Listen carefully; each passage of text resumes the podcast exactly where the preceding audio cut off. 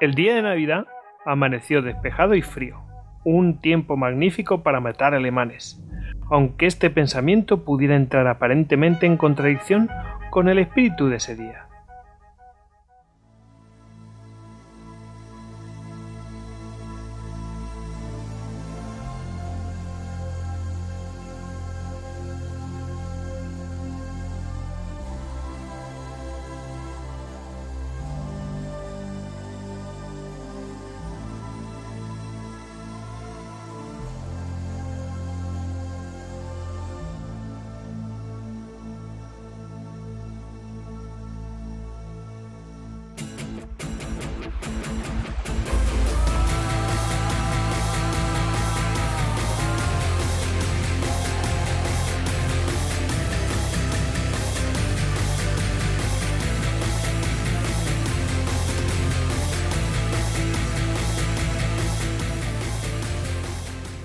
Esto es Istocas, no es Esparta, pero casi. No son las Ardenas, no es Casablanca, no es Gela, no es Abranches, no es Metz, no es el Palatinado y tampoco es Múnich. Pero de todos esos sitios vamos a hablar porque vamos a hablar de un montón de anécdotas de Patton. Como habréis supuesto, la frase con la que hemos comenzado el programa, pues no podía ser de otro que de George Patton Así que bueno, no podemos tener algo tan navideño, tan, no sé, eh, digamos, tan tierno, ¿no? Tan, tan entrañable como unas cuantas anécdotas de Patton que ya veréis que no tenía pelos en la lengua. Y, bueno, pues yo creo que vamos a disfrutar, va a ser de, echarnos unas risas, una cosa distendida. Eh, las opiniones que se van a vertir aquí son de Patton, no son nuestras. Eso lo, dejamos eh, lo primero por delante. Pero bueno, vamos a, vamos a hablar de Patton. ¿Y quién estamos aquí para hablar de Patton? Bueno, pues tenemos aquí a Jesús, a arroba bucaner en Twitter, un gran amante de Patton. ¿Qué tal Jesús? Buenas noches. Buenas noches, Goyo. Pues mira, encantado de poder sacar otra vez tiempo para volver a un, a un de, de, los regulares, no solamente a los Blistocast. Y si es para hablar de Patton, pues, pues muchísimo mejor. Claro que sí. También contamos aquí con Javier Veramendi, arroba tamtamveramendi en Twitter y miembro del grupo de estudios de historia militar, gen.es. Y por supuesto, pues eh, flamígero, flamante director de Despertaferro Contemporánea, esa revista sobre historia militar, pues de la etapa contemporánea. ¿Qué tal? Buenas noches, Javier. Pues eh, preocupado, Goyo, porque si sigues exagerando los adjetivos al final no vas a encontrar. Ah, eso es todo superlativo. Eh, por cierto, que tenéis un número que está por salir en los próximos días que, tiene que ver indirectamente con, el programa. Eh, pues sí, pues sí, vamos a sacar la segunda parte de las ordenas el día 30, saldrá el 30 de diciembre, y efectivamente nuestro simpático protagonista anduvo trasteando por allí. Pues sí. Bueno, pues eh, nada, pues nada mejor que terminar y empezar el año con, algo así. En fin. Y tenemos también con nosotros a David, a arroba David Negan en Twitter. ¿Qué tal, David? Bien, pues yo no voy a sacar nada, pero sí que seguro que me sacan una abuela que me está poniendo de un humor igual que Patton, ¿eh? Así que, así que perdonadle, pues, si está así, eh, que está con sus juicios y sus cosas. Sí, ahora me sale la muela al juicio a buenas horas. Eh, no, estaba hablando que ibas a perder el juicio, en fin. bueno. y mala leche. Bueno, y tenemos también a Hugo, arroba Hugo Acanete en Twitter y, por supuesto, eh, miembro del grupo de estudios de historia militar, gem.es. ¿Qué tal? Buenas noches, Hugo. Buenas noches, Sierra España. ¿Qué tal? Yo creo que son unas fechas entrañables para echarnos una risa de mano del general.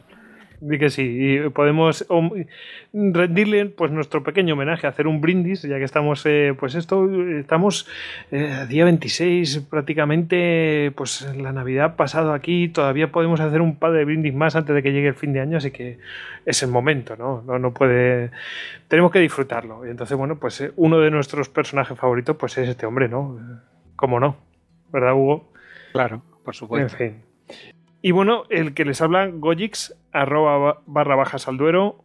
Bueno, pues eh, ya sabéis que a todos nosotros nos podéis encontrar en eh, Twitter, en Facebook, en Google Plus, en Pinterest, en el canal de Telegram que tenemos.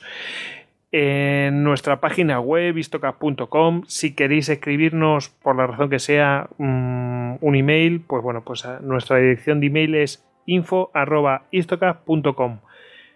En la propia web nos podéis dejar audios, eh, podéis haceros con nuestras camisetas de Duke Belly, un buen regalo, no digo más. Eh, nuestras camisetas ahí, además hay un montón de camisetas de temática militar, que, está muy bien, la verdad, y de temática histórica, no solamente militar. Y eh, ya que estamos, bueno, pues vamos a mandar unos cuantos saludos. Yo he puesto aquí, como no, pues, pues, mandar saludos a Estados Unidos, los que nos escuchan desde allí. Vamos a hacer un homenaje pues eh, a la patria de George Patton. Y bueno, ya sean eh, hispanohablantes o bueno, o directamente españoles que están allí, que también son hispanohablantes, bueno, pues les mandamos un saludo en estas fechas que están lejos de, su tierra. Bueno, ya sabéis que podéis escucharnos a través de la app de Istocast para Android, que bueno, tuvo a bien eh, hacernos la Nico. Eh, eh, que bueno, sí creo, creo que me comentó que, ya había 4.000 usuarios únicos de la propia aplicación. Una locura, ¿eh? 10.000 descargas y 4.000 usuarios únicos de la aplicación. Tremendo.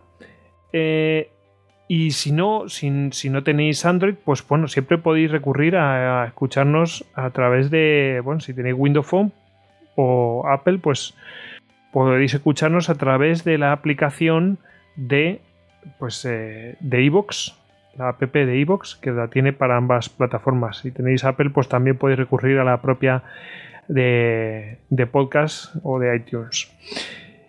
Y, bueno, pues eh, yo creo que ya poco más nos queda decir, que si os gusta este capítulo y todos los que hemos hecho anteriormente, bueno, pues os ha gustado lo que hemos hecho este año, pues os mm, pues nos dais un me gusta, un comentario en iVoox o directamente un comentario y un 5 estrellas en iTunes, la verdad es que lo, lo agradeceremos.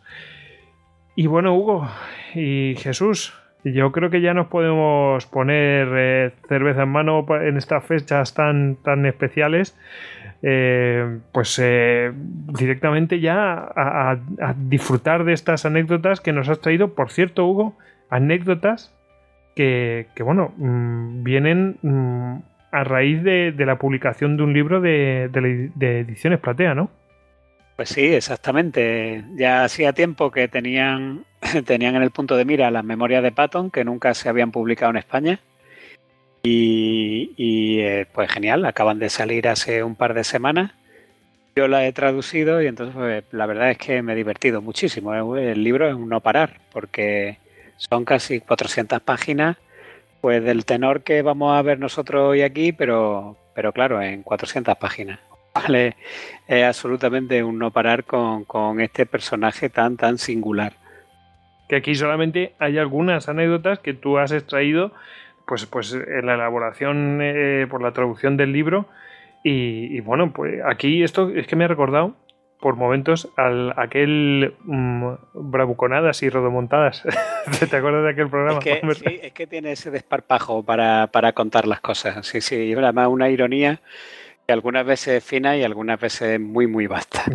A, veces no tiene ni ironía, que te cuenta unas cosas monstruosas. Eh, cruda, cruda como la vida misma. Sí, sí, tremendo. Bueno, pues eh, bueno, Hugo, convendrás conmigo que bueno, esto, esto, pues con una cervecita en mano, pues te puedes echar unas resas tremendas, ¿no? Hombre, yo hoy me he reservado una lager, un poquito más de sabor para que sea un poco más contundente. yo la prefiero más, más suavecita, pero bueno, bien. Eh, yo soy más del Pilsner y, de ahí a saborear. Bueno, y tenemos aquí, vamos a empezar el, pues este programa con estas entradas, anécdotas, bueno, o, salida de tono que tiene, que tiene Patón, son, tremendas. Vamos a empezar, pues, eh, pues con lo que sucede en Marruecos y con, con la rendición francesa. ¿Cuál es la situación? ¿Quién quiere? ¿Hugo? ¿Javier? Bueno, es curioso, eh, sobre todo porque Patton cuenta en las memorias que llevaba un par de documentos de rendición preparados, unos con unas condiciones más fuertes y otros con unas condiciones más livianas, que le habían preparado en Washington, y que cuando lo estaba repasando, que ya había quedado con, con, las autoridades francesas para, firmar eh, la, rendición, pues se da cuenta de que Marruecos eh, tenía el estatus internacional de protectorado y que por lo tanto no estaba, no era territorio eh, francés. Y que la, documentación que él llevaba, pues era para, para Argel, para Argelia, era para, para una rendición sobre, sobre territorio francés. Y entonces él, aún así, claro, ya había quedado, quedaba muy poco, muy poco tiempo para que fuera la reunión y alguna, alguna solución había que darle. Y entonces él decide que lo importante en ese momento es que, la, que, las tropas francesas y la estructura francesa siga imperando en Marruecos para evitar rebeliones de los árabes o cualquier cosa. Y entonces pues mm, decide eh, entrar de buena bajo una serie de condiciones y bueno, eso es un poco lo que narra la, la entrada. Bueno, voy con lo que dice la entrada. A las 14 horas llegaron el almirante Michelier y el general Nogues para tratar las condiciones. Abrí la conferencia felicitando a los franceses por su valentía y la cerré con champaña y brindis. También les organicé una guardia de honor. De nada sirve patear a un hombre cuando está acabado. Abandonamos Casablanca, una ciudad a medio camino entre Hollywood y la Biblia. Vaya tío, ¿eh? entre Hollywood y la Biblia. Menuda imagen de la Biblia que tenía.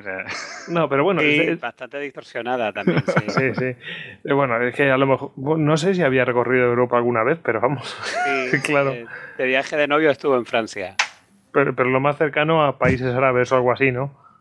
Sí, pero es gracioso porque todo el séquito de, hombres nobles que tiene el sultán, que, que, que están siempre en, la, en las recesiones, se sientan siempre a su derecha en una pared alargada pues eh, eh, Patton comenta, dice, y entré por una puerta y de repente entré en la Biblia, ¿no? O, llegué a un escenario bíblico y eso lo, dice constantemente en la parte del libro que en la que está en Marruecos. Ah, claro, le, impacta, pues, pues a lo mejor el tipo constructivo o algo así, no sé. Yo creo que veía muchas pelis tipo Benur y demás, y se está ah. haciendo una imagen que no era. Sí. Bueno, es el desconocimiento que hay de este tipo de países, ¿no? Oye, la primera de Benur, ¿de cuándo y de qué año es? no, no hablo de la, de Charlton Heston. La de Blanco y Negro creo que es de la década de los años 20, ¿eh? pues por eso, pues puede ser. Sí, sí, por eso lo decía. Bueno, vaya, pues muy pintoresco, la verdad. Muy, bueno, es que hay, una, hay un pasaje que no sé si lo hemos seleccionado, donde llega, donde llega a comparar a los habitantes de Marruecos con la gente de Robin Hood. Nada, nada más que los marroquíes llaman turbantes. Aquí ven un estereotipo este hombre. Bueno, eh, le faltaba más Hollywood. Eh, eh, si hubiera nacido 20 años después, a lo mejor hubiera visto más cosas, no sé. Mm, también es curioso, como, como no, curioso, pero muy lógico, lo de estos tíos se han rendido, mm, hay que tratarse bien, hay que ser amigables, porque, bueno, pues como ha comentado Hugo, aparte de que de nada sirve, pues a alguien que está derrotado machacarle más, porque puedes que se vuelva en tu contra les va a servir para, para eh, dominar el territorio, vamos. Eso y, es. y además, si no me acuerdo mal, como razona el propio Patton, eh, bueno, pues mientras los franceses, mientras el ejército francés que hay allí, pues controle el territorio, eh, se, ahorran el utilizar soldados norteamericanos para hacer ese mismo trabajo, ¿no? Esa, claro, exactamente. Además, él lo dice que, que, si, que si cayera el ejército francés deberían de dedicar hasta treinta y tantos mil hombres o algo así, que fueron después muy necesarios en la, en la ofensiva de Túnez.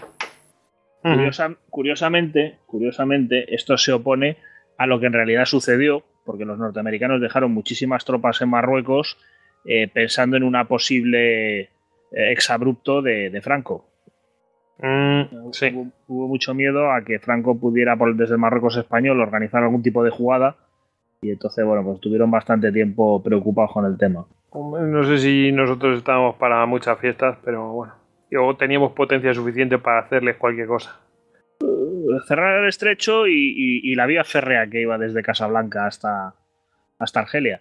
Hubiera sido una gracia. Hubiéramos ganado nosotros la Segunda Guerra Mundial. Uh. bueno, mm, vamos con la siguiente. Mm, pues, bueno, parece que parece ser que llega a la residencia del, eh, general Nogués, que es el que hemos mencionado antes, ¿no? Sí, yo creo que es la primera. ¿Querías comentarlo tú, Javier? Bueno, como queráis, no tengo así especial. Sí, es la primera, yo creo que es el primer acto oficial que él eh, hace en, Marruecos. Y bueno, pues el general Nogués es el residente. De hecho, bueno, había sido uno de los que más se habían resistido porque bueno, cuando se producen los desembarcos de Antorcha, pues los diferentes residentes, eh, sobre todo bueno, el gobernador de Argel, eh, rápidamente en 24 horas la situación queda controlada, pero en Marruecos no va a ser así. Era uno de los más, eh, digamos, más fervientes defensores de, de los territorios y de la no intervención en Francia. Y bueno, pues es un episodio interesante, ¿no? Bueno, eh, lo leo. Al llegar a la residencia nos recibió un batallón de caballería marroquí, en el que solo los oficiales iban montados. También la escolta del gobernador general, que son marroquíes vestidos con uniforme blanco y con equipo de cuero rojo. La funda de la pistola con el cargador iba sujeta a la altura del estómago con correajes cruzados. Ambas guardias impresionaban bastante, y cada una tenía sus propios músicos, consistentes en trompetas, tambores y un chinesco con campanas en el borde que giraban continuamente durante la ejecución del Raffles and Flourishes. Revistamos ambas guardias y felicitamos a los oficiales franceses que las mandaban por su prestancia, que era verdaderamente parcial en el sentido de 1914 de la palabra. Resultaba un poco patético pensar que uno solo de los carros de combate ligeros de la escolta que había rechazado podría haber destruido fácilmente a todas aquellas espléndidas criaturas que estaban allí en tiempo de saludo. Bueno, hay que decir que, bueno, que él no los miraba como básicamente como soldados, sino los miraba como objeto exótico que hay que cuidar, que, que no desaparezca, como eh, no sé, tenemos una anécdota por después de, que habla sobre militares condecorados, que hay que reservarlos, hay que guardarlos. En fin, no vaya a pasarles algo. Pero es curioso porque vas mirando y vas, qué bonito, ¿no? Qué marcialidad, qué tropas, qué uniformes más bonitos, qué bien vestidos, qué no sé qué, y al final acaba diciendo, y uno solo de mis tanques es capaz de cargarse todo esto, ¿no? Sí, sí, como, sí pero mis tanques molan más. Claro, ¿eh? porque no sé si estaba puesto aquí, pero lo que pasa es que le, asignan una escolta para ir a Palacio y la escolta pues estaba compuesta de carros de combate y de vehículos acorazados. Entonces Patton cree que es un poco pretencioso llegar a la residencia del general Nogues de esa manera y entonces rechaza los carros de combate. Por eso, por eso lo comenta aquí, ¿no? Pero es curioso, el salto es, desde el punto de vista psicológico es curioso el salto que pega, es muy típico de Patton, ¿no? Parece que te está describiendo una cosa épica, exótica, bonita, y de repente rompe todo el hechizo diciendo que, que, eso, todo eso no sirve para nada, que con un solo carro de combate se cargaría a, toda, a todo ese batallón formado espléndido de caballería, ¿no? Es un, es un razonamiento. Realmente, bueno, yo creo que es la época en que empiezan a caer todas estas guardias eh, protocolarias, ¿no? Como, como unidad combatiente. Bueno, y la siguiente entrada tiene que ver con el té, con Marruecos. A ver, ¿qué, pasa, Hugo? Sí, bueno, eh, esto es cuando ya han desembarcado en Marruecos y por una serie de circunstancias que, que Patton describe en el libro, pues eh, se llega a la conclusión de que deben contemporizar con, con el ejército francés de Vichy y no, no, rendirlo totalmente, sino que siga en armas para garantizar la seguridad en Marruecos, puesto que el sultán eh, de por sí era débil y, no, y Patton no quería que hubiera una revuelta o una guerra civil en Marruecos y de, y de repente pues se frustrara todo ese frente de, la costa eh, occidental atlántica y se quedaran solo las fuerzas que habían desembarcado en Argelia y Túnez. Y entonces, pues, eh, establece una serie de relaciones diplomáticas directamente con el sultán. El sultán también está muy interesado en que Patton de vez en cuando visite Palacio. Y entonces hay una serie de ocasiones en las que visita el palacio y bueno, y, describe mm, un montón de, cosas de la gente que ve allí y tal. Pero hay concretamente un, día que, lo, que el sultán lo invita a tomar el té y él no puede ir y entonces delega en un general de, de, su cuerpo de ejército, el general Hammond, que es el que va a esa recesión junto con, con oficiales americanos y perdón, oficiales norteamericanos y oficiales franceses y ocurre esto que, que, luego Patton anotó en su diario. Bueno, pues yo creo que después de leerlo me quedó claro que, que este hombre tenía un, una flema que, en fin, el té de esta tarde, la celebración por la ascensión al trono, fue concurrido por casi todo el mundo que tuviera alguna relevancia. Como a mí no me era posible asistir, le pedí al general Hammond que lo hiciera en mi lugar. Durante el té se oyeron algunos gritos seguidos de dos disparos. El sultán se excusó y se marchó con, con gran dignidad, regresando al cabo de un rato. El general Noes le preguntó que qué había sucedido. Dijo que una de las panteras del museo había dado un bonito salto de seis metros y medio, se había colado por un agujero y había empezado a comerse a una de las damas del harén, pero que uno de los guardias la había matado disparándole. La dama solo había recibido cortes en la garganta, pero no tenía importancia, ya que no era una esposa, sino una concubina. Tras esta pequeña interrupción, continuó el té. Nada, era una esposa. Hombre, o sea, eh, toda- siempre, siempre ha habido clases. Sí, No. sí.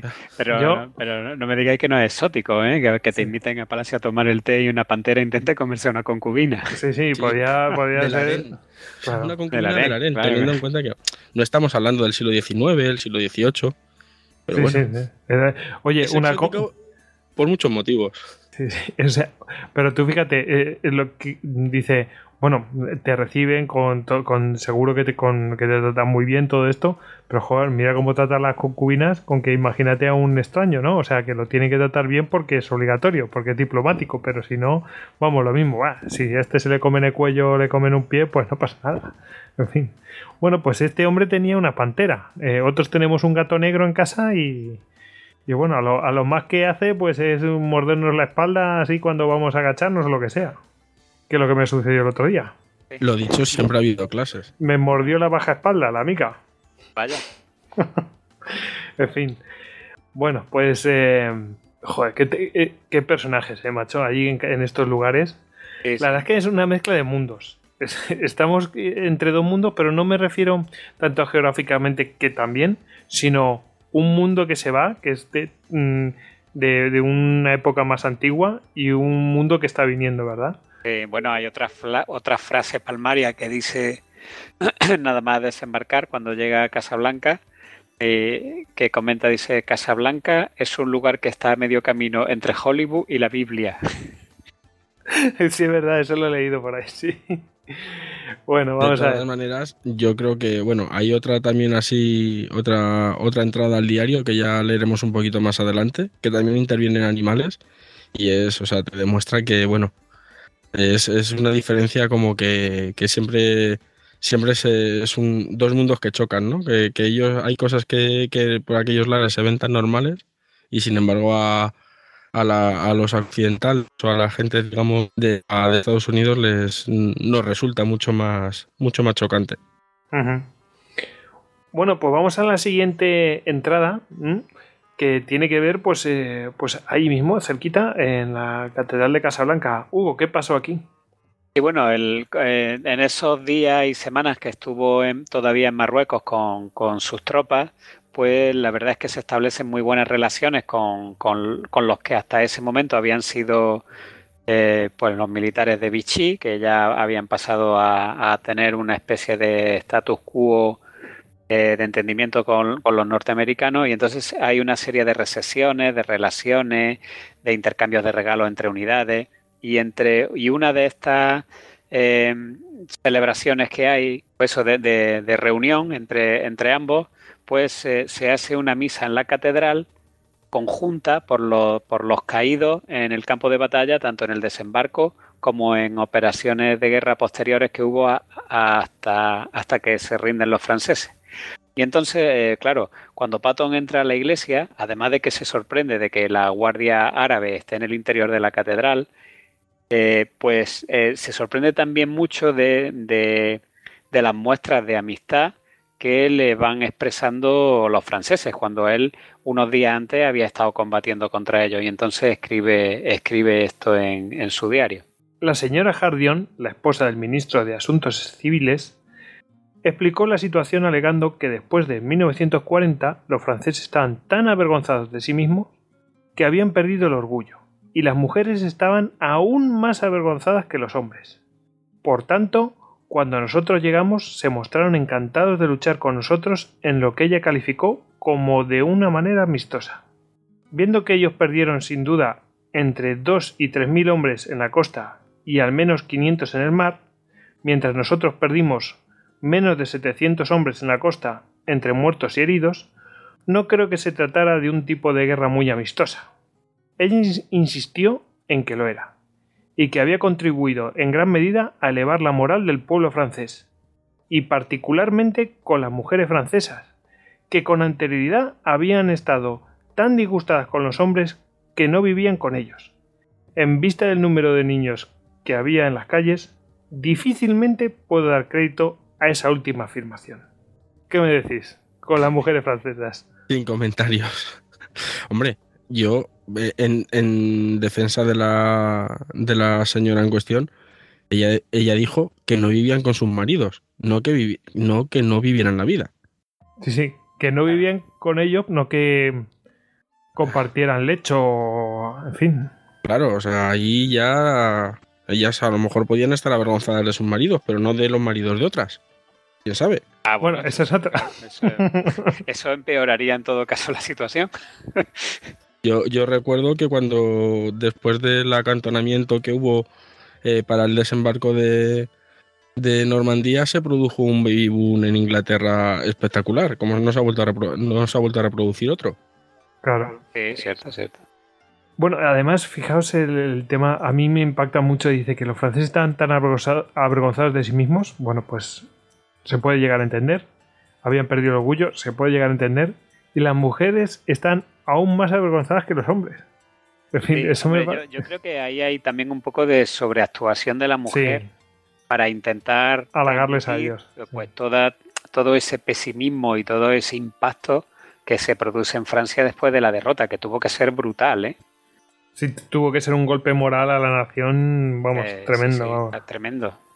Bueno, ya, mm, ya que estoy, bueno, pues eh, recomiendo ese histocast que tenemos sobre la caída de Francia eh, en la Segunda Guerra Mundial, la defensa de Francia en 1940. Bueno, ahora vamos a ver cómo describe a los árabes, ¿no, Javi? Pues sí, vamos vamos a ponernos en contexto. Imaginemos pues a, George Miss Patton, un eh, norteamericano del sur eh, de toda la vida, de una familia pues pudiente, eh, acostumbrado pues a un ambiente social donde además bueno pues cierta elegancia, cierto gasto. su mujer también era de una familia de hecho bastante más pudiente que él. fundamentalmente vivía gastando el dinero de su mujer. una persona pues muy consciente del estatus y, y sobre todo bueno pues de su de sus antepasados también, que habían sido combatientes en la guerra de secesión, es decir, eh, un norteamericano del sur típico, ¿no? Y entonces se encuentra en Marruecos, y no en Marruecos de hoy, sino incluso en Marruecos, pues eh, en 1900, finales de 1942, primeros de 1943. Y así es como él ve a los árabes, que además pues, retoma una anécdota que comentabais antes. Vamos, vamos a oír hablar de Robin Hood. Bueno, dice Patton, Cuesta poco imaginarse trasladar al árabe montado en su semental blanco y a los hombres y mujeres en burro al Canterbury de los peregrinos, mientras que los lacayos equipados con grandes bastones y puñales pueden ser fácilmente confundidos con el fraile Tuck, el pequeño John o Robin Hood. Esta similitud no solo se aplica a sus vestidos, salvo por el turbante, sino también a sus bigotes, a su suciedad y probablemente a su moral, y todos están hablando, siempre hablando. No tienen otro recurso, solo unos pocos saben leer. No hay libros ni periódicos ni radios para distraerlos, solo la palabra hablada, y no cabe duda de que son palabras aladas, con una velocidad diaria de entre 65 y 100 kilómetros, como descubrimos durante las batallas de Túnez, al comprobar el origen conocido de un rumor y compararlo con el momento en que lo oíamos. Por supuesto, los rumores no eran objetivos, pero en general poco menos confuso en su transmisión que algunos de los que recibíamos por radio. En los rumores, los carros de combate a menudo eran tomados por camiones y los camiones por carros, y siempre el número se elevaba a proporciones astronómicas. Pero eso es natural. Una vez pregunté a un granjero de Virginia cuántos soldados habían pasado por delante de él, y me replicó No lo sé seguro, pero he debido reconocer al menos a un millón. Y este sabía leer y escribir y tenía radio. Qué tío, ¿eh? Un comentario políticamente incorrecto. Pero, se va calentando mientras. Y los que nos quedan, ¿eh? Sí, bueno, y, este de los suaves, ¿eh? Que por ahí hay algunos. Es que me lo estoy imaginando mirando a los árabes mientras lo escribe y, calentándose. Decía, pero ¿y estos que dicen? Míralo, no sé qué tal. la verdad es que, vaya, vaya elemento. De, todos modos, no, teníamos, no hay que olvidar que este hombre tenía una, una vertiente de showman eh, bastante, bastante importante. Y a, veces cuando lees algunos de estos párrafos eh, te preguntas realmente si no está buscando, o sea, si realmente es lo que opina o está buscando algún tipo de efecto para, para, poder pegar un empujón o para pegarle una patada en el culo al lector y que salte. de hecho, en algunas, en una de las cartas de instrucciones al tercer ejército, creo que lo dice abiertamente. No sé si había seleccionado por aquí el párrafo, pero dice abiertamente que, que, un militar de, que pretenda ser un líder tiene que destacar por ciertas cosas y hacerse muy personal y explica un poco lo de pues la, el atuendo y todo eso. Sí, que, que no cambien de atuendo. Sí, exactamente. Sean reconocibles. O sea, que hace, labra su figura. O sea, aparte de, su fama como general, tiene que labrar su imagen y su figura. Sí, sí. Bueno, el, por ejemplo, eh, Rick Atkinson en el prólogo llega a decir que al final de la guerra no llevaba cuatro estrellas, sino 28. Sí. Cuatro, en cada hombro, cuatro en cada pico del cuello de la camisa, cuatro en su casco y cuatro en cada cacha nacarada de cada revólver. O sea que. Tremendo. Bueno, mira, servía ya en Corea del Norte, ¿eh? o sea, una cosa tremenda. No me lo imagino a este en Corea del Norte. Bueno, en ese sentido, MacArthur es algo parecido también, ¿no? Yo creo que en comparación con Patton es un amateur. Sí, ¿no?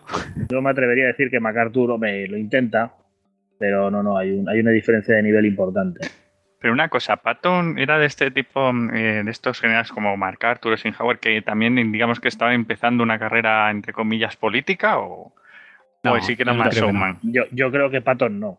Yo creo que no. Yo creo que a Patton ni se le ocurría pensar en política. Yo creo que este, este hombre era soldado hasta, hasta la médula. Y realmente la política para él era un asunto de, políticos, de esa gentecilla. Exactamente. De hecho, yo en, eh, poco antes de la batalla de la Ardena le escribe una carta a Beatriz, a su mujer, y le dice, cuando no estoy atacando me pongo de mal humor. Es que es soldado, o sea, este hombre es un soldado. A este no, Qué tremendo el asunto político no se le hubiera ocurrido. No, estamos hablando de un hombre que, sufre una crisis de nervios porque se está perdiendo la guerra. Sí. Ahí la leche. Sí, de hecho, el, eh, cuando vas leyendo las memorias hay, hay un cabreo hay como reprimido desde que le mandan parar al tercer ejército para, para que para que creo que era el primero y el, y el grupo de ejército de Montgomery pudiera realizar Marquez Garden que bueno, es que lo, lo, lo, arrastra hasta el final de la guerra, un resentimiento brutal contra Eisenhower. sí, sí. Sí, sí, bueno, pero eso. Por dos razones. Porque le paran a él, que ya es muy grave, y porque encima lo paran para que avance el otro, que ya vamos. Sí, claro. Entonces ya esto es imperdonable. Sí, sí, sí. Es un, es un, personaje muy peculiar. A mí me recuerda un poco así, salvando las distancias, a Caster, o sea, del mismo tío, o sea, histriónico, así. En, lo que pasa es que Patton creo que tenía bastante más talento que Caster. Pero sí, es posible que Patton tuviera más noción de lo que estaba haciendo que Caster. Sí, además porque Caster estaba un poco más en campaña electoral que en batalla, ¿no? Sí. Bueno, y llegamos a Sicilia. Hugo, vamos a ver. Eh, estamos en las playas de Gela. ¿Qué pasa? Bueno, este es el momento. Eh, Patton recibe órdenes de, desembarcar en Gela, al sur de Sicilia, porque eh, como habían desechado su plan y, lo habían limitado a meramente avanzar hacia el norte, cubriendo el flanco izquierdo de Montgomery, pues le, toca desembarcar en Gela. Y entonces, esto que cuenta ahora es justo cuando desembarca en la playa y se encuentra a, a una serie de soldados, bueno, pues que ahora nos contará. Bueno, pues mientras estaba en las, en las playas, eh, Patton presenció algo que le, que le, llamó, le llamó muchísimo la, atención y lo, lo, refleja así. Mientras estábamos en la playa de Gela, esperando que un bote nos llevara de vuelta a Monrovia, presencié la cosa más estúpida que nunca había visto hacer a soldados. Había unas 300 bombas de 500 libras y 7 toneladas de proyectiles de 20 milímetros de alto poder explosivo, apiladas en la arena, y entre las bombas y las cajas de munición estaban estos soldados cavando pozos de tirador. Les dije que si lo que querían era hacer una reserva para los enterramientos de los del registro de tumbas, estaban haciendo lo adecuado, pero que de no ser así, mejor cavaban en otro sitio. En el tiempo que empleábamos en explicarles esto, aparecieron dos cazabombarderos Hurricane y ametrallaron la playa. todos los soldados saltaron de vuelta a los agujeros que habían excavado. Al final volvieron donde, sí, por mucho que le dijeran todo el mundo allí, "Uh, aquí, déjate de historias. Sí, pero de todas maneras, ponerse a disparar. Yo, yo entiendo a Pato, ¿no? O sea, ponerse a disparar al lado, al lado de material explosivo. Ponerse a, ponerse a acabar, o sea, a acabar sus Acabar, trincheras sí, sí, entre pero, cajas de munición. Sí, pero que O sea, podía. Esto, esto también demuestra los verdes, los verdes que estaban las unidades norteamericanas todavía en, en este momento. Sí, sí. Eh, porque es que no es que no se le ocurre a nadie cavar la trinchera al lado de bombas de 500 libras. Y en, y en una playa, que, que, que Claro, en cualquier que momento eh, se, se derrumba lo que estás cavando. O sea, es que. Sí, sí. Y además hay otro, hay otro. Esto ocurre varias veces en la memoria. Hay comentarios que tienen difícil explicación. Por ejemplo, aquí dice que los que atacan son dos cazabombarderos Hurricane. Y los Hurricane son británicos, son aviones británicos. No ¿Cómo puede iban a ser. estar los aviones británicos ametrallando eh, a soldados norteamericanos en la playa de Gela. Pues hombre, la verdad es Pues, que visto es así es algo Es complicado. raro, pero él tal, tal como él lo escribe. Es, es- bueno, a lo mejor lo que quiso decir es dos cazabombarderos de tipo tal, pero bueno, no sé. Yo como tampoco sé mucho de cazabombarderos, pues no puedo decir. Bueno, ahora hay una- unas anécdotas eh, sobre el, pues, cómo son los sicilianos. Eh, esta entrada, Hugo, mm, es de los primeros días que está allí en Sicilia. Sí, sí, tiene, hay varias y yo creo que, que obedece a, a lo que él observó, pero claro, él, él ah, comenta ahora hace unos comentarios muy crudos en algunas ocasiones, para mí hasta casi rozando el mal gusto, pero claro, es que está viendo a una población que está en guerra, o sea, no, tampoco está viendo a una población que está viviendo en tiempos de paz. Y él eso lo asume como que es que ellos son así, ¿no? No sé hasta qué punto serían así o, a- o hasta qué punto eh, escribió lo que vio o lo que vio era verdad que era lo que vio.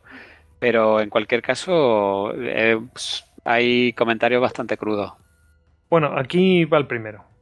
Durante los dos o tres primeros días, cuando estábamos librando combates cerca de las poblaciones, sus habitantes no se mostraron amistosos, por decirlo suavemente. Pero desde que les hemos demostrado que podemos destruir tanto italianos como alemanes, se han americanizado bastante. Y se pasan todo el tiempo pidiendo cigarrillos. Pues ya ves, esto, bueno, pues es un- eso es el típico carácter siciliano, a mi modo de ver, porque han pasado tantos pueblos por allí que es que no me extraña que sean. La, gente dirá, son muy. adaptación. Claro, pero es que no les queda otra, es que es un pueblo que, que les han pasado todo el mundo por allí. O sea, Claro. es que tienen que adaptarse. O si no, ya saben lo que les toca. Sí, sí. Y la forma de narrarlo también con el típico desdén y la chulería. Sí, sí, está. Y, y además, siendo condescendiente, dice, por decirlo suavemente. Sí, sí. Además, hay que tener en cuenta que, en- que en aquellos momentos la, la población de, de, de los sitios por los que iba pasando Patton no es que estuviera, ya no solamente estaba en guerra, sino que además estaba en una situación bastante precaria. Entonces era, pues eso, como casi casi como se ven en las películas, los niños con eh, pidiendo chocolate, que tal. Entonces tampoco hay que, yo creo que ahí eso lo que demuestra es lo que he dicho, una, un pelín de falta de tacto, de falta de empatía. Que muchas veces decimos, no, es que están les reparten caramelos y se ganan. a-". No, no, no, es que estaban pasando hambre. Entonces, claro, les dan cosas de esas, imagínate, flipan. Normal. En fin. Venga, tenemos otra de siciliano.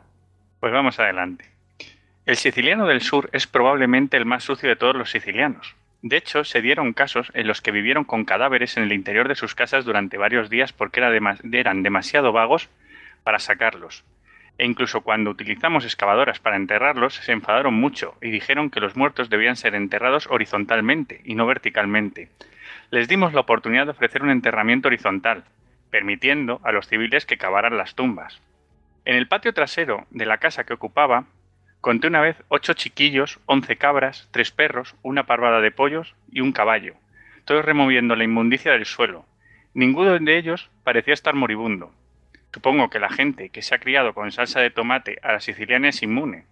Su método para la preparación de esta salsa es recoger tomate, mucho de ellos muchos de ellos pasados, y estrujarlos con las manos en viejas sábanas, o trozos de papel, o puertas, o cualquier cosa que puedan encontrar. Luego dejan esa masa que parece sanguinolienta durante varios días y a continuación la ponen en bandejas, generalmente en las aceras, para que se seque. Debido a que las calles no se han limpiado nunca, abunda un polvo cargado de gérmenes que se mezcla con la salsa. Esta es la cosa con la que se comen los macarrones.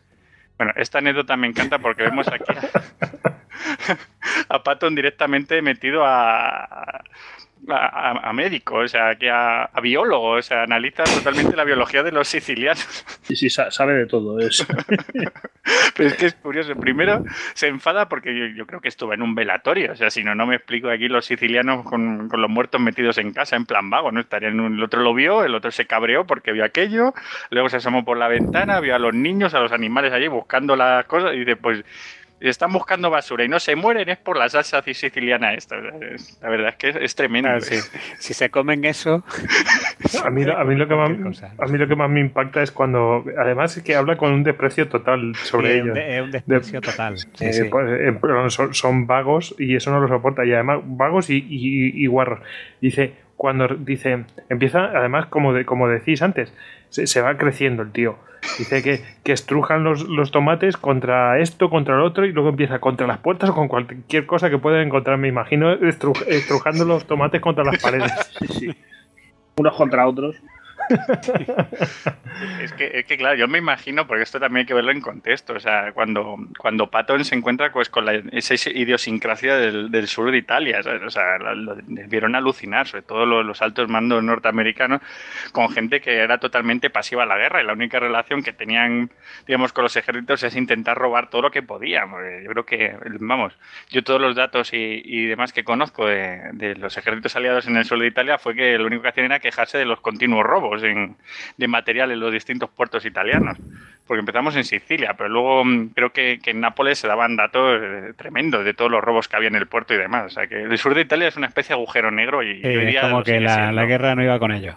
Sí, sí, no es que no va con ellos. O sea, ellos están allí mm, y nada, o sea, pues dice, pues ahora vienen los alemanes, pues nada, los alemanes, pues ahora vienen los italianos, pues ellos llaman italianos a los del norte, pues nada, que vengan. ¿Que ahora pues, los americanos? Pues también les mangamos. como pasa todo el mundo por allí, pues eso.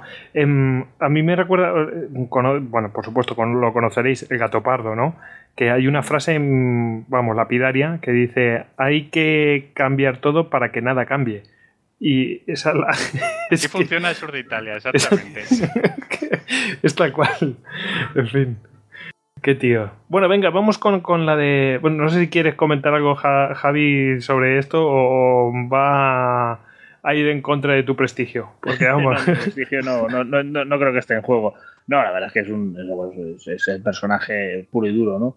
Me gusta mucho la expresión esa de Greater Than Life que utilizan los anglosajones. Es difícil de traducir de forma precisa al castellano, pero realmente, bueno, pues es, es, es superior a sí mismo, ¿no, Patton? Sí, sí. pues una, serie de comentarios.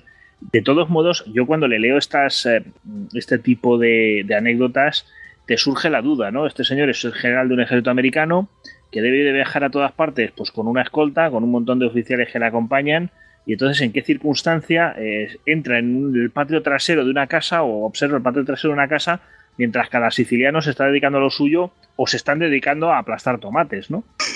Eh, uno se imagina que cuando, pues cuando el general Patton entra en, eh, o se asoma al patio de una casa, todo el mundo para y le mira a ver quién es y qué está haciendo y este tipo de cosas. Pero bueno, hay que visualizar, intentar visualizar la escena y cómo se ha llegado hasta allí. Y, bueno, pues hay unas cuantas cosas eh, bastante curiosas. De todas maneras, tiene que ser, tenía que ser tremendo el patio trasero de la casa de donde estaba Patton, o sea, con los pollos, los caballos, las cabras, los niños, venga los, ordenanzas. también, puede, también puede ser una percepción distorsionada de una realidad.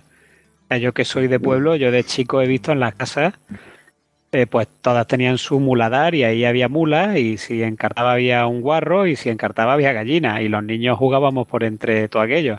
Eso a lo mejor ante, un par de ojos de, de alguien de California, pues, pues no, no lo, no, eso no lo procesaba bien, ¿no? no es Sodoma y Gomorra. Claro. Pues, pues, eso, un ambiente bíblico. Pues eso. ¿Dónde, nació, ¿Dónde nació Jesús? Pues eso. ¿Eh? En el portal de Belén. Venga. Sí, sí. Por, eh, cierto, no hemos felicitado las fiestas a los oyentes. Esto si lo escuchan, pues se ha publicado el día 26. Aprovechamos, se nos ha olvidado. Mira, Feliz Navidad. Feliz Navidad. feliz velada y que, y que el año salga bueno, mejor que este, ¿no? Que no necesariamente ha sido malo, pero mejor que este siempre es una buena opción. Sí, Claro. siempre mejor. Eso, eso. Bueno, también hacemos. Antes hemos hablado del prestigio de Veramendi. Hemos hecho un disclaimer al principio del programa. Lo volvemos a recordar. Las opiniones de Patton son de Patton, no son las nuestras. Nosotros simplemente comentamos estas opiniones, ¿vale? Nuestras opiniones son las opiniones sobre las opiniones de Patton. Exactamente. Sí que me estoy viendo los comentarios, ¿eh? Bueno, sangre y agallas. Eso. Bueno, vamos a, mm, a comentar esta de Palermo. Venga, David. Bueno, establecimos el cuartel general en el llamado Palacio Real e hicimos que los prisioneros lo limpiaran, por primera vez desde la ocupación griega. Lapidario.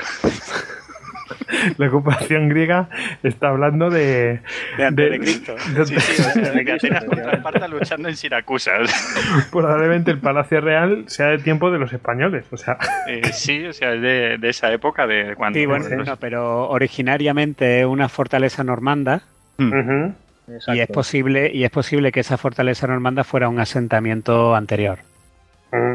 Estamos, eh, cuando hablamos de los normandos, estamos acordándonos del programa ese que hicimos de los vikingos. Sí, porque lo- los normandos llegaron hasta Sicilia. Hubo un Sí, rey claro, normando. claro. Sí, Sí, sí. hicieron algo más que llegar, de hecho. Sí, y luego les hicieron Sí. las vísperas sicilianas. Eh, se quedaron bastante 150 tiempo. años, si no me equivoco, de, de reinado normando en Sicilia.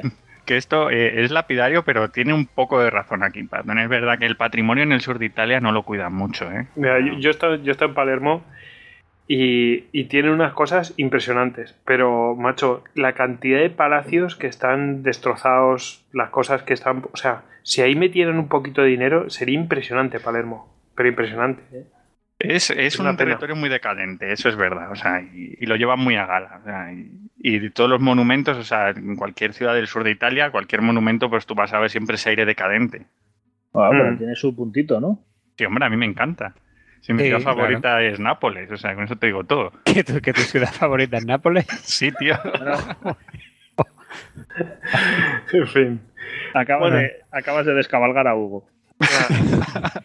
No, yo es que te- tengo que volver. Tengo que volver porque la, la vez que estuve vi Pompeya, pero no vi el museo que está en Nápoles. Entonces Sí. tengo que volver, aunque aunque ponga en peligro mi vida, me sacaré un Sí, seguro, un seguro de vida antes. Yo estuve por el, por el barrio Sobre todo español no y madre salsa mía, de o sea, tomate. creía que era broma No, lo no. que decían, pero no es broma, ¿eh? O sea, no, no, es, es, es- es- eso es zona de guerra, es peligrosísimo. Sí, sí, te arman Es un casino rápido, te empiezan a rodear gente, empiezan a gritar todos y cuando menos te lo esperas estás sin nada y dices, ¿qué ha pasado aquí? Y como tengas que cruzar una calle, tienes un problema. Sí, ah, bueno, yo eso, lo de, lo de, lo de las señales de tráfico, bueno, y los semáforos apagados, directamente ahorran la energía, ¿de para qué? Si nadie los usa. Eh, no, no es mal razonamiento en el fondo. ¿eh? Pues ya somos peor que Nápoles, o sea, que, que Patton. Pues a mí me pareció que Palermo. fíjate, que Pa- pues mira, Pa- es un paralelismo. Claro, te pones a charlar y mira, al final. Madre mía. A mí, No ganéis nada de esto. A mí me parece que Palermo está bastante más civilizado que, por lo que tú cuentas, yo nunca estado en Nápoles, que lo que cuentas de Nápoles. Yo creo que el, que el, vamos, el espíritu o la forma de ser de los sicilianos es diferente que el, que el napolitano, por mucho que lo intenten.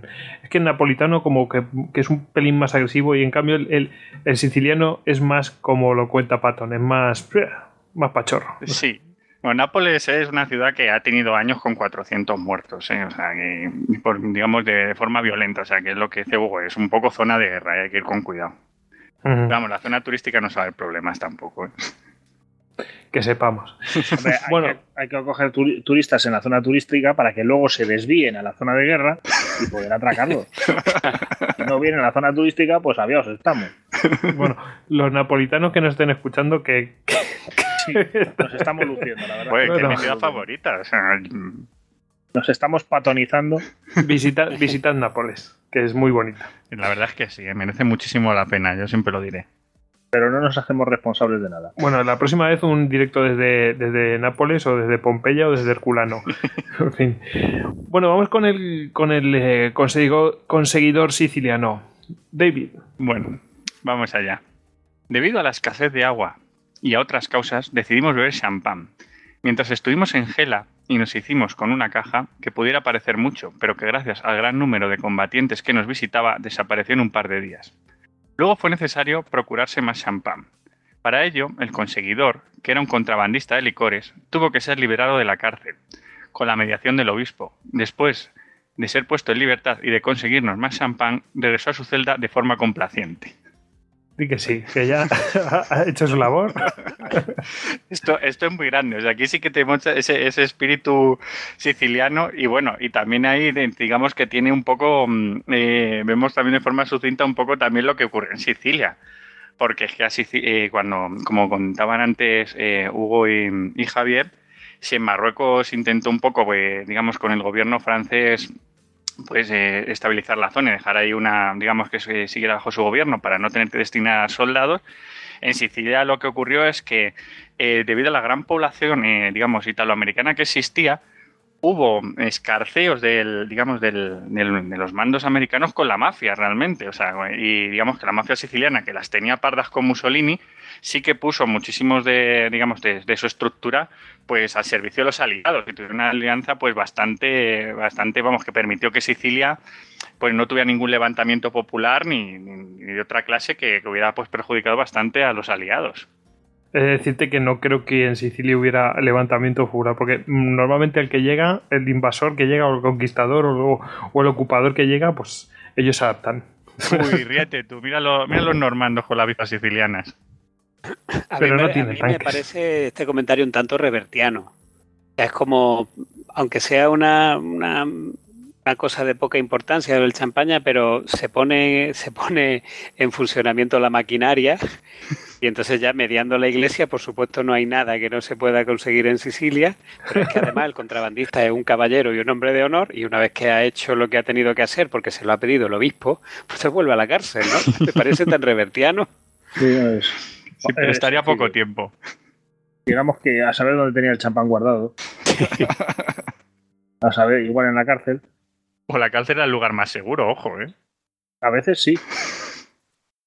Y esta, bueno, esta es otra de, sicilianos que, parece ser que es una tierra que le, le dio bastante le dio bastante juego a, al amigo Patton y lo, lo, escribió de esta forma.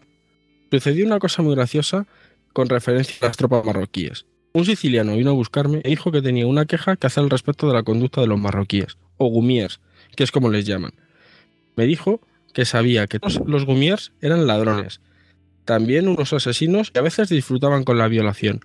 Estas cosas podía entenderlas y, y tolerarlas, pero que cuando fueron a su casa mataron a sus conejos y luego los desollaron en el salón. Eso era ir demasiado lejos.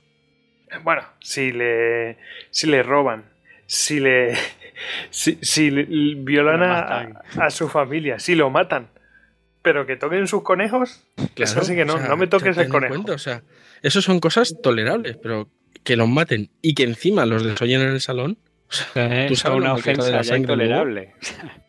que el conejo de un siciliano, macho, es sagrado. De todas maneras, es que, es que ahí es un poquito ore, ¿eh?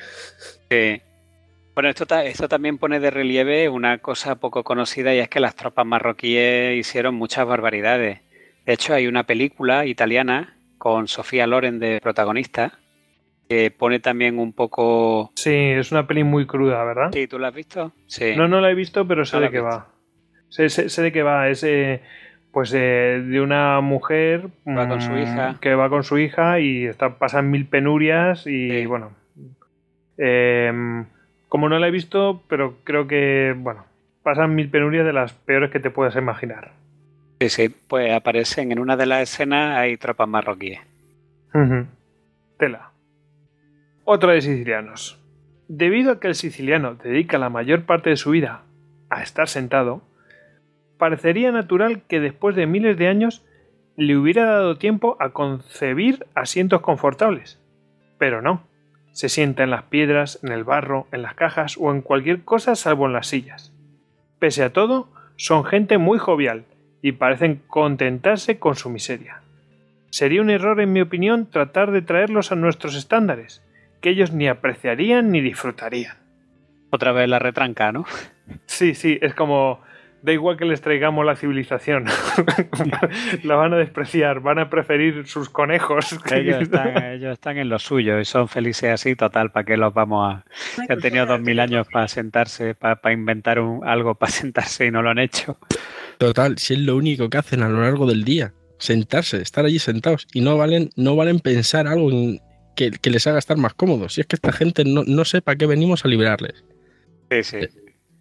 Bueno, hay, que decir muchas veces que las observaciones que hace son totalmente francas y que algunas veces, pues claro, como es la percepción que él tiene y además estaba medio chiflado, pues eh, algunas veces se mete unas patas tremendas y dice cosas que no tienen nada que ver con la realidad. Hay una de Malta, que no sé si estará por ahí apuntada, vamos, hay una de Malta tremenda que, que viene a decir que la, la, atalaya, las torres que hay a lo largo de la costa de la isla de Malta, que se hicieron en el siglo XVII, pero que era porque simplemente si alguien decía que hacía una torre para llevar a su familia, pues le daban el dinero para hacerla, que no era por, por, por cuestiones de vigilancia, de piratería berberisca ni nada de eso. O sea, y chimpún. Y te quedas y dices, pero ¿cómo? ¿Qué dice este hombre, no? Nada, como lo repartían, tenía ahí, pues eso, pues eh, había una especie de, de estado de bienestar donde, bueno, me quiero hacer una torre, bueno, toma el dinero para hacerte una torre. Exactamente. Malta, Malta era el venidor del siglo XVII. está claro. hacer una torre, pues ahí va el dinero y ya te lleva ya tu familia a vivir. Ya, está. Hala. en fin. ¿Os imagináis a Patton en Torrevieja? Bueno, ahora vamos a cambiar pues, de escenario y, nos vamos a ir eh, al norte. Vamos a ir al Canal de la Mancha, al norte de Francia. A ver, ¿dónde estamos, Hugo? Bueno, pues después de, del episodio de las bofetadas de Sicilia, que Eisenhower lo releva del séptimo ejército, creo que era, pues Patton estuvo prácticamente a punto de echar por alto la carrera militar. Lo que pasa es que tanto Eisenhower como Marshall eran muy conscientes de que, necesitaban un líder que, dominara la guerra operacional, que no que, que prácticamente no tenían otro y que por supuesto pues tendría que tarde o temprano tendría que intervenir en Overlord. Pues, en un principio lo que hacen es crearle el grupo de ejércitos Patton, creo que era, un, ejército de plástico en la, en la costa de Dover para mantener a los alemanes distraídos.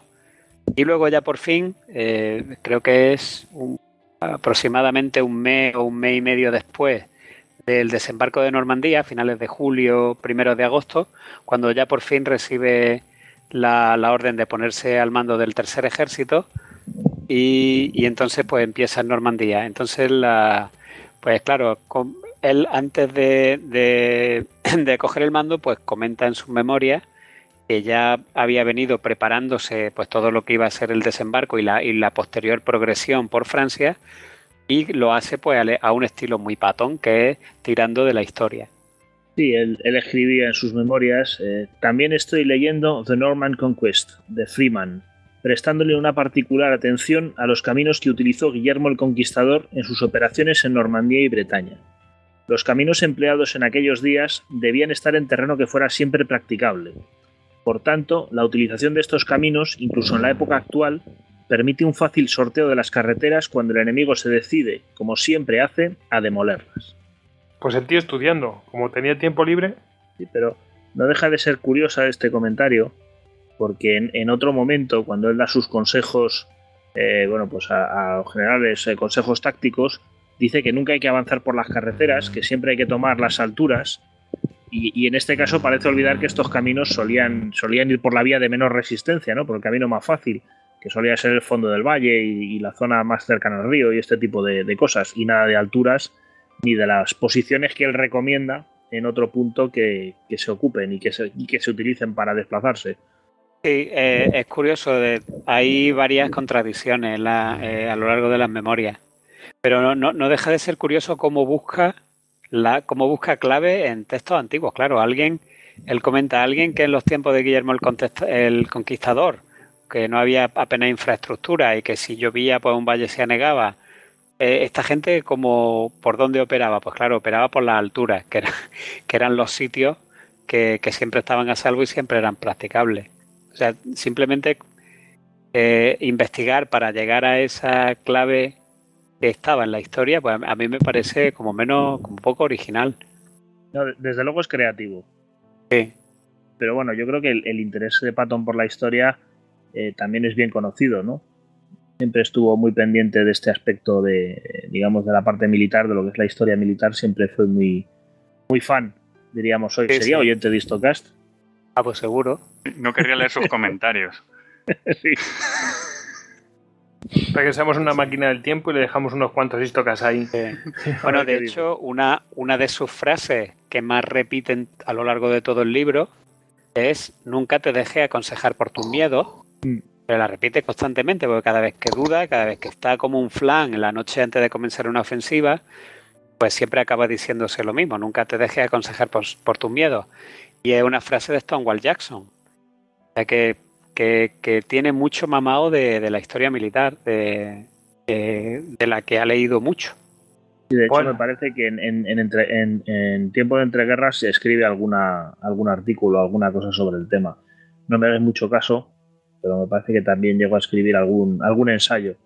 Bueno, Stonewall Jackson que eh, pereció de aquella manera. O sea, que bueno, que sí que. En un accidente. Fuego amigo lo llaman. Pues no sabemos si eran todos amigos, pero parece que sí eran del mismo bando. La prudencia de todas formas no está, no está de más. ¿eh? Bueno, escribir es algo que, viene de lejos. Él, empieza a escribir, a escribir, su diario en 1905, cuando entra en West Point. Y, hay una cosa muy curiosa, aunque no, no está en el prólogo de Riaskinson, que dice que eh, en un principio, durante la Primera Guerra Mundial, todavía no tenía ese gen innovador y estaba eh, en, hubo un momento en el que estaba chapado a la antigua y, por ejemplo, en el verano de 1917 escribió un memorando en el que pretendía desenmascarar a ese, esa novedosa máquina que llamaban tanque, afirmando textualmente que no valía una mierda. Sí, efectivamente. Sin embargo, tras presenciar la, la, penetración blindada británica en Cambrai, pues ya cambió, cambió de opinión y entonces volvió a escribir otro memorando donde decía textualmente, estoy seguro de que los carros de combate jugarán de algún modo un destacado papel en todas las guerras futuras. Es un cambio de opinión a tiempo. totalmente. Y le pusieron su nombre a un tanque. rectificar es de sabios, eso está claro. Bueno, vamos con la siguiente entrada em, que hemos recogido aquí. Y vamos a ver cuando toma el primer puesto de mando allí en Normandía. ¿No? Pues sí, vamos a ello. Mientras conducíamos hasta el puesto de mando, tuvimos que cruzar el puente de Carentam, que se suponía que estaba bajo el fuego enemigo, y que tenía que ser cruzado a toda velocidad, dejando grandes espacios entre vehículos. Cuando cruzaba, vi a cuatro soldados nuestros sentados en el mismo pescando. No obstante, todo hombre de armas que cruzó con posterioridad por allí me habló de los peligros que había experimentado cruzando el puente. o sea, estamos hablando de, las típicas cosas que hablan los soldados. ¿Tú crees que es verdad? O sea, ¿quién, quién dice la verdad? ¿Los soldados o Patón? Porque puede ser que Patón dijera, bueno, eh, ¿qué me estáis contando?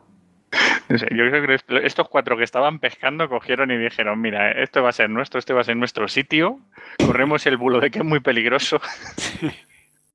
Llegados a este punto, puestos a soltar bulos o a hablar sin información, es mejor decir que es peligroso y que todo el mundo tenga cuidado a decir que no pasa nada y ver cómo pasa el general Patton y vuelan su, su, vehículo, ¿no? Ahí está. Igual da un poco de cargo de conciencia. Pero eh, a, mí, a, mí, me parece una imagen súper peliculera, ¿eh? De película esta de cuidado, vamos a pasar un puente, agáchese general y luego cuando llegan dos tíos allí con la caña de pescar. sí, y, luego y luego el postureo, claro, de no ve a mi general la que hemos pasado cruzando el puente y el otro, ¿no? Sabiendo Suena un poco a, la gran evasión. Suena un poco a ese típico humor de la gran evasión o el río Kwai, ¿no? Sí, exactamente, sí, sí. Pero es que lo curioso es que después de haberlo cruzado, de saber el panorama, venía la gente todavía diciendo que era peligroso. Por eso que era tipo puro postureo, ¿no? Para, wow, el puente Carentán, ya soy un veterano. Yo estuve, yo estuve en, en el puente Carentán, sí, sí. Algo así. Bueno, mm, pasamos al siguiente. Eh, aquí Mm, eh, no sé si queréis introducirlo alguno. Bueno, eh, Bradley lo pone al frente, pues simplemente con Sí, bueno, esto es que verbalmente. el, el 28 de julio no, Bradley ya no se quiere esperar más porque está la, la operación Cobra está a pique de empezar. Y, y creo que Patton debía, debía el mando, su mando del tercer ejército, el mando efectivo, era el 1 de agosto o algo así. Pero ya el Sí. mismo 28 de julio de palabra le dice Bradley ve y toma posesión de, de las unidades y, y tira para adelante. Aquí habría que a lo mejor que- aclarar que se trata del mismo Bradley que había estado bajo las órdenes de Patton en Sicilia y que ahora es superior de Patton en- jefe, en, Normandía. exactamente. Sí, porque de- de- después de que Patton cayera en desgracia por a- aquel abofeteamiento a, Dos- a un dos soldado. Dos, dos, sí. Dos. Oh. Y uno tirando de pistola casi. Joder, madre mía. Bueno, Leo. En conformidad con este plan, visité a las tropas el día 19 cerca de Coutances y encontré a una división acorazada detenida en la carretera mientras que los miembros de su cuartel general, oculto tras una vieja iglesia, estaban totalmente absortos en el estudio de mapas. Les pregunté por qué no habían cruzado el Siene. Me dijeron Río. Sí, sí, me imagino que será un río. Me dijeron que estaban estudiando cómo hacerlo en ese momento, pero que no lograban encontrar un lugar por donde vadearlo. Les pregunté qué medidas habían tomado para encontrar el vado, y me contestaron que por el momento solo estaban estudiando el mapa. Entonces les dije que yo acababa de vadearlo, que no tenía más de 60 centímetros de profundidad y que la única defensa que descubrí era una ametralladora que me había disparado de forma muy imprecisa. Les repetí el proverbio japonés. Una mirada vale más que 100 informes. Y les pregunté que por qué demonios no había bajado nadie al río en persona. Aprendieron la lección y desde entonces ha sido una gran división. Yo, yo creo que en este episodio eh, Patton fustiga una de las cosas que, que menos soporta, que es la pusilanimidad, ¿no? Eh, correcto. Es esa, esa pachorra, esa calma de, bueno, venga, vamos, ya hemos- ya tenemos un obstáculo, ya tenemos excusa para pararnos. Y para abrir el mapa, Exacto, vamos a. Entonces dice, bueno, ¿y por qué no, no, no- no os habéis acercado a, a hacer lo que es lo más obvio, ¿no? Echar un vistazo para, Claro. para recopilar información eh, directa en vez de, de sobre el mapa. yo cuando, yo cuando leía este fragmento, es que es una visión de, de una, una candidez por parte del ejército norteamericano increíble. O sea, yo me acuerdo, ¿acordáis cuando hablamos de en el programa de la defensa del puente de Belgorod? Que los rusos atravesaban el puente, un batallón se metió en la ciénaga. ¿Os acordáis? El río. Sí, sí, que tiraban los todo tanques el rato pop, intentando cruzarlo, que Mm. metieron tanques debajo del agua para cruzar por la noche. lo que fuera para cruzar. Claro, o sea, lo- los rusos lo tenían clarísimo. Había una barrera de agua, había que establecer una cabeza de puente, pero antes ayer que hoy. Y, en contraposición tenemos a un ejército de verdad que es que es grido en ese aspecto, ¿no? O sea, se- una división acorazada, completa, se para y se ponen a mirar a un mapa estando a 500 u 800 metros del río. O sea, es realmente increíble. Di- dicho esto, la anécdota tiene otro enfoque también. ¿Qué hace un general de tres estrellas acercándose al río para ver si es vadeable o no es vadeable? Eso es porque es patón. O sea, que también Bueno. es para cogerle a él y decir, macho, si te pegan dos tiros justo cuando Claro. vamos a activar tu ejército, la que se lía es monumental.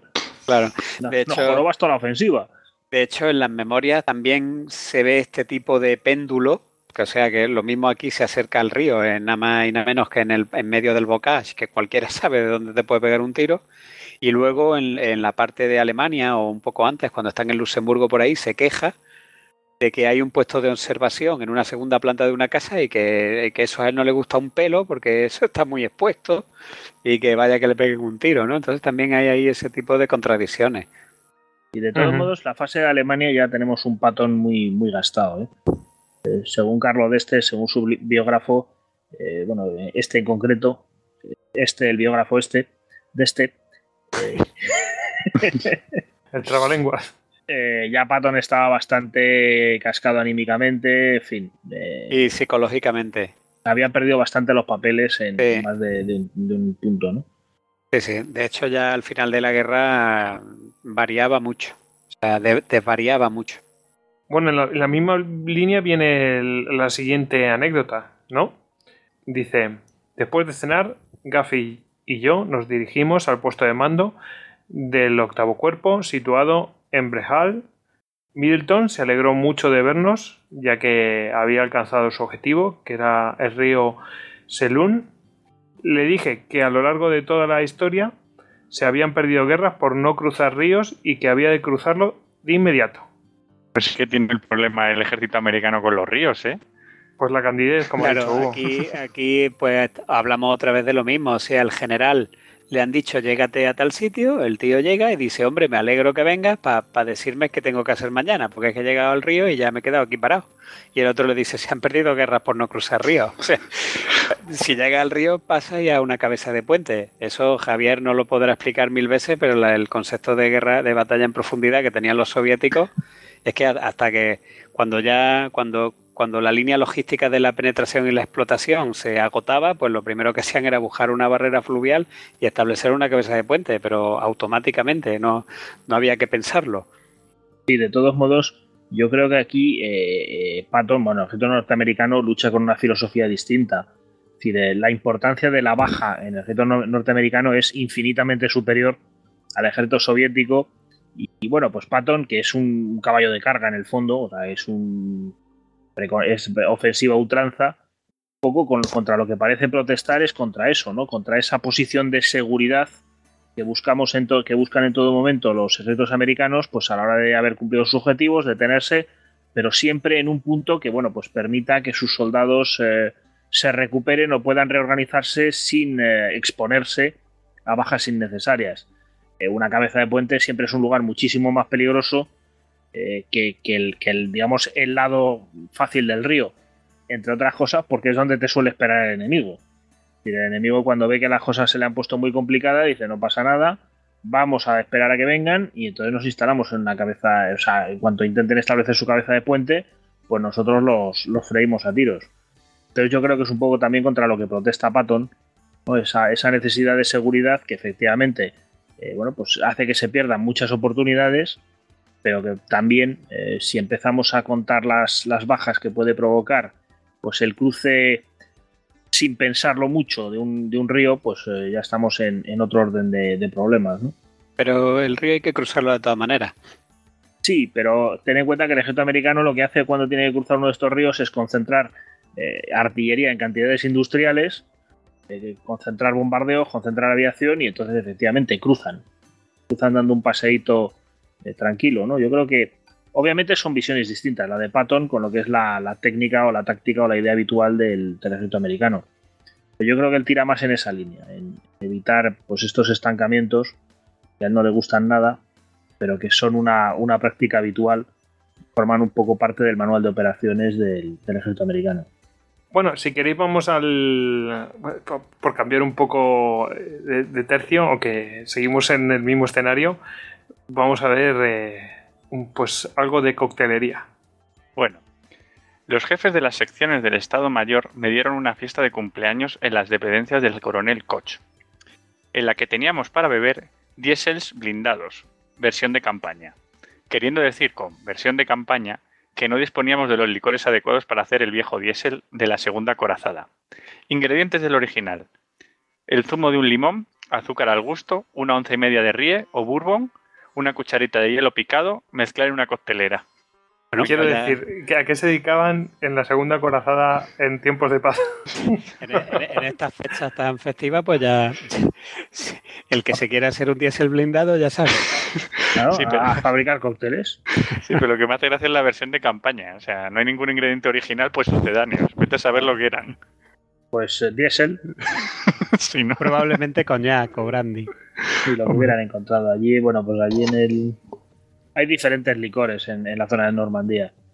Anticongelante, gasolina, vete a saber. Cual, casi cualquier cosa a base de manzana. Joder, se, bueno, pagaría por estar en una fiesta de esas. no sé yo. Por lo menos no por llegar al día siguiente. Bueno. Bueno, si tuviera una máquina de tiempo y volviera, ¿no? Eso sí. Empecemos con el a qué batalla irías tú. Bueno, y como ha dicho Hugo, el que quiera pues que anote los ingredientes y que se lo haga y oye, eh, si resulta, pues que nos cuente la experiencia. ¿Mm? Sí, bueno, exactamente, que nos mande una notita a ver cómo, cómo es. ¿Cómo está? Sí, sí. Hombre, yo cosas peores he bebido, ¿eh? Yo no quiero, no quiero saberlo. y no digo más. Bueno, por ahora seguimos con nuestras Jerry Cans, nuestras cervezas, así que, bueno, eh, después pasaremos a otras cosas. Bueno, Hugo, y, y estamos eh, mm, previos a, a una campaña que va a venir, pero bueno, ¿qué es la situación que, que tiene en la siguiente entrada que voy a leer?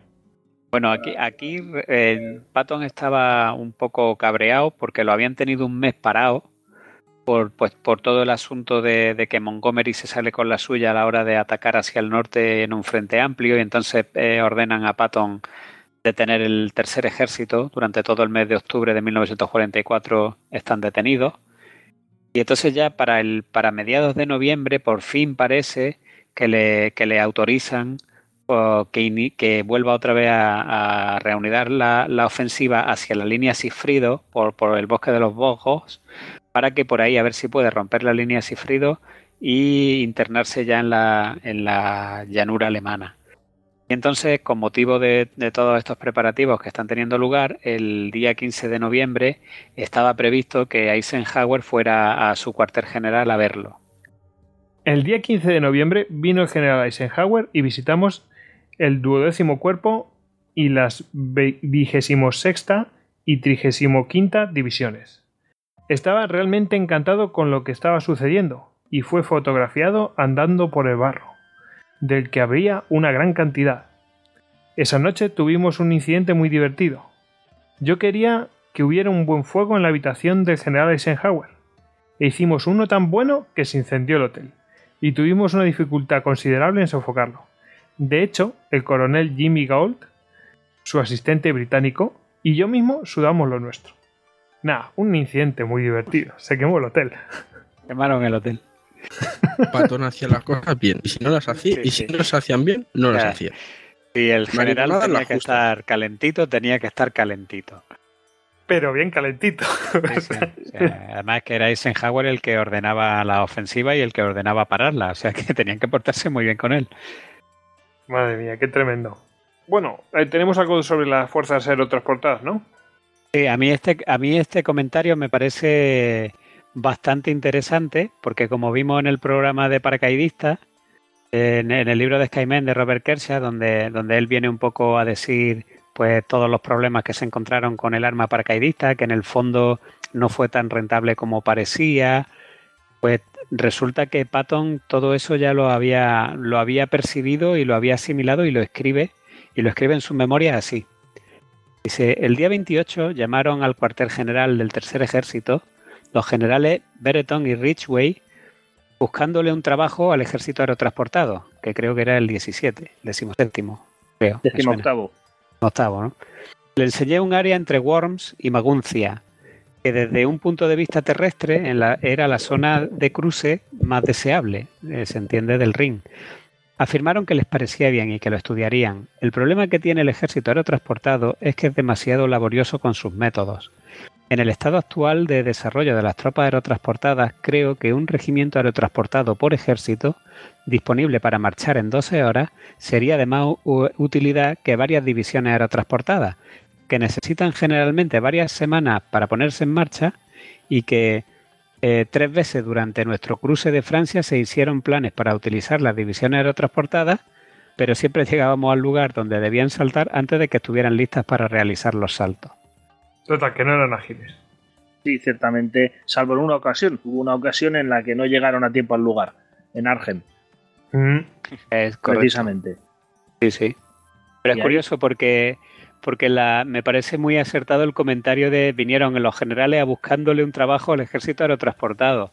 Es que es verdad que los, aliados, eh, eh, ellos fusionan su arma paracaidista, la británica y la, y la, norteamericana, para crear este ejército aerotransportado, este decimoctavo, y resulta que es muy difícil de emplear precisamente por, porque cuando ya están preparados para hacer algo ya ha sucedido. De hecho, como hablamos en el programa de Marquez Garden, antes de Marquez Garden hubo como nueve o diez operaciones planeadas parecidas a Marquez Garden y todas tuvieron que ser canceladas. Entonces, me parece bastante interesante que este hombre lo percibiera todavía sobre el terreno, ¿no? Que la cantidad de recursos ingentes que se habían gastado los aliados en tener un ejército aerotransportado y que tenían que rentabilizarlo como fuera y claro, iban los generales paseándose por el frente intentando a ver dónde podían colar a, su ejército. Sí, sí es verdad que la cuestión de las tropas aerotransportadas, pues es lo que, lo que estoy comentando, ¿no? Era un dolor, eran muy caras de entrenar, eran muy complicadas de, gestionar y bueno, pues daban este tipo de problemas. El comentario de Patton, un regimiento por, por división o por, por, cuerpo de ejército listo para salir en 12 horas, desde luego es, parece muy acertado, ¿no? también eh, con la ventaja de que tenemos de leer el periódico de mañana. Bueno, sobre todo, sobre todo teniendo en cuenta lo que pasó después, porque es que es justo lo que pasó después, después, o sea, en el Vietnam, la infantería aeromóvil y todo esto, pues es como un adelgazamiento de, la, de las tropas aerotransportadas, algo más flexible. Sí. Dicho esto, a mí me gustaría, o sea, tengo mucha curiosidad por saber la fecha exacta en la que escribo este comentario, porque eso puede dar lugar a... Pues esto mm, tendría que mirarlo, pero pone el día 28, pues puede ser el día 28 de enero o de enero de febrero, porque están preparando el salto del ring. El salto del ring, luego ya estamos después de Market Garden. Sí, después de Market Garden, sí, sí. Y después de la arena, que tiene, tiene sus dolores y sus rencillas, ¿no? y también parece que hay un cierto, una cierta puya. Y su retranca una cierta puya, bueno, pues esto, en fin, estas grandes masas no parecen ser efectivas. Estos son los que hicieron que me parara. Efectivamente, son los culpables de que me retiraran los recursos. No se lo perdonaré jamás. Eisenhower, Montgomery. no te lo perdonaré jamás. No, no, no, no hagáis el chiste. Pues si lo has hecho tú. Yo no he hecho el chiste, yo me he parado justo antes. En fin. Bueno, Hugo, aquí tenemos una cosa que no es una entrada propiamente dicha de Patton. Sí, bueno, esto es una cosa muy graciosa, que, no escribe Patton, sino que la, escribe en un pie de página el, coronel Paul Harkins, que es el que luego, después de la guerra, con el permiso de la viuda de Patton, recopiló, compiló y editó las memorias de, del general. Entonces él de vez en cuando sí que va metiendo anécdotas suyas que él presenció pero que no las escribió Patton en sus diarios. Y esta es una de ellas, es de primeros de diciembre de 1944, cuando eh, hay que empezar la ofensiva, esta que hemos hablado, que le había autorizado Eisenhower cuando le queman el hotel. Y, pero claro, el problema es que ya estaban eh, con un día o dos de retraso, a primeros de diciembre, que era cuando se suponía que debían lanzar la ofensiva, y no paraba de llover. O sea, llevaban días, días, días y semanas que llovía y entonces no podían o no podían iniciar la ofensiva o las unidades que, de vanguardia que ya habían empezado eh, pues tenían un progresar muy lento. Entonces Patton se desespera y ocurre lo que, lo que comenta Harkins.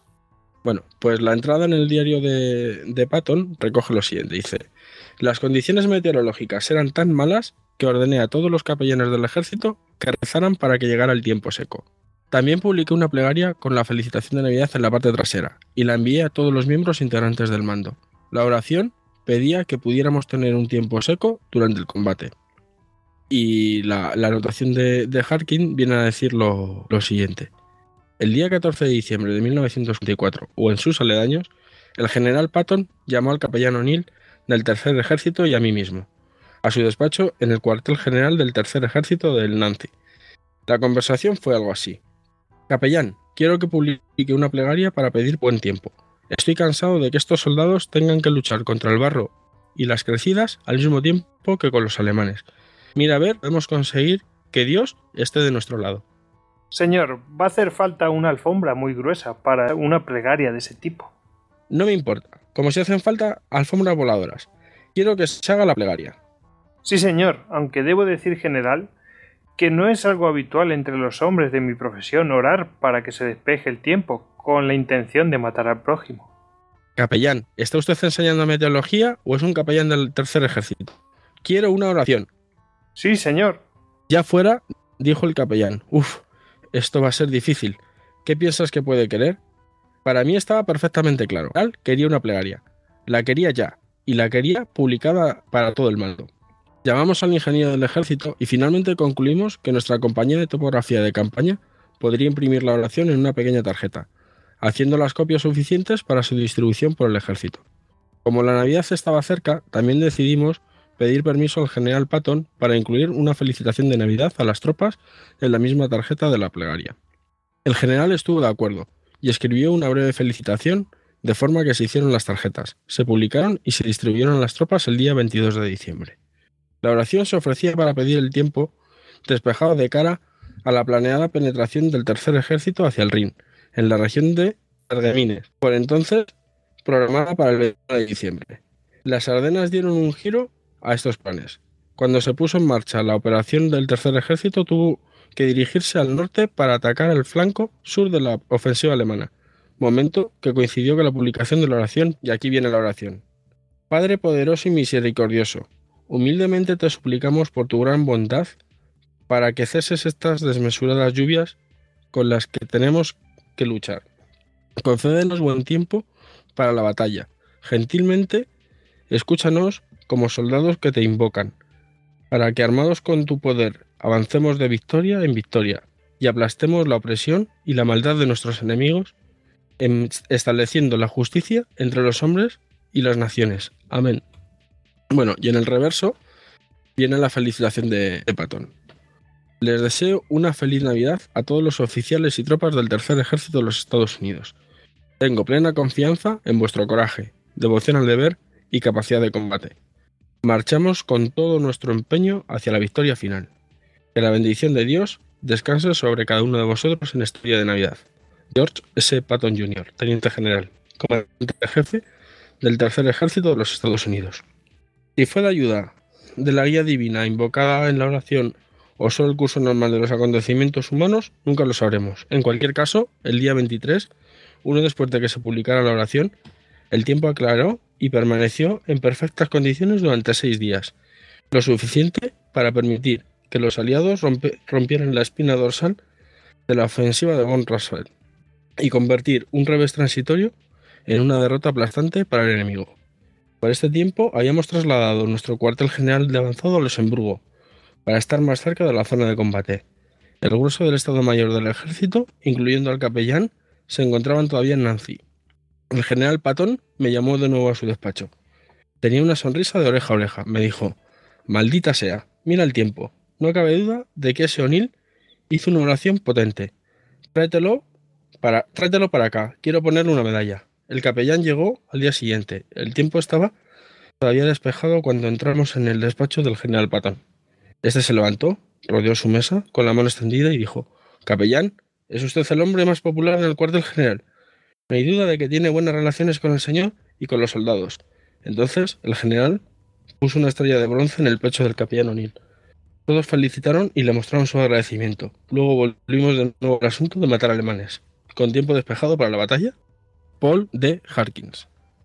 Bueno, es curioso porque, como hemos comentado antes, eh, Patton llevaba parado desde octubre, eh, estaba planeando una ofensiva para romper la línea Sifrido durante todo noviembre.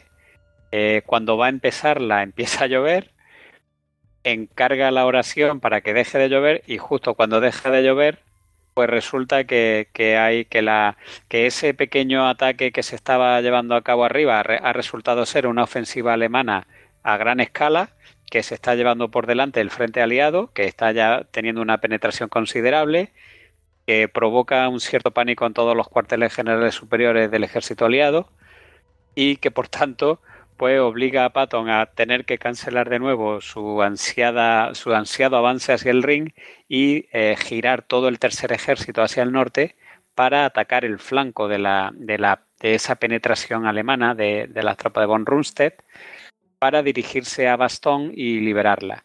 La verdad es que esa, esa, maniobra del tercer ejército es una de las maniobras más audaces de todos los tiempos. El, eh, Patton lo explica muy bien en su diario.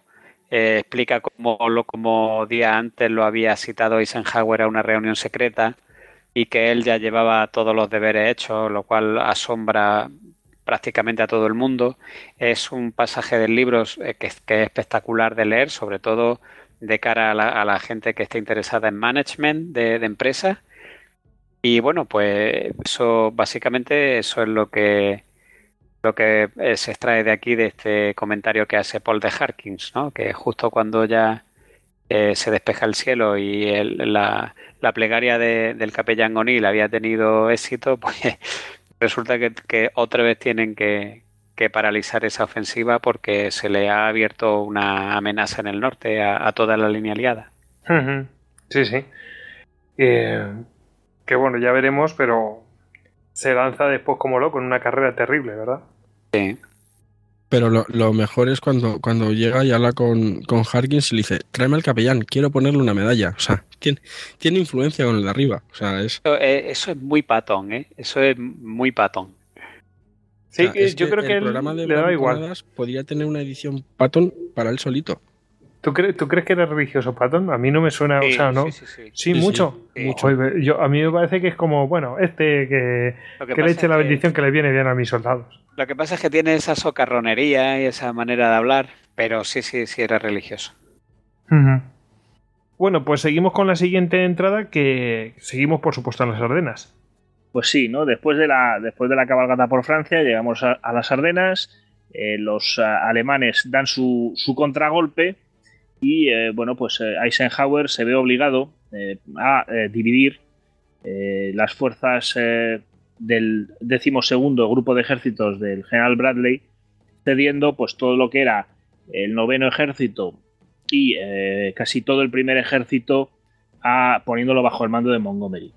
Esto, pues bueno, sienta, sienta bastante mal en los mandos americanos, sobre todo porque Montgomery, fin, su forma de actuar es un personaje bien conocido. Eh, se puede decir muchas cosas de él, pero no que fuera simpático ni agradable. Y entonces, bueno, pues ahí se creó una, gran conmoción. De hecho, Bradley acepta eh, la situación, digamos que su primera respuesta cuando Bedell Smith le comunica que, estas tropas van a pasar bajo el mando de Montgomery, eh, Bradley le contesta que si hubiera sido un general americano, pues le hubiera parecido lógico, ¿no? Pero que esto de que sea Montgomery, pues ya le rasca un poco más. Lo cierto es que eh, en ese momento tienen, eh, bueno, el tiempo impide que los aviones de enlace funcionen. Eh, Bradley no tiene una línea telefónica tendida hasta el cuartel general de Montgomery. Y además, bueno, pues los teletipos funcionan mal, están dando problemas. Total, la única forma que hubiera tenido Bradley de comunicarse con sus jefes de ejércitos, pues era subiéndose a un coche y recorriendo 250, 300 kilómetros hasta sus cuarteles generales, ¿no? Que es lo que motiva esta decisión. Esta decisión pues eh, deja como único ejército completo bajo el mando de Bradley pues al tercero de Patton y a Patton pues tampoco le hace demasiada gracia eh, lo, que, lo que hace, vamos, que, esto pase bajo el mando de Montgomery. Bueno, pues dice, dice Patton en su memoria, hablar de la falta de velocidad de Montgomery me recuerda algo que el sargento Mix, que era su ayudante, su ordenanza, me dijo al principio cuando comenzábamos las operaciones, es decir, en Normandía, y Montgomery estaba aguantando valerosamente en Caen, mientras nosotros llevábamos la iniciativa. El sargento Mix observó, por Dios, general, si el general Montgomery no hace por moverse, a esos soldados británicos le van a crecer alga y lapa en, su pie izquierdo de tanto estar en el agua. Y broma, también el comentario desde mi punto de vista tiene su frase clave en Montgomery estaba aguantando valerosamente en Caen. Totalmente, eso es, es genial. Montgomery destacando en el sector de Caen. era el que se suponía que tenía que romper el frente y estaba aguantando valerosamente. Lo hace, lo hace con retranca, clarísimamente. una retranca brutal. Sí, sí. sí. Le, le ha faltado decir el glorioso Montgomery. Vamos, los, británicos todavía metidos en la playa, ¿no? Le van a crecer la alga en los pies. Lo, que, lo que me gustaría saber es si los comentarios del sargento Mix no serían los suyos, ¿no?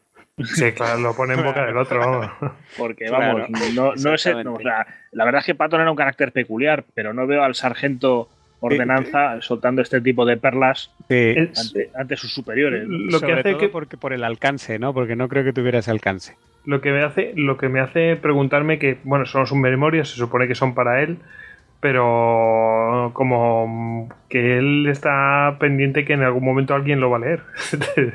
Entonces, bueno, no sé si, no nos inventa estos recursos, vamos. No recuerdo ahora exactamente si también es Mix. Eh, hay otro comentario en las Ardenas que ponen en marcha el tercer ejército que le viene a decir algo del estilo de mi general. El, Estado paga todo un cuartel ah, general para organizar esto y nosotros lo hemos hecho solos en, 24 horas, ¿no? O algo por el estilo. Sí, sí, eso es cuando, cuando Eisenhower, muy asustado, lo llama no sé qué ciudad, Reims o algún sitio de estos, lo llama para ver qué puede hacer justo al comienzo de la Ardena. Y Patton, que, que, ya el día 12 de diciembre había anticipado que se podía dar esa ofensiva, increíble, pero el tío lo había visto venir, ya había, había calculado ya con su estado mayor qué necesitaba para, para, girar el tercer ejército y ponerse en marcha hacia el norte. Y cuando llega a la reunión con Eisenhower y le dice Eisenhower, mira, esto es lo que pasa, tal, ¿qué tú qué puedes hacer? Y dice el tío directamente, yo mañana por la mañana a las 9 ataco. Sí, y claro, lo deja todo un poco muy... Lo deja todo sorprendido y por, el culo torcido. Claro, por eso Mix o Patton en boca de Mix pone ese comentario de hay que ver con toda la estructura y con todo y, y nosotros aquí la tarde antes ponemos el Estado Mayor a hacer unos cuantos cálculos y, ya está. Y ya hemos solventado la maniobra. Y por eso lo tenían a él. Bueno, aquí de todos modos sí, se refiere a la, reunión de Verdún del día 19. De Verdún, exactamente, sí, sí. Exacto. Lo que dice Patton en sus memorias, lo que dice Patton en sus memorias es que él empieza a preparar esos planes a las 8 de la mañana, antes de, a las 7 de la mañana antes de partir a la reunión. Sí, pero, pero la tarde antes, dice que la tarde antes había puesto a trabajar al Estado Mayor. Pero efectivamente aquí hay, hay una serie de versiones muy interesantes. Año tiene varias versiones muy interesantes. Porque en lo que es el cuerpo de sus memorias, Patton dice eh, que podrá ponerse en marcha el día 22. Eh, en lo que es eh, la, parte final, los comentarios finales, dice que lo que le dice Eisenhower es que se pondrá en marcha el 23 pero que al final consiguió ponerse en marcha 24 horas antes de lo previsto, que es el 22. Pero bueno, parece como que cambia un poco la versión. y en la versión que explica Carlo Deste, en la biografía de Patton, Patton lo que dice es 48 horas. O sea, estamos a 19, va a ser el día 21. Y en realidad, efectivamente, la ofensiva se retrasa y empieza a las 6 de la mañana del día 22, ¿no? Entonces ahí hay un baile de fechas muy interesante, sobre todo en las diferentes versiones de Patton, y bueno, este y además puede que sea las, eh, minutas taquigráficas. Puede, puede que sea también porque después hubo un poco de retranca. Eisenhower se asustó porque Patton decía que iba a atacar con tres divisiones y Eisenhower decía que eso era muy poco, que, si no podía atacar con seis y claro, el otro decía que prefería la sorpresa a, tener que esperar a las otras tres que tampoco sabía de dónde le iban a llegar. Entonces yo creo que ahí hay también un, dime y direte durante un tiempo y a lo mejor ahí en eso se les va un día. Esperamos que hay una serie de cambios en las afirmaciones de Patton muy interesantes, porque él mismo, bueno, supongo que también escribe bastante de memoria, y está el, tema este de, bueno, la fecha exacta que Patton promete. Lo que sí es cierto es que la maniobra es absolutamente genial y, y, bueno, pues consigue hacer girar 90 grados un ejército que además está desplegado para atacar eh, que no es poca cosa. O sea, no es lo mismo mover un ejército que está en reserva o que está en situación de descanso que mover un ejército que está desplegado para atacar, eh, reubicarlo, posicionarlo y volverlo a lanzar al ataque. En mitad del invierno. En mitad del invierno. Hmm, y además, con todos los problemas que habían tenido. Con el, con el flanco derecho fastidiado porque tenían una bolsa al sur, la bolsa de Colmar, estaban intentando reducirla el, ejército que tenía al lado, pero que no lo estaba consiguiendo y estaba también drenando recursos del tercer ejército cada vez más porque no lograban eh, darse con la bolsa. O sea que fue una maniobra bastante complicada, sí. Dicho esto, voy a citar a un autor que yo sé que a Hugo le encanta, eh, que es Christer Bergstrom. Ah, sí. que destroza bastante a Patton, porque efectivamente eh, cuando habla de esta contraofensiva de Patton, dice que es un fracaso rotundo. Y los argumentos que maneja Bergstrom, que no son del todo incorrectos, es que cuando Patton, el 19, dice que va a lanzar su ofensiva, obviamente no está hablando de liberar Bastogne, que todavía no ha sido cercada. Está hablando de cortar el saliente alemán de sur a norte. Claro, de atacar el flanco como sea, el flanco de lo que no saben lo que es. Para destruir el quinto Panzerarmee eh, lo cierto es que su ofensiva que empieza el 22 se estanca completamente. Lo único que consiguen es llegar a meter una columna en Bastogne el día 26 y entonces se convierte en un gran triunfo. Cuando en realidad eh, el plan original, el objetivo original, eh, vamos, no, se llega ni a acercar. Entonces ahí hay un, juego de, maquillaje que es muy interesante y, es muy interesante porque además las Ardenas es el momento supremo de Patton, es decir, es el, su gran momento de gloria y último porque realmente después ya es cuando empieza a entrar en declive. Pero no deja de ser un, planteamiento curioso cómo se ha modificado o cómo se puede plantear un mismo hecho desde diferentes puntos de vista. Yo la, versión de Bergstrom pues he tenido ocasión de analizarla hace poco, precisamente a raíz de la revista, Tiene sentido, tiene y sentido. es muy interesante, muy, muy Sí. interesante. De hecho, el mismo Patton en las memorias cuenta que el pasillo hasta Bastón medía 30 metros o algo así, ¿no pone? O- 300. 300. 300 el de pasillo, anch- de el pasillo inicial son 300. Sí. Y además esto enlaza, si no me equivoco, con la anécdota siguiente.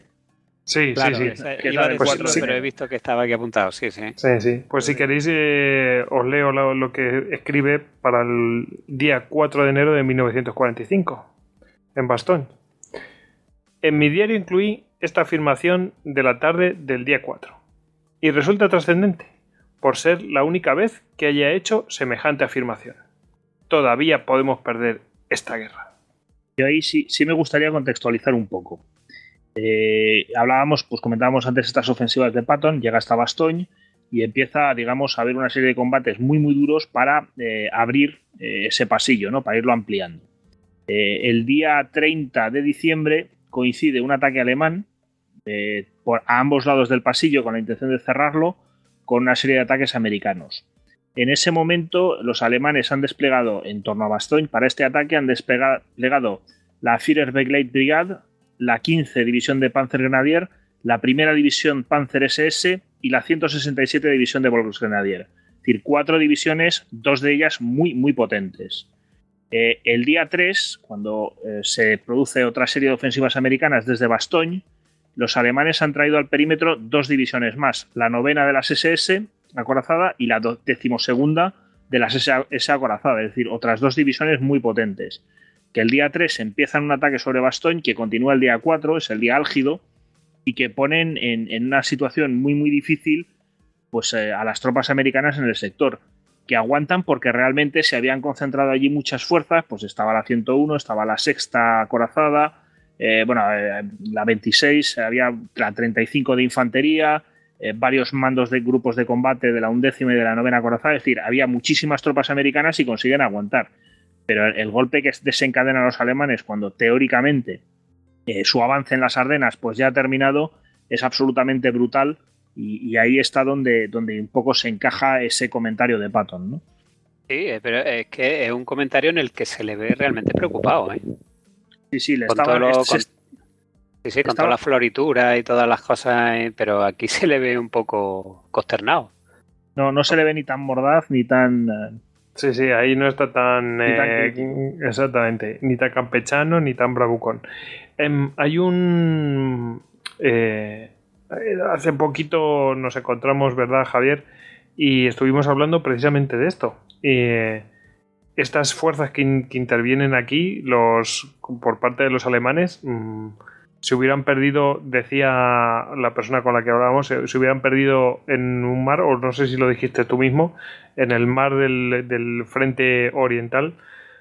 Pero la pregunta es, ¿y si hubieran empleado más fuerzas los alemanes ahí? Mm, mm, ¿Qué hubiera pasado? eh, en el frente oriental, dices. No, en el occidental, aquí. En el Si hubieran occidental. metido más fuerza todavía. realmente los alemanes en el frente occidental echan el resto. ¿eh? De hecho, eh, la estrategia, sobre todo ahí, eh, hay una mano negra, parece que, según algunos historiadores, hay cierta mano negra de Guderian. Eh, Hitler, bueno, Hitler, anticipando el desembarco de Normandía ya desde primeros del 44, empieza a favorecer el frente occidental frente al oriental, porque sabe que en el oriental dispone de espacio estratégico para retirarse, para ir perdiendo terreno, mientras que en el, en el occidental, en cuanto le desembarquen los aliados en Normandía, pues están prácticamente a las puertas de, de Alemania. Eh, en este sobre todo porque los espera en Calais también. Eh, en este sentido, bueno, se empiezan a acumular fuerzas y Guderian empieza a jugar a colocar una serie de líneas, a, a crear una serie de líneas fortificadas de defensa en el frente oriental eh, para, bueno, pues para poder contener los ataques rusos mientras se intenta echar al mar o derrotar a los aliados occidentales en Francia. Bueno, ya sabemos que esto fracasa y que realmente las Ardenas pues es el último es la última baza de esta de esta idea, ¿no? De intentar, bueno, pues acabar con un frente de guerra eh, para poder eh, disponer tranquilamente del otro y poder eh, por lo menos conseguir algún tipo de empate. Entonces, en ese sentido, pues realmente estas unidades eh, yo creo que eran la última esperanza de Alemania y que a lo mejor pues tenían mucho más que ofrecer en el frente occidental que, que lo que ofrecieron en el frente oriental. De hecho, eh, cuatro de estas divisiones, entre el Panzer de las SS en concreto, eh, son enviadas a Hungría, al sector del lago Balatón, eh, y ahí bueno, pues es la última ofensiva y, es un fracaso rotundo. Con lo cual son sumergidas por, los rusos que ya en ese momento, como hemos dicho más de una ocasión, saben operar y además disponen de medios. Bueno, mm, luego además tenemos una situación previa a un ataque eh, para tomar contacto con el primer ejército. Y bueno, eh, aquí no sé si Hugo quiere comentar porque trata sobre el liderazgo y... Sí, a mí, a mí este párrafo me gusta mucho. No, no es realmente no es una, anécdota ni nada, es simplemente que describe un estado de ánimo y me gusta mucho porque refleja perfectamente cómo, cómo Patton se ha forjado ese, esa personalidad de auténtico líder. Pues si quieres leerlo tú mismo, adelante. Pues dice, eh, dirigiéndome a Arlón, cuartel general del tercer cuerpo, para disponer lo necesario de cara a este ataque, pasé junto al último grupo de combate de la 90 eh, División o la 90 División, que marchaba al frente. Estos hombres habían permanecido montados en camiones durante una gran cantidad de horas, con una temperatura de 6 grados bajo cero, y estaban completamente helados, en el lado opuesto de la carretera había una fila interminable de ambulancias evacuando a los hombres heridos. Y pese a todo, cuando los soldados de la 90 eh, eh, División me vieron, se pusieron en pie y me, vitorearon. Fue la experiencia más conmovedora de mi vida y al ser consciente de lo que las ambulancias contenían, lo hizo todavía más conmovedor. Me encontré a Gaffey en el camino y le hice señales para que me siguiera.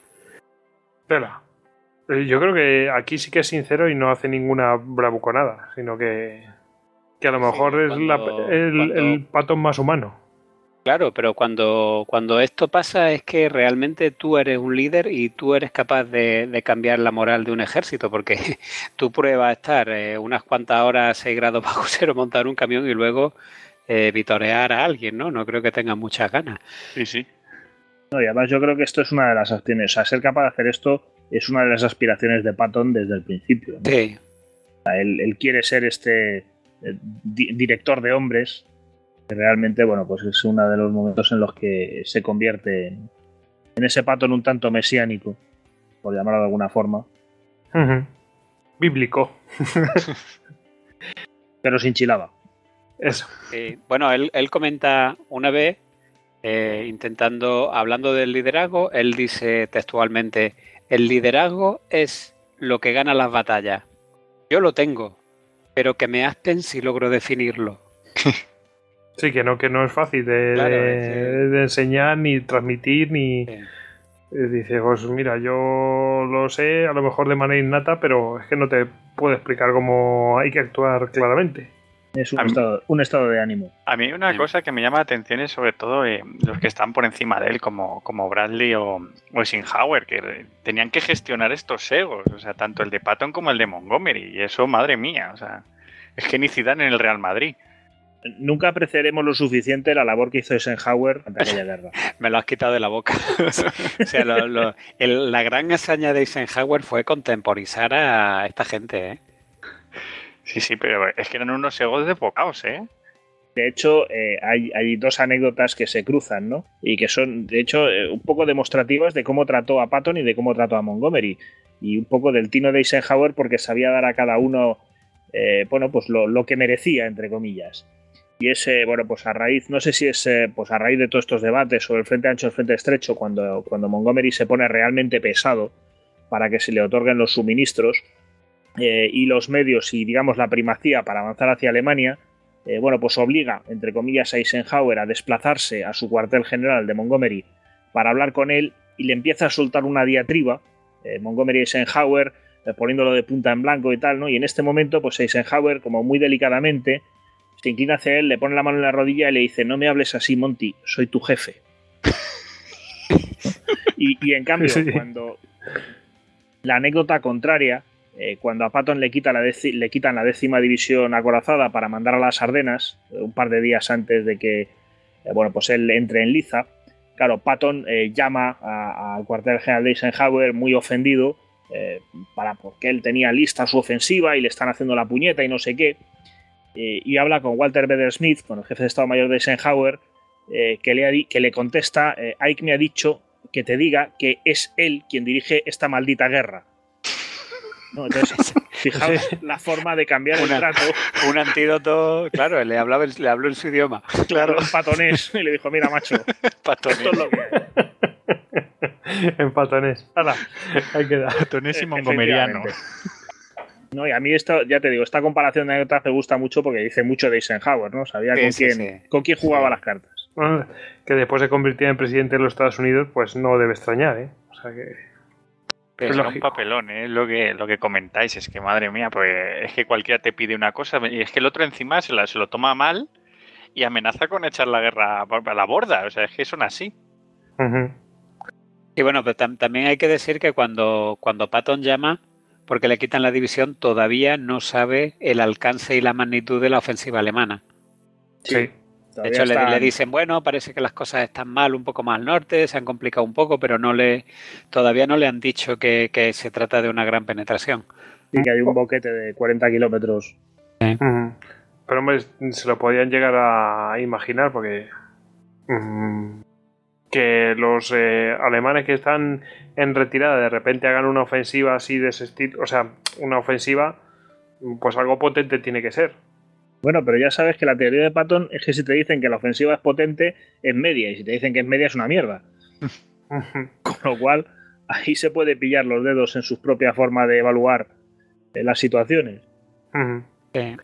Desde luego, lo, lo que sí es conmovedor en esta parte de las memorias, y en, en la parte, eh, Patton eso lo sabe reflejar muy bien, es el papel en el que se queda Bradley, ¿eh? cuando le quitan el, el primer ejército y el, y el otro que estaba más arriba, ahora no recuerdo cuál era, El noveno.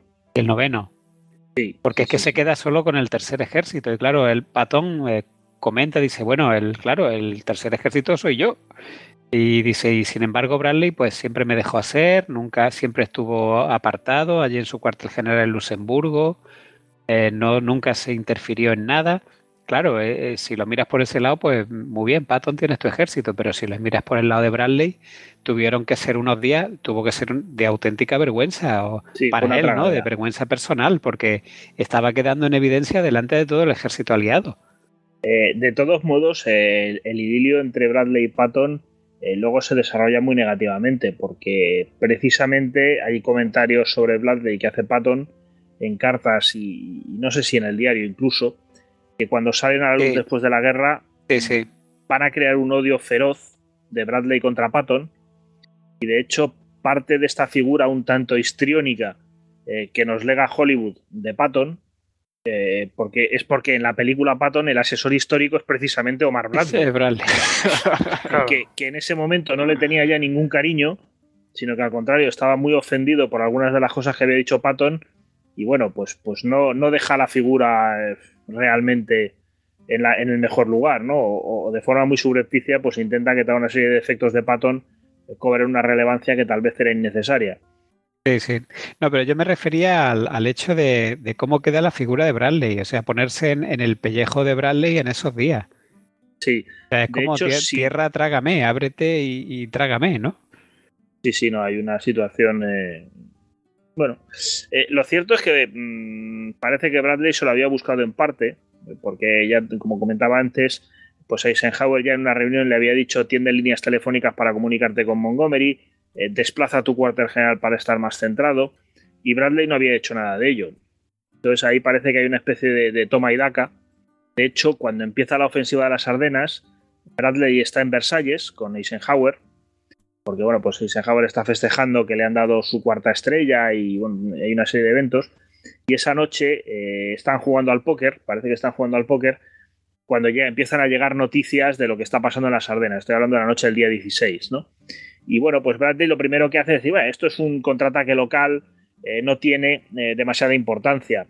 Y lo que Eisenhower le contesta es, manda algo de ayuda a Troy, se refiere a Middleton, el jefe del octavo cuerpo de ejército, eh, como diciendo, a mí esto no, no, me, no me suena nada bien y, y intenta mandar algo de ayuda, ¿no? de intervenir.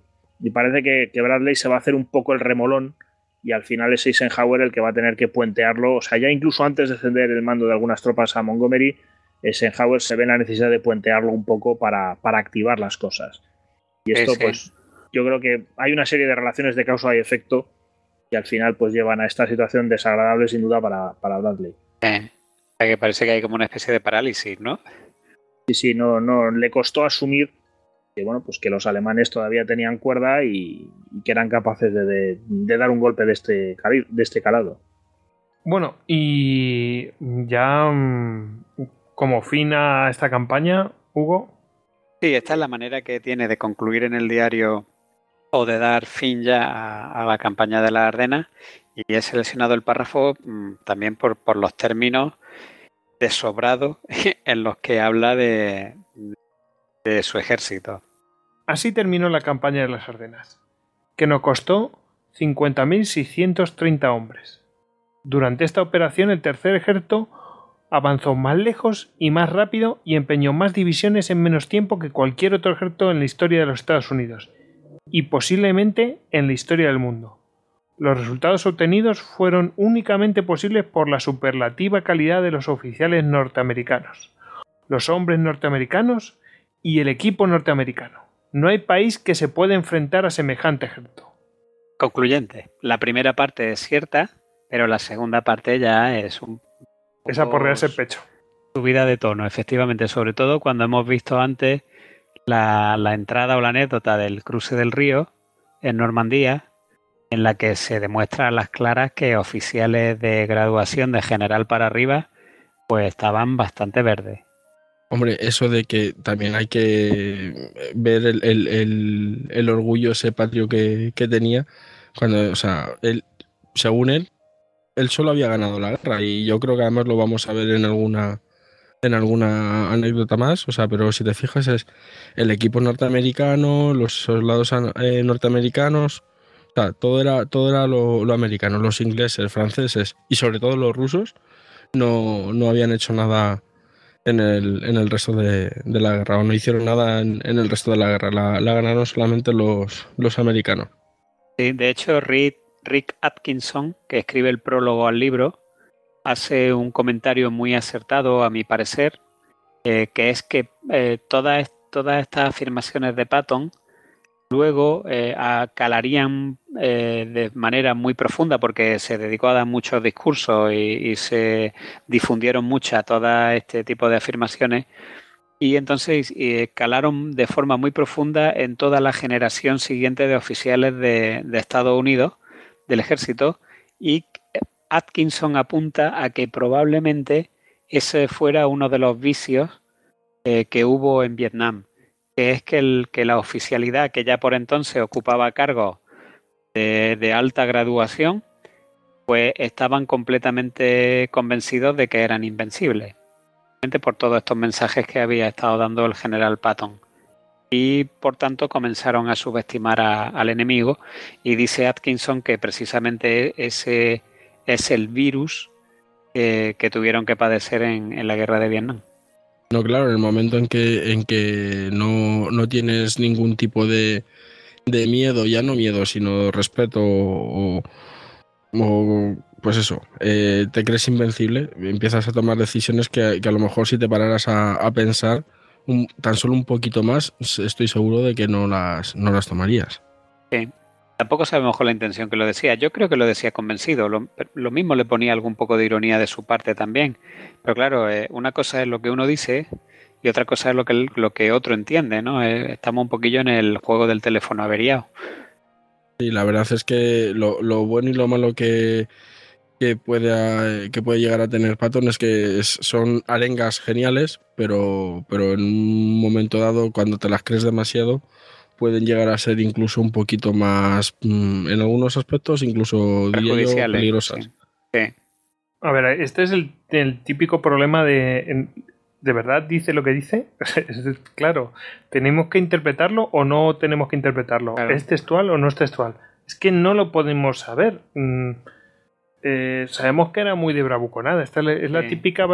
Estoy seguro que si cojo el de Rodomontada de los españoles, me encuentro frases de ese estilo seguro. O sea, de eso de, jaja, y les vencimos y ¿por qué vencimos? Porque Dios está con nosotros y somos cojonudos.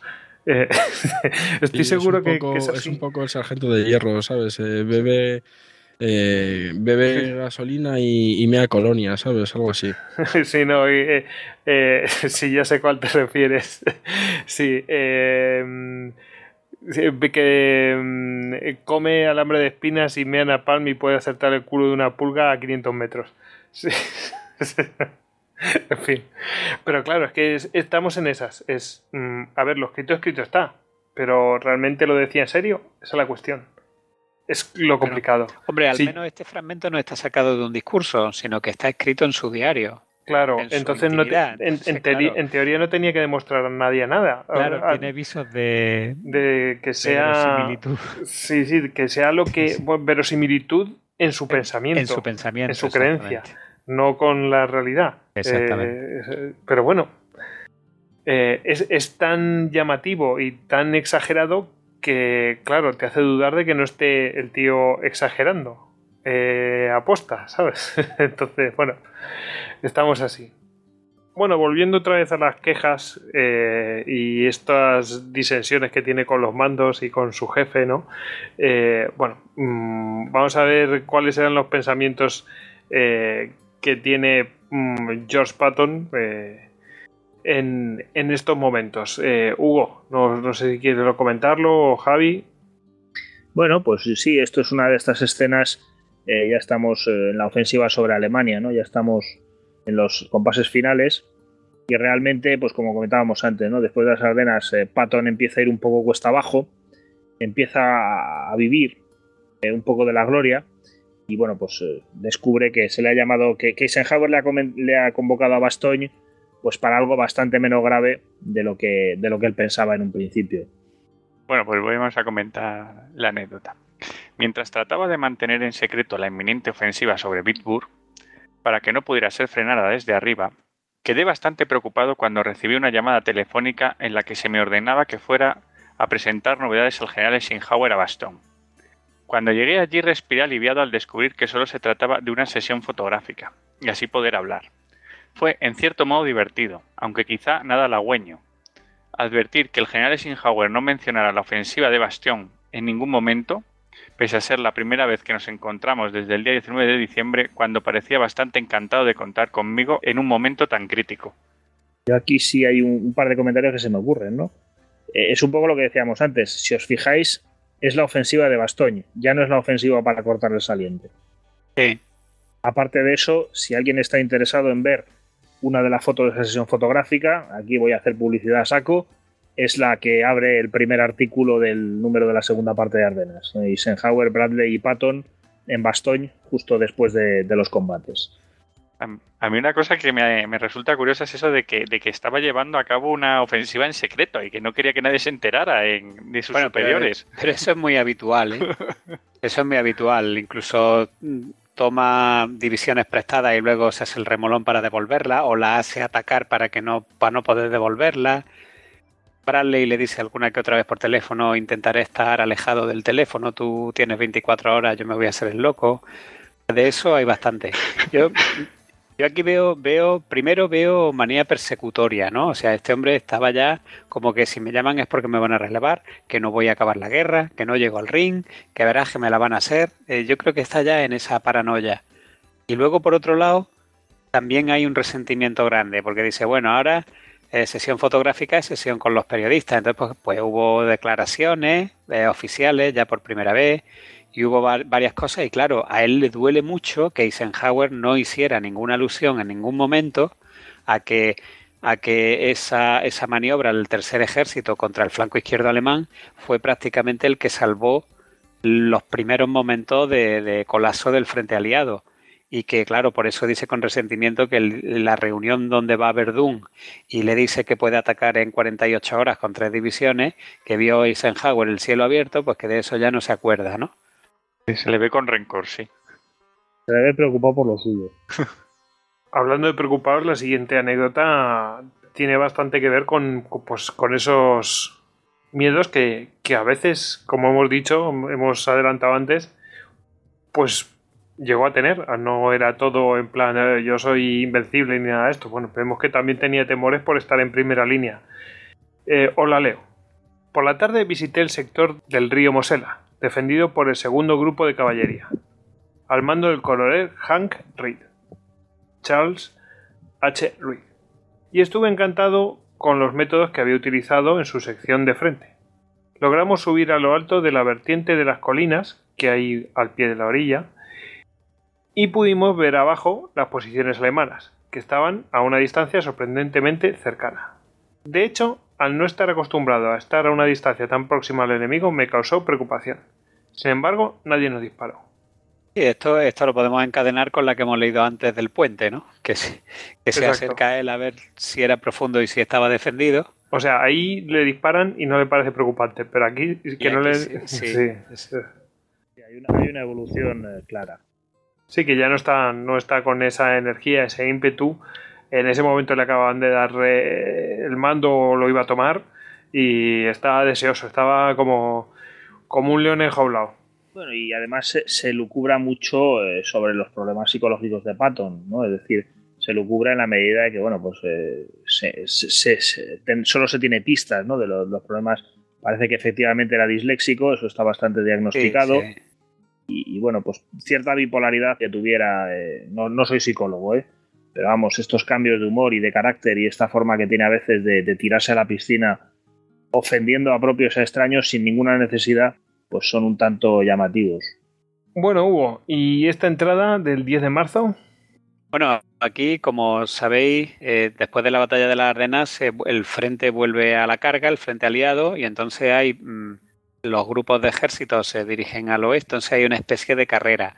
Al norte está Montgomery y algunas eh, norteamericanas en plena carrera hacia el Rin, entre ellas el primer ejército, y por el sur bueno, por el sur relativo, pero por el sur, por la zona del Palatinado, pues va Patton con el tercer ejército. Y entonces ahí hay también un forcejeo de, en cuarteles generales superiores, porque pues lo, lo, típico, Montgomery quiere para su grupo de ejército todos los víveres y toda la prioridad porque dice que allí está el RUR y, tal y cual.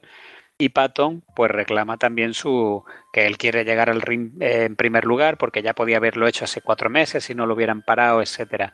Y entonces el 10 de marzo recibe una orden para que se pare y se ponga a la defensiva.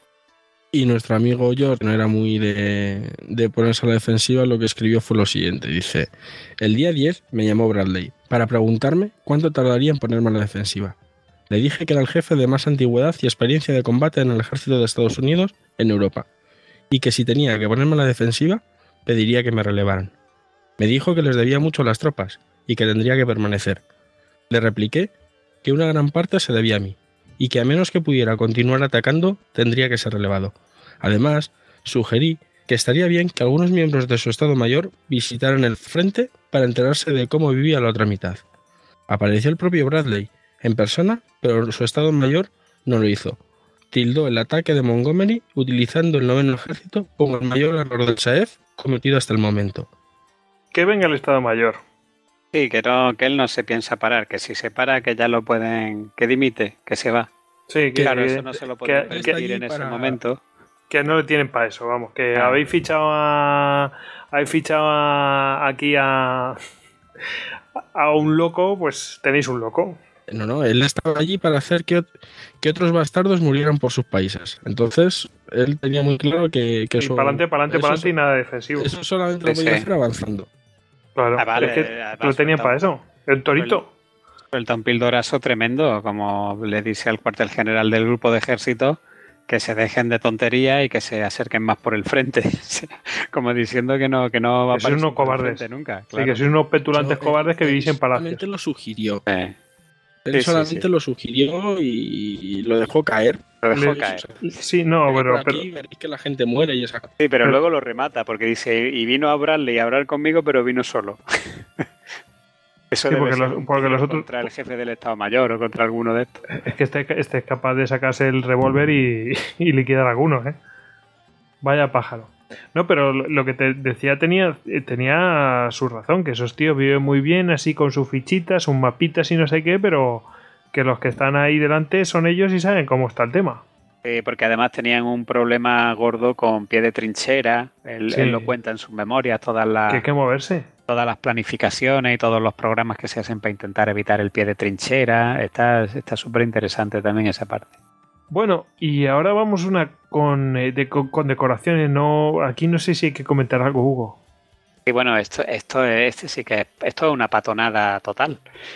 Eh, pues nada, habla de, de, de que va a condecorar a alguien y entonces pues expresa un, un pensamiento lo- y lo desarrolla sobre qué, qué habría que hacer con esta gente a la que se condecora con medallas de, al valor. Sí, básicamente dice, el día 22 condecoré con la estrella de bronce a un grupo de enfermeras y también al teniente James H. Fields de la cuarta división acorazada con la medalla de honor. Le dije a Gaffey que no quería que el teniente Fields fuera enviado más al frente, porque por desgracia, observar como cada vez que un hombre consigue la medalla de honor o incluso la cruz de servicio distinguido, trata generalmente de superarse a sí mismo y consigue que lo maten. Mientras que si el propósito es construir una raza viril, hombres como estos deben permanecer con vida. No sé a vosotros, pero en la época en la que estamos tiene un tufillo ligero a eugenesia, ¿eh? eso de una raza viril, una raza superior. A, a mí, me, a mí me recuerda un poco a- al torito que devuelven a los toriles para que eh, sea semental. Claro, exactamente. Es eso, lo, es eso lo que tiene en mente. Que se perpetúen los genes bravos. Sí, la verdad es que Bueno, tratar, tratar como dice, como dice aquí Jesús, tratar a, a- lo- a lo- a- los hombres, al ser humano, como si fueran animales y ahí, pues eso, eh, las Sí, sí, vamos, razas. que además que un padre valiente no garantiza un hijo valiente. Al Exactamente. contrario. En Pero. ¿os habéis fijado? ¿Os habéis- os habéis fijado? Dice, consigue la medalla de honor o incluso la cruz de servicio distinguido. O sea, le da así como, incluso con eso ya se creen, ¿sabes? Sí, bueno, la, Cruz de Servicio Distinguido es que es la segunda en importancia al valor, después de la medalla de honor. Sí, sí, pero por eso, que, pero por- precisamente por eso dice, o incluso la cruz de servicio distinguido, como si cuando, cuando en realidad es, o sea, es lo, después de la medalla de honor, como tú dices, la segunda. Y sin embargo lo trata así como si fuera con, con cierto desdén. O sea, yo solamente quiero los mejores, los que tengan medalla de honor. Sí. Bueno, la, la primera parte de la observación es cierta, porque mm, por- ahora se me viene a la mente, por ejemplo, John Basilón en el Pacífico, que obtiene la medalla de honor en Guadalcanal, y luego muere, creo que fue en, en Okinawa o en Iwo Jima, muere precisamente por eso, por intentar ser más valiente que nadie y estar en primera fila. Pero luego lo otro, pues ya sí, lo otro es una patonada absoluta. O sea, eh, todo lo que él tiene en la cabeza es que si queremos preservar una raza de hombres valientes, pues todos estos valientes que reciben la medalla de honor, estos no pueden volver al frente, hay que mandarlos para casa para que colaboren en la génesis de las nuevas generaciones, En la repoblación. en la repoblación, exactamente. Bueno, ahora una mm, sobre católicos. Sí, bueno, esto es, eh, en fin, no, no pasa de ser un chascarrillo, ¿no? Eh, cuenta Patton que de regreso a casa el general Maloney me llevó, a, me llevó a ver lo que creía que podría ser un castillo medieval. Resultó ser un lagar moderno con un vino realmente malo. Mientras estábamos echándole un vistazo pasó un proyectil rapándonos las cabezas. Supongo que después de que casi nos diera cada uno rezó lo que supo. En cualquier caso, conducido de vuelta de este lugar tuvo uno de los oficiales que venía conmigo, fue bastante enfático sobre la ascendencia religiosa y finalmente, para demostrar su santidad, dijo, Por Dios, general, mi familia ha sido católica durante más de 3.000 años. Yo añadí, ¿qué? ¿Católicos antes de Cristo? Y él me respondió, sí, señor. He contado esta historia en numerosas ocasiones y poca gente se ha reído. Pues tenían. A mí tenían me parece muy gracioso. Sí, a mí también me encanta. Yo, yo me río, me río. La No, religión es es- muy flexible, no, no, no resucitó un papa trajano para hacerle católico también. Bueno, ¿Ah, tú- sí? Sí, sí, Bueno, lo, lo pues- leí en una de estas chascarrillos también, de que ¿Eh? un papa en Roma eh, sacó de su tumba a Trajano, lo resucitó, le dio la comunión y se volvió a morir. Y así ya era católico, como era el mejor emperador, ala. Bueno, yo, en fin, me contaban una anécdota en, en una de las facultades de historia españolas, no voy a entrar en muchos más detalles, eh, ¿no? que bueno, pues hablando de las eh, monarquías españolas, pues alguien eh, tuvo la ocurrencia de hablar de la casa de los Auschwitz, Joder. a lo Sí, cual- creo, que, creo que te lo he escuchado alguna vez. a lo cual no se rió nadie. Yo hubiera suspendido a todos los que no se rieron. Sí, la verdad es que lo dejaron ir y madre mía. Bueno, el otro día en un programa de radio, mm, hablando del número de católicos que había en el mundo, dijo, hay 70.000 católicos en el mundo. Y era como, eh, eh mm, no. A ver, a ver los hilos, también Yo creo que el matiz está ahí. Eso seguro. Luego ya a partir de ahí... Pues podemos hacer más legiones. En fin. Bueno, mm, otro, otro caso eh, que habla sobre chismorreos y bueno, hospitales y enfermeras, eh, la verdad es que en, situaciones nada agradables. Mm, ¿Alguno lo quiere leer? Venga, voy a, voy a hacer doblete y luego me jubilo. Hecho.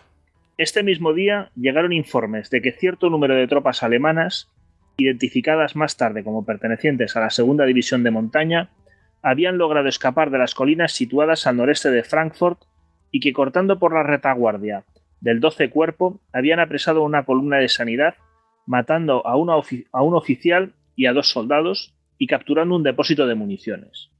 Los primeros informes que llegaron esa noche contenían una relación de las más horribles atrocidades cometidas, incluyendo el asesinato de todos los miembros del hospital la violación de todas las enfermeras y la destrucción del depósito de municiones. Esto es llanamente otro ejemplo de mi opinión referente a que no debería dársele credibilidad a ningún informe de incidentes que sucedan después de anochecer. Siempre son exagerados. En este caso en particular murieron un oficial y dos soldados durante los primeros enfrentamientos. Después de eso, los alemanes se hicieron con los camiones y las ambulancias, y utilizaron para su propio transporte, en modo alguno molestaron a los médicos, enfermeros o soldados del hospital. Además, cuando llegaron al depósito de municiones, defendido por algunos soldados de color que salieron huyendo, ni se molestaron en prenderle fuego. Toda su intención era desaparecer de allí lo antes posible. Los rodeamos al día siguiente con la 71 División de Infantería, el décimo regimiento, coronel R.P. Bell, de la quinta División de Infantería y el batallón de reconocimiento, teniente coronel M.W. Frame, de la decimotercera División Acorazada, que nos había sido cedida ese día. En total se hicieron unos 800 prisioneros y probablemente fueron muertos alrededor de 500, al estar todavía los soldados convencidos de que las atrocidades se habían cometido. Estos son los, horrores de la guerra, ¿no? Sí, este es, eh, bueno, los horrores de la guerra y el radio Macuto, ¿no? Porque eh, realmente por eso sabe... y el peligro del radio Macuto. Caliente. Porque seamos sinceros, la anécdota no es inverosímil. No, no, no, en absoluto. Que no hubiera sucedido eh, y si la cuenta él no hubiera podido suceder. Sí, sí. ¿Y cuántas más sucederían así, tanto en un sitio como en otro? Sí. Sí, sí, sí. Bueno, ahora una sobre la gasolina y pues eh, medios de locomoción que se requisan. Dice, durante el largo trayecto hasta Herzfeld me di cuenta del gran descuido que se estaba cometiendo al dejar latas de gasolina a lo largo de la carretera, Así que cursé una orden para que el asistente del general de intendencia del Tercer Ejército condujera en persona por la carretera seguido de dos camiones y fuera recogiendo todas las latas que encontrara.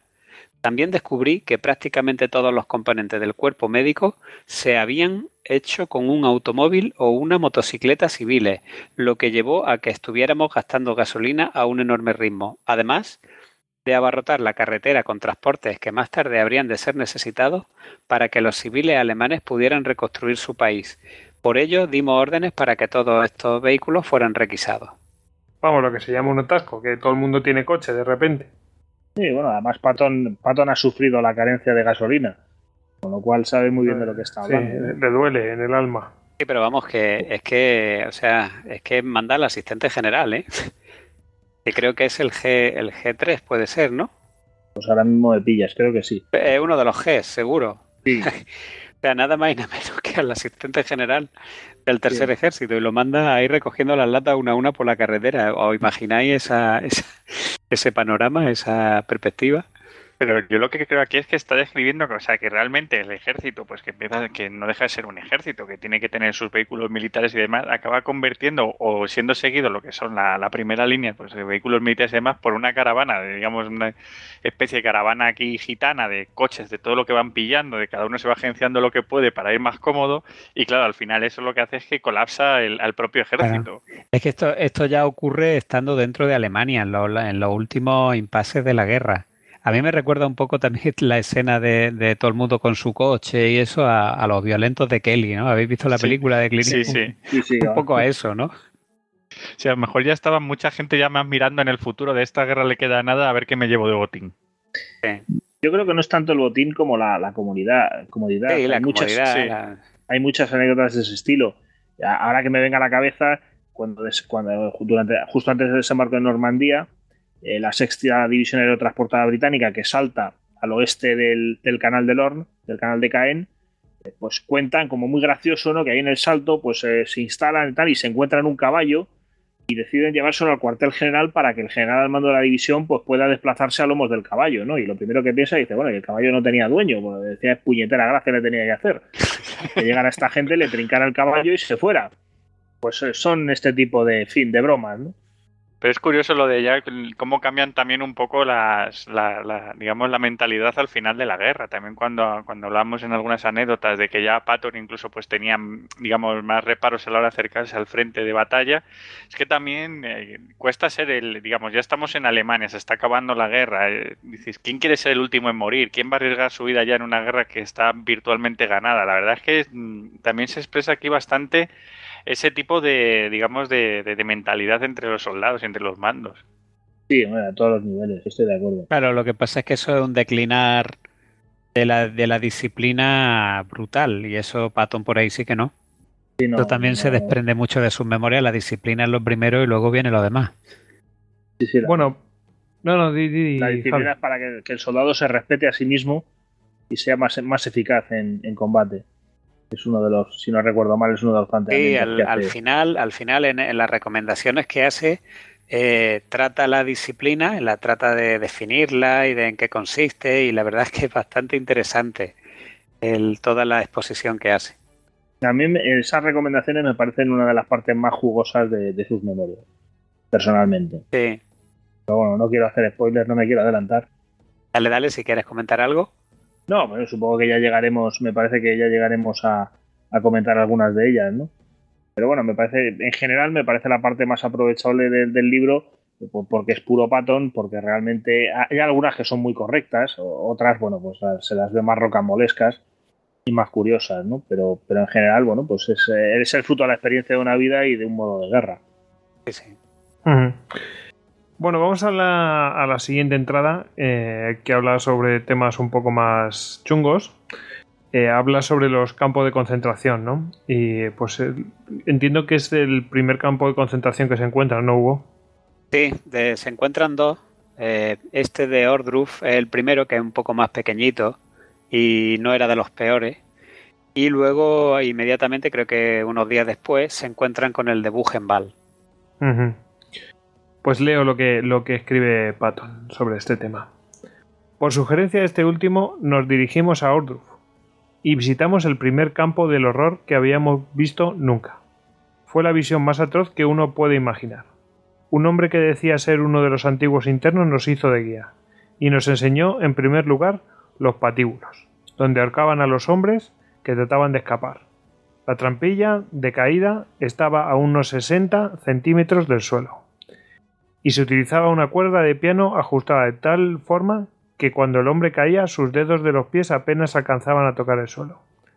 De manera que tardaba unos 15 minutos en morir asfixiado por no ser la caída suficiente para romperle el cuello. Los dos hombres siguientes en morir tenían que sacar el tablón de debajo del muerto. Algunos de los alemanes presentes nos dijeron que los generales alemanes que habían sido ejecutados tras el atentado con bomba a Hitler fueron colgados de esta manera. A continuación, nuestro guía nos llevó a la mesa de flagelación, que tenía la altura de la ingle de una persona media. Los pies se colocaban en el suelo en cepos, y el hombre era acostado sobre la mesa, que estaba ligeramente vaciada en su centro, sostenidos por dos guardias, mientras era golpeado en la espalda y en el lomo.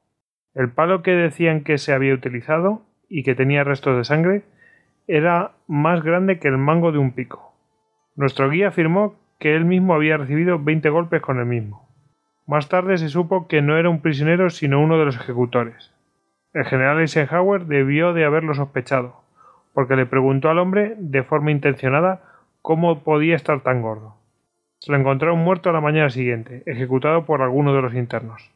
Pues yo creo que es la historia de un montón de campos de concentración, ¿no? Sí, es un, es un capítulo más, desgraciadamente poco original.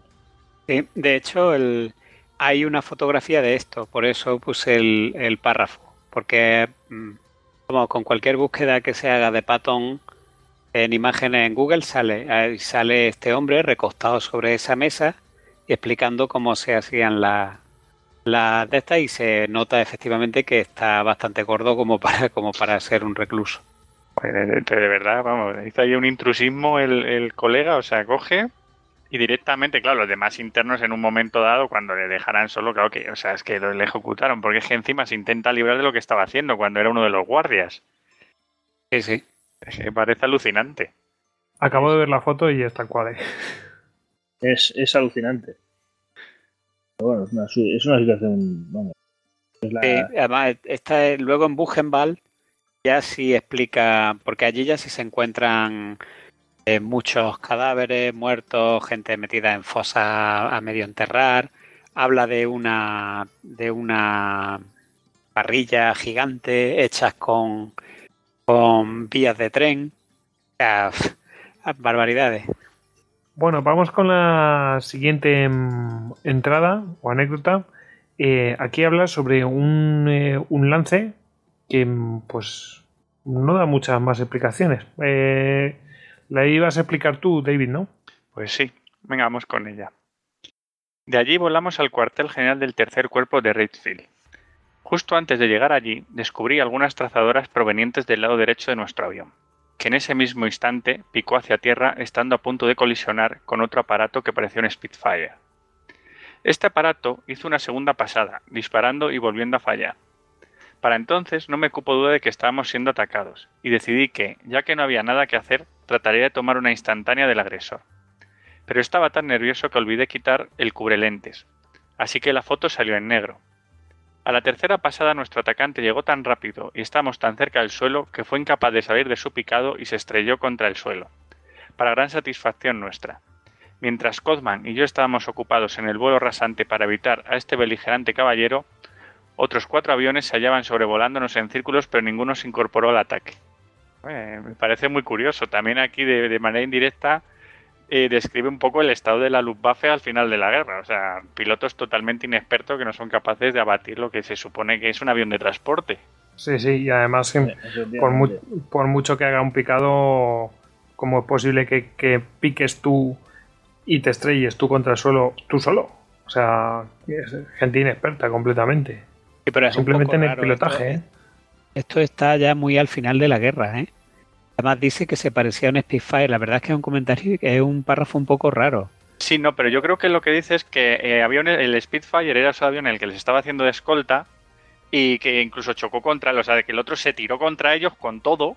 O sea, les querría meter una ráfaga a bocajarro. En la primera pasada fue incapaz de darles, que ya, pues eso te está diciendo que no es un piloto experto, porque un avión de transporte no maniobra como para evitar a un, a un caza y a la segunda directamente o sea, ya les habían evadido, habían buscado un poco el suelo para maniobrar y directamente les pasó y se dio contra el suelo. Vamos, es lo que más o menos he entendido en este, en este párrafo. Bueno, sí, la maniobra que narra es un tanto peculiar. vamos, yo, yo, estaría más de acuerdo a lo mejor con lo que está diciendo David. Que bueno, pues puede ser una muestra de la falta de ciencia ya que tienen los, los alemanes a todos los niveles. Vamos, sí, merecería la pena estudiarlo. Bueno, pues eh, vamos con el, eh, con el siguiente, eh, que habla sobre los rusos blancos. Y diréis, ¿qué hacen los rusos blancos aquí? Bueno, pues lo veréis en cuanto lo lea. El 25 de abril fue un día bastante interesante. Supimos que los 5.000 soldados enemigos que habían entrado en contacto con la 26 División la tarde anterior y que habían expresado su deseo de rendirse eran rusos blancos, que habían estado luchando junto a los alemanes contra los rusos. Surgió entonces la cuestión sobre si eran prisioneros de guerra o aliados. Finalmente tomamos la decisión de que eran prisioneros de guerra. Lo eran y lo son. En mi opinión, se encuentran en una situación muy delicada, porque si los rusos logran hacerse con ellos, serán eliminados sin duda alguna. Esto era un, un problemón, ¿no? Bueno, ahí las simpatías de Patton se van definiendo. Bueno, para empezar es llamativo que los llame rusos blancos cuando son o sea, los rusos blancos son otra cosa. Eh, en realidad son rusos rojos. Eso en la. Claro, tenemos que retrotraernos a 1945. Es una mentalidad que en esa época tenía ya 60 y muchos años. O sea que no, no es de extrañar que lo llame ruso blanco simplemente por. Igual que a los soviéticos porque lo los llamaban rusos blancos rusos. son los, son los antibolcheviques durante la revolución. eh, pues son los diferentes ejércitos de rusos los que se dominaron rusos blancos, ¿no? Los zaristas, que muchos de ellos emigran a Francia y emigran Claro, por eso a- digo que ruso blanco en aquel tiempo se conocía a, a la diáspora, ¿no? A todos los que luchaban contra el comunismo.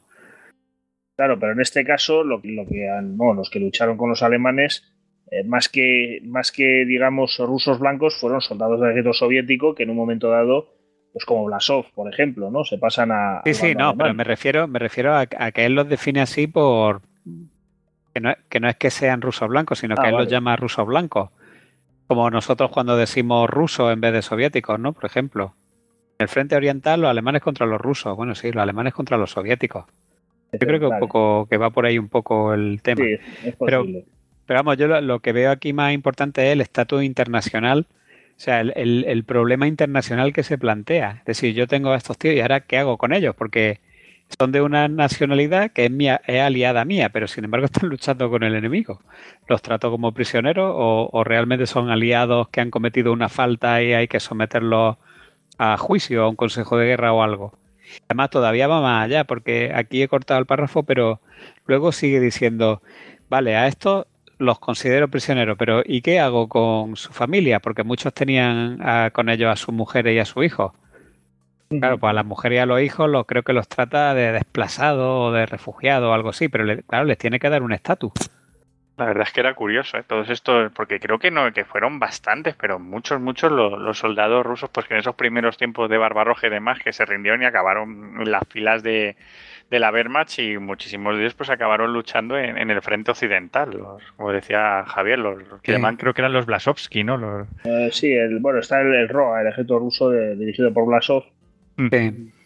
y todos estos Ost Batallón también, es- batallones de tropas de- del este. Que bueno, pues eh, en Normandía hay varios de ellos, de hecho, digamos Sí. que se intentaba que alguna- algunas divisiones contaban con uno de ellos en su organigrama, ¿no? Pero eso ya era más del tipo Hiwi, ¿no? Algo así. Es que el Hiwi es un concepto un tanto distinto. El Hiwi se supone que no es un combatiente. El Hiwi se supone que es un auxiliar. por eso digo que los- los ba- los batallones- ¿Eh?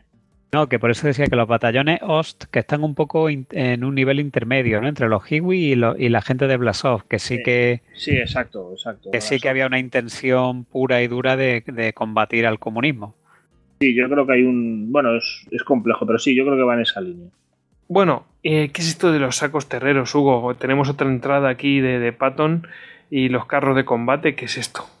Bueno, esto es muy curioso porque esta es otra de, vamos, yo creo que en este caso es acertada, pero esta es otra de sus teorías que hacía cumplir a todo el mundo de, de, pues sobre una manía o una costumbre que se impuso de poner sacos terreros en lo alto de los carros de combate. Es que la verdad es que lo que dice Patton no, no le falta sentido. Dice, luego nos dirigimos en coche al río Isar, donde la 86 División estaba efectuando el cruce en Freising. A continuación, aguas abajo hacia Mostar. Por el camino nos encontramos con la decimocuarta División acorazada, y esta estaba cruzando y los que todos los carros de combate estaban cubiertos con sacos terreros. Eso era bastante estúpido. En primer lugar, hacía que los soldados pensaran que los carros de combate eran vulnerables. En segundo lugar, sobrecargaban al motor. Y en tercer lugar, no proporcionaban ninguna protección adicional. Ordené que lo retiraran de inmediato. Pues Esto yo creo que es de toda la vida que, los hem- que hemos visto en las películas y en, en los típicos dibujos ahí con... De verdad, ¿esto era como dice Patton? Sí, sí, absolutamente. Vamos, yo creo que sí, yo estoy de acuerdo con él. Lo que pasa es que ya, claro, con la guerra tan próxima a finalizar, pues, y, y teniendo que avanzar por un terreno en el que los alemanes estaban atrincherados en cualquier sitio y con Panthers, con cañones de alta velocidad, pues claro, esta gente hacía todo lo que podía por, por, por su salvaguarda, ¿no? Y, y cundió No seas el moda- tonto que mueras el último, como decían en Vietnam. una moda de, de- de poner sacos terreros en los carros de combate. Claro, es verdad lo que dice, porque, porque mm, Patton es realmente brillante a la hora de entender la mentalidad del soldado. Y claro, si ve un carro hasta arriba de sacos terreros, lo primero que piensa el soldado es ese carro no es seguro. Claro, es que además el peso sobrecarga el motor. y además eh, no, no, te va a proporcionar una protección adicional contra un pepino a alta velocidad perforante que te llegue. Entonces pues, me parece realmente bastante acertado. De hecho hay una foto, hay una foto en la que se ve, eh, te la pasaré luego, hay una foto en la que se ve a Patton volviendo de un Sherman con sacos terreros y es porque venía de echarle en la bronca. Se le ve con una cara de mala leche y los otros, pues claro, asomando por la torreta así con la cabeza gacha. Hombre, es que un, saco terrero contra, contra a lo mejor contra una, una bala normal, digamos, de, pistola, de, ametralladora, pero lo que dices tú, te, dispara un Panther y, en fin, el saco terrero no, no, te hace nada. O sea, es, algo que, mirándolo con lógica tiene toda la razón del mundo. Claro. Bueno, vamos con, con la siguiente, eh, sobre la rapidez en atacar. Y, bueno, mm, no sé si alguno quiere leerlo. Eh, bueno, pues venga, vamos. En mayo de 1945, el quinto cuerpo, Mayor General C.R. Hübner, fue asignado al tercer ejército. El general Hübner estaba cenando aproximadamente a las siete y media cuando llegó su G3 con las órdenes de ser transferido al tercer ejército. El general Hübner remarcó: Bueno, nos daremos unas 12 horas antes de que el general Patton llame para decirnos que ataquemos algo.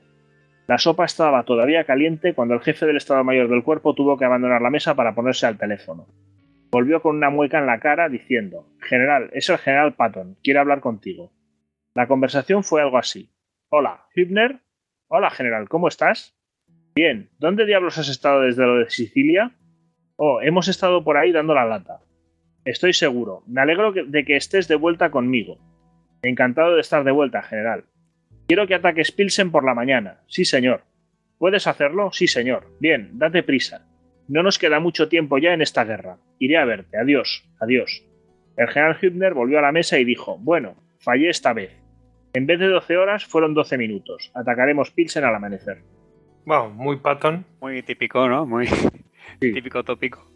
Pero es curioso, aquí, hombre, si comentar es curioso las ganas que tenía Patton de entrar en Checoslovaquia cuando, cuando en, el Estado Mayor, de, en el Shaev, se sabía perfectamente dónde estaban las líneas eh, que se habían repartido en la conferencia de Yalta y que no se podían, no se podían pasar. Pero Patton estaba muy, muy, pero que muy empeñado en llegar a Praga. Bueno, yo cuando estuve allí en, la, en Praga, eh, claro, los de allí no sabían lo que estaba pasando. Mm, vamos, estuvieron combatiendo a, los nazis allí, eh, mm, sabiendo que los americanos estaban bien cerca, pero claro, no, no comprendían por qué los americanos no iban a ayudarles, eh, porque es que ya se había repartido el tema. Entonces, aunque los soviéticos todavía no habían llegado allí y los americanos estaban muy muy cerca, eh, mm, no entendían por qué no les ayudaban. Y aquí Patton lo que él sí lo conocía, pero vamos, que tenía está pensando, para adelante, para adelante, para adelante. Yo creo que estamos ahí un poco en la fase ya de la rebelión de Patton. Sí. De hecho, la siguiente anécdota tiene bastante que ver eh, con eso. No sé si quieres comentar algo más de esta. Sí, bueno, él, él, hay un momento en que escribe en su diario, si fuera necesario combatir contra los rusos, cuanto antes mejor. lo tenía clarísimo. Esa era otra guerra que no se quería perder. Sí, sí, sí. Y, la, verdad es que estaba eh, causó realmente bastante preocupación en los niveles superiores, porque es que Patton en este tiempo tenía 18, 19 divisiones, 540.000 hombres, y pues claro, te levanta un día con el pie izquierdo y a, ver la que lía. Y la predisposición necesaria, dilo. Y la, predisposición. Exactamente. Bueno, mm, que se podía encontrar con los rusos, por supuesto. De hecho, vemos lo que escribe aquí precisamente el general Hefner eh, y dice, Hefner me dijo que cuando me encontrara con los rusos, si ese era el caso, debía estar preparado para un intercambio mutuo de medallas, banderas y equipo personal, y que por esa razón mejor no llevara encima mi pistola buena ni mi reloj caro, ya que era seguro que no conseguiría un valor equivalente en las piezas rusas intercambiadas. Yo, perdonadme, pero esto me recuerda un montón a Danco Calor Rojo, ¿os acordáis de la película? Que termina con un intercambio de regalos. Uf, yo creo que vi esa película en los años 80. Sí, sí. Pues, pues eh, el tipo le regala un Rolex o una cosa así, el, el americano, y dice, me lo consiguió el fulanito por menos de 500 pavos. Y el, y el eh, Arnold Schwarzenegger, que hace de ruso, pues le, le entrega un bonito reloj fabricado en la Alemania Oriental. Entonces, este, imagínate que va Patton y se encuentra con, con un general ruso, ¿no? Y le tiene, intercambian cosas y le tiene que dar la pistola nacarada. Eh, como casi que no, ¿no? Y solo las balas. Siendo Patton le da solo las balas. Sí, sí. Vamos, me ha recordado mucho a eso. Bueno, y esta manía que tiene este hombre de hay que ah, seguir y seguir para ponerlos... Hay que seguir la guerra para darles a, a los rusos. A ver, uh, ¿qué pasa con esta entrada? Sí, bueno, esto es una cosa que viene comentando ya desde atrás. por lo menos, de por lo menos marzo, a febrero, marzo, ya empieza a, a mostrar en los diarios cierta aprensión a los rusos, ¿no? Y entonces cuando, eh, cuando ya está en, Baviera, en Múnich, eh, pues resulta que él sigue insinuando que ahora hay que seguir la guerra contra los rusos, pero es que él está empeñado en que debe ir a tomar Praga. Cuando, cuando en la conferencia de Yalta ya se habían delimitado perfectamente cuáles iban a ser los espacios o las áreas de influencia del este y del oeste, lo que en el, en el futuro se convertiría en el telón de acero, y Praga caía en el lado soviético. Eh, pero este hombre estaba empeñado en que tenía, en que quería ir a tomar Praga. La verdad es que eh, por este tiempo ya había una preocupación grande en el Shaef, y Eisenhower era el primero, porque no se fiaban de que Patton se levantara un día con la pierna izquierda y hiciera alguna tontería, porque el tercer ejército entonces debía rondar ya los 500.000 hombres. Y bueno, en eh, esto que eh, esta entrada que o anotación de su diario de ahora es supuestamente eh, la última sesión informativa del último día de operaciones antes de firmar la rendición incondicional alemana. Tras la habitual sesión informativa de la mañana del día 8, hablé con los oficiales diciéndoles que esta, era, esta había sido la última sesión que tendríamos en Europa, enfatizando la palabra Europa. Pienso que muchos de ellos interpretaron que esperaba tener algunas sesiones más en Asia, pero hasta los mejores planes salen mal. De todas Bueno, maneras, es que- yo creo que Sí, aquí Patón tenía muy claro que quería tomarse, tomarse el, el té en, en la Plaza Roja, ¿eh? Eh, Sí, no, este, este ya que ya que estaban en guerra decía, venga, por ello, ¿sabes? Eh, Además, fíjate cómo utiliza Europa, cómo utiliza Asia, es decir, en su mente están todavía las hordas, las hordas vándalas, ¿no? Lo- esas hordas de... había leído demasiado, digamos. Podemos decir que es el último Don Quijote o algo así. Es, es la, bueno, es la idea que los alemanes también la expresan, ¿no? Las, las hordas de, de asiáticos, las hordas asiáticas, ¿no? Está un poco en ese plan, ¿no? La verdad es que llegó, llegó a haber mucho, mucha preocupación. Y de hecho, después de la guerra, él llegó a, dar una conferencia de prensa en la que, en la que llegó a afirmar que se cometía un error muy grande dejando a los rusos donde estaban, porque si los rusos se quedaban ahí, al final se iban a quedar con toda Europa y que, había que luchar contra el comunismo. De hecho, él, cuando lo hacen gobernador de Baviera, se niega a, a quitar a los altos cargos nazis de sus sitios, porque dicen que es gente muy eficaz eh, en la administración y que, que la, la administración debe seguir, eh, debe seguir garantizando el orden y que por tanto, eh, si se quitaran a todos esos cargos, se produciría casi un estado de anarquía que sería ideal para que, para que arraigara el comunismo y tuvieran una revuelta interior en la misma Alemania que estaba prácticamente destruida, con lo cual el comunismo iba a seguir avanzando. Entonces, claro, cuando da esa conferencia de prensa, que es en septiembre de 1945, inmediatamente es cesado de- del puesto de gobernador y lo relevan del mando del tercer ejército, porque ya es que no se fiaban de él. Normal, porque lo único que está haciendo es empeorar las cosas con, con esos que habían sido sus aliados y que iba a ser el gran enfrentamiento, es obvio. Eso sí que tenía razón. Sí que lo vio claramente que iban a ser los rivales. Yo creo que tenía ganas de medirse contra ellos. Yo creo que es más eso que otra cosa. y, bueno, y, yo creo también que estaba muy equivocado. Estaba, porque, bueno, esto lo podemos debatir, pero eh, yo mm, en su escrito resuma mucha suficiencia. Como como viendo posible derrotar a los rusos. Y claro, si... Perdón. a ver, si hacemos caso, por ejemplo, a detalles como el que hemos visto de los soldados eh, excavando las trincheras en Gela, en Sicilia, al lado de, al lado de un stock de munición, o por ejemplo vemos eh, la anécdota que hemos comentado antes de Normandía, en la que eh, un general le dice, bueno, yo he llegado al objetivo al río, ¿ahora qué hago? Te das cuenta de que operacionalmente el ejército norteamericano da muestra de, estar muy verde. Por ejemplo, los rusos para esa época ya dominaban perfectamente la, batalla en profundidad, hacían penetraciones, bueno, tenían, tenían hasta, hasta divisiones y cuerpos de ejército de artillería, tenían unidades y formaciones perfectamente especializadas para hacer penetraciones para explotar esas penetraciones y para detenerse. Entonces, ellos, por ejemplo, nadie se lo tenía que decir. Cuando ellos llevaban a cabo una penetración en el frente, rompían el frente con una serie de unidades, luego detrás había esperando eh, unidades blindadas en, ejércitos de tanques o cuerpos mecanizados, que eran los que entraban por el hueco, por el hueco y explotaban, eh, explotaban esa penetración en la retaguardia alemana.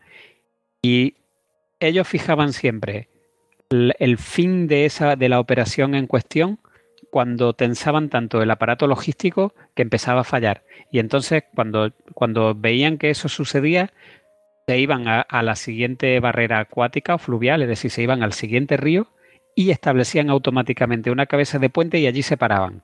¿Por qué?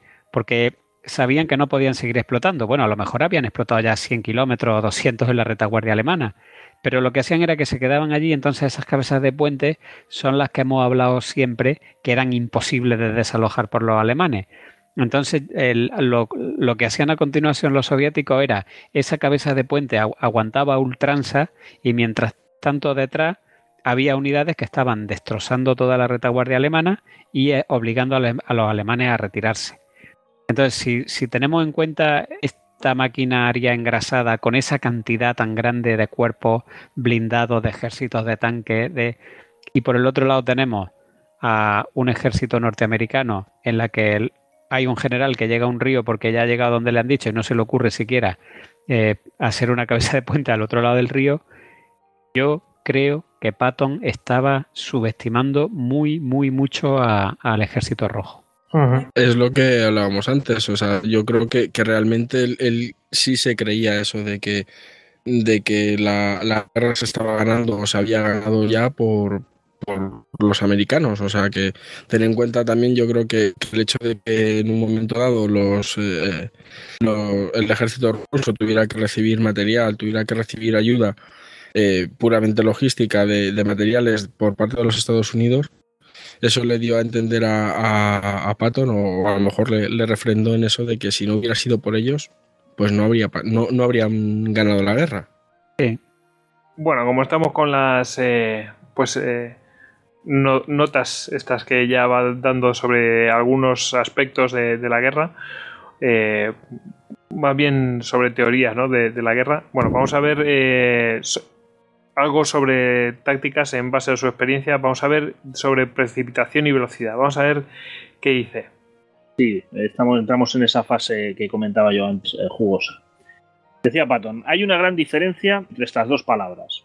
La precipitación existe cuando las tropas son empleadas sin un reconocimiento apropiado, sin la disposición de un fuego de apoyo idóneo y antes de que todos los hombres disponibles hayan ocupado sus posiciones. El resultado de un ataque en semejantes condiciones será que lanzaremos a las tropas a la acción pronto, solo para completarla muy lentamente. La velocidad se adquiere efectuando los reconocimientos necesarios, proporcionando fuego de artillería y otros apoyos tácticos, incluido el aéreo, poniendo en su puesto a cada hombre y luego lanzando el ataque con un plan predeterminado. De manera que el tiempo de exposición al fuego enemigo pueda ser reducido al mínimo. A nivel de batallón, el empleo de cuatro horas en la preparación de un ataque garantizará probablemente que el tiempo de exposición al fuego no sea mayor de 30 minutos. El empleo de una hora en la preparación de un ataque garantizará sin duda que el tiempo de exposición al fuego sea de muchas horas y con un sangriento coste en bajas. Aquí parece que nos encontramos al, al patrón contrario al que hemos visto en, por ejemplo, en la conversación con Hübner, ¿no? Eh, que, ordena a un jefe de cuerpo que ataque al día siguiente, es decir, se lo ordena por la noche, y en cambio aquí parece que jugamos al que juega al, este contrario, ¿no? Es decir, un batallón que play cuatro horas para preparar un ataque. además está hablando de un, batallón y el, otro era un cuerpo de ejército. Sí, sí, pero vamos, un cuerpo de ejército. no, por eso digo que, que, que es una contradicción brutal. Tremenda y además es que se contradice con, esos oficiales mirando mapas en vez de estar eh, intentando cruzar el río y todo esto, otras anécdotas anteriores, ¿no? Pero bueno, la verdad es que luego dicho de otra manera, pues efectivamente parece un razonamiento eh, dejando las horas aparte o los tiempos concretos aparte, pues parece un razonamiento bastante correcto, muy clausewitziano. Y muy interesante, precipitación y velocidad la diferencia. Sí, sí.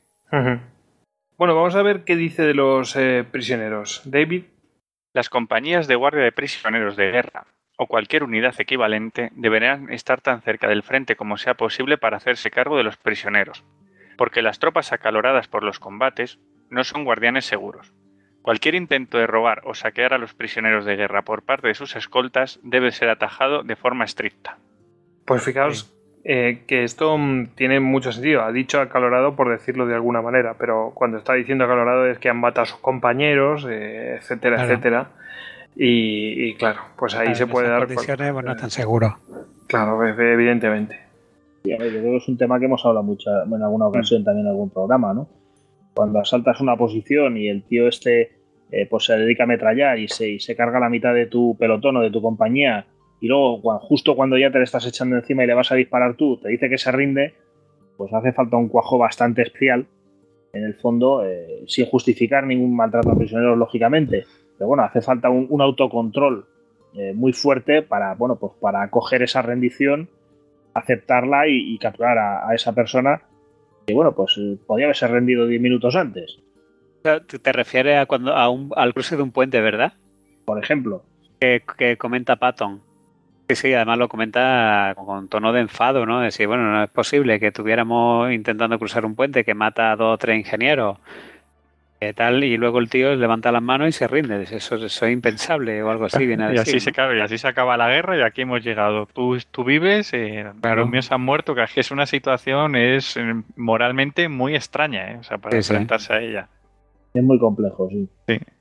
Bueno, aquí eh, lo bueno, o sea, has dicho jugoso, porque aquí trata sobre, trata sobre la psicología de, la, de los soldados y, bueno, también un poco mm, eh, moral, éticamente. Y vamos a ver cómo trata también el tema de, de la propia eh, estado anímico de los soldados y con un tema pues tan luctuoso como los, como los cementerios no ponga cementerios donde puedan ser vistos por las tropas de reemplazo que marchan al frente.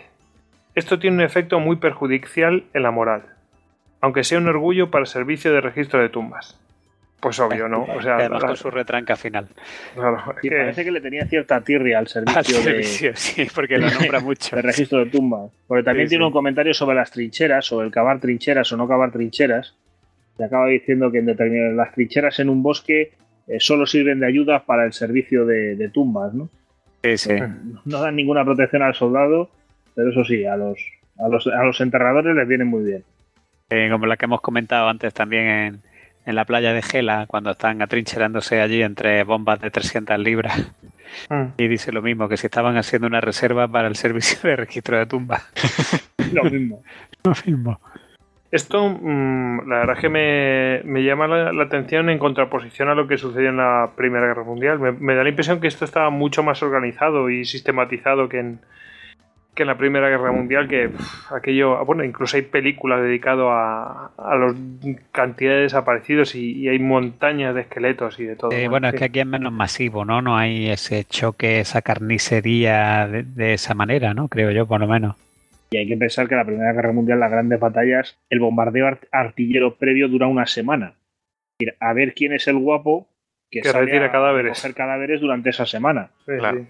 Era geográficamente mucho más localizado. La Segunda Guerra Mundial geográficamente está súper extendida. O sea, la guerra pasaba a lo mejor durante cinco días por una zona, en otras permanecía uno o dos meses, pero no era como en la primera, que, que es que fueron cuatro años en las mismas regiones. Vamos, además, sí. Lo que recogían no era carne picada, era, bueno, parecía, seguía, en, en ocasiones seguía apareciendo un cuerpo. Era como la salsa de tomate siciliana, ¿no? Pues mira, Joder, me madre lo mía. quitas de la boca. Ah, pues me quedo con ganas de probarla, a ver. Hola. Bueno, también, también, también se deja ver de este comentario el conocimiento del, del inconsciente del soldado, porque él mm, alude a ello en varias ocasiones. Por ejemplo, hay otra ocasión en la que dice que, que un general tiene que ir siempre al, al frente en coche, pero que tiene que volver en avión, para que los soldados siempre lo vean ir, ir para adelante, para que nunca lo vean ir en el sentido contrario de- del avance. O, por ejemplo, habla de que por las noches no deben realizarse retiradas y menos en un bosque, porque puede provocar el pánico.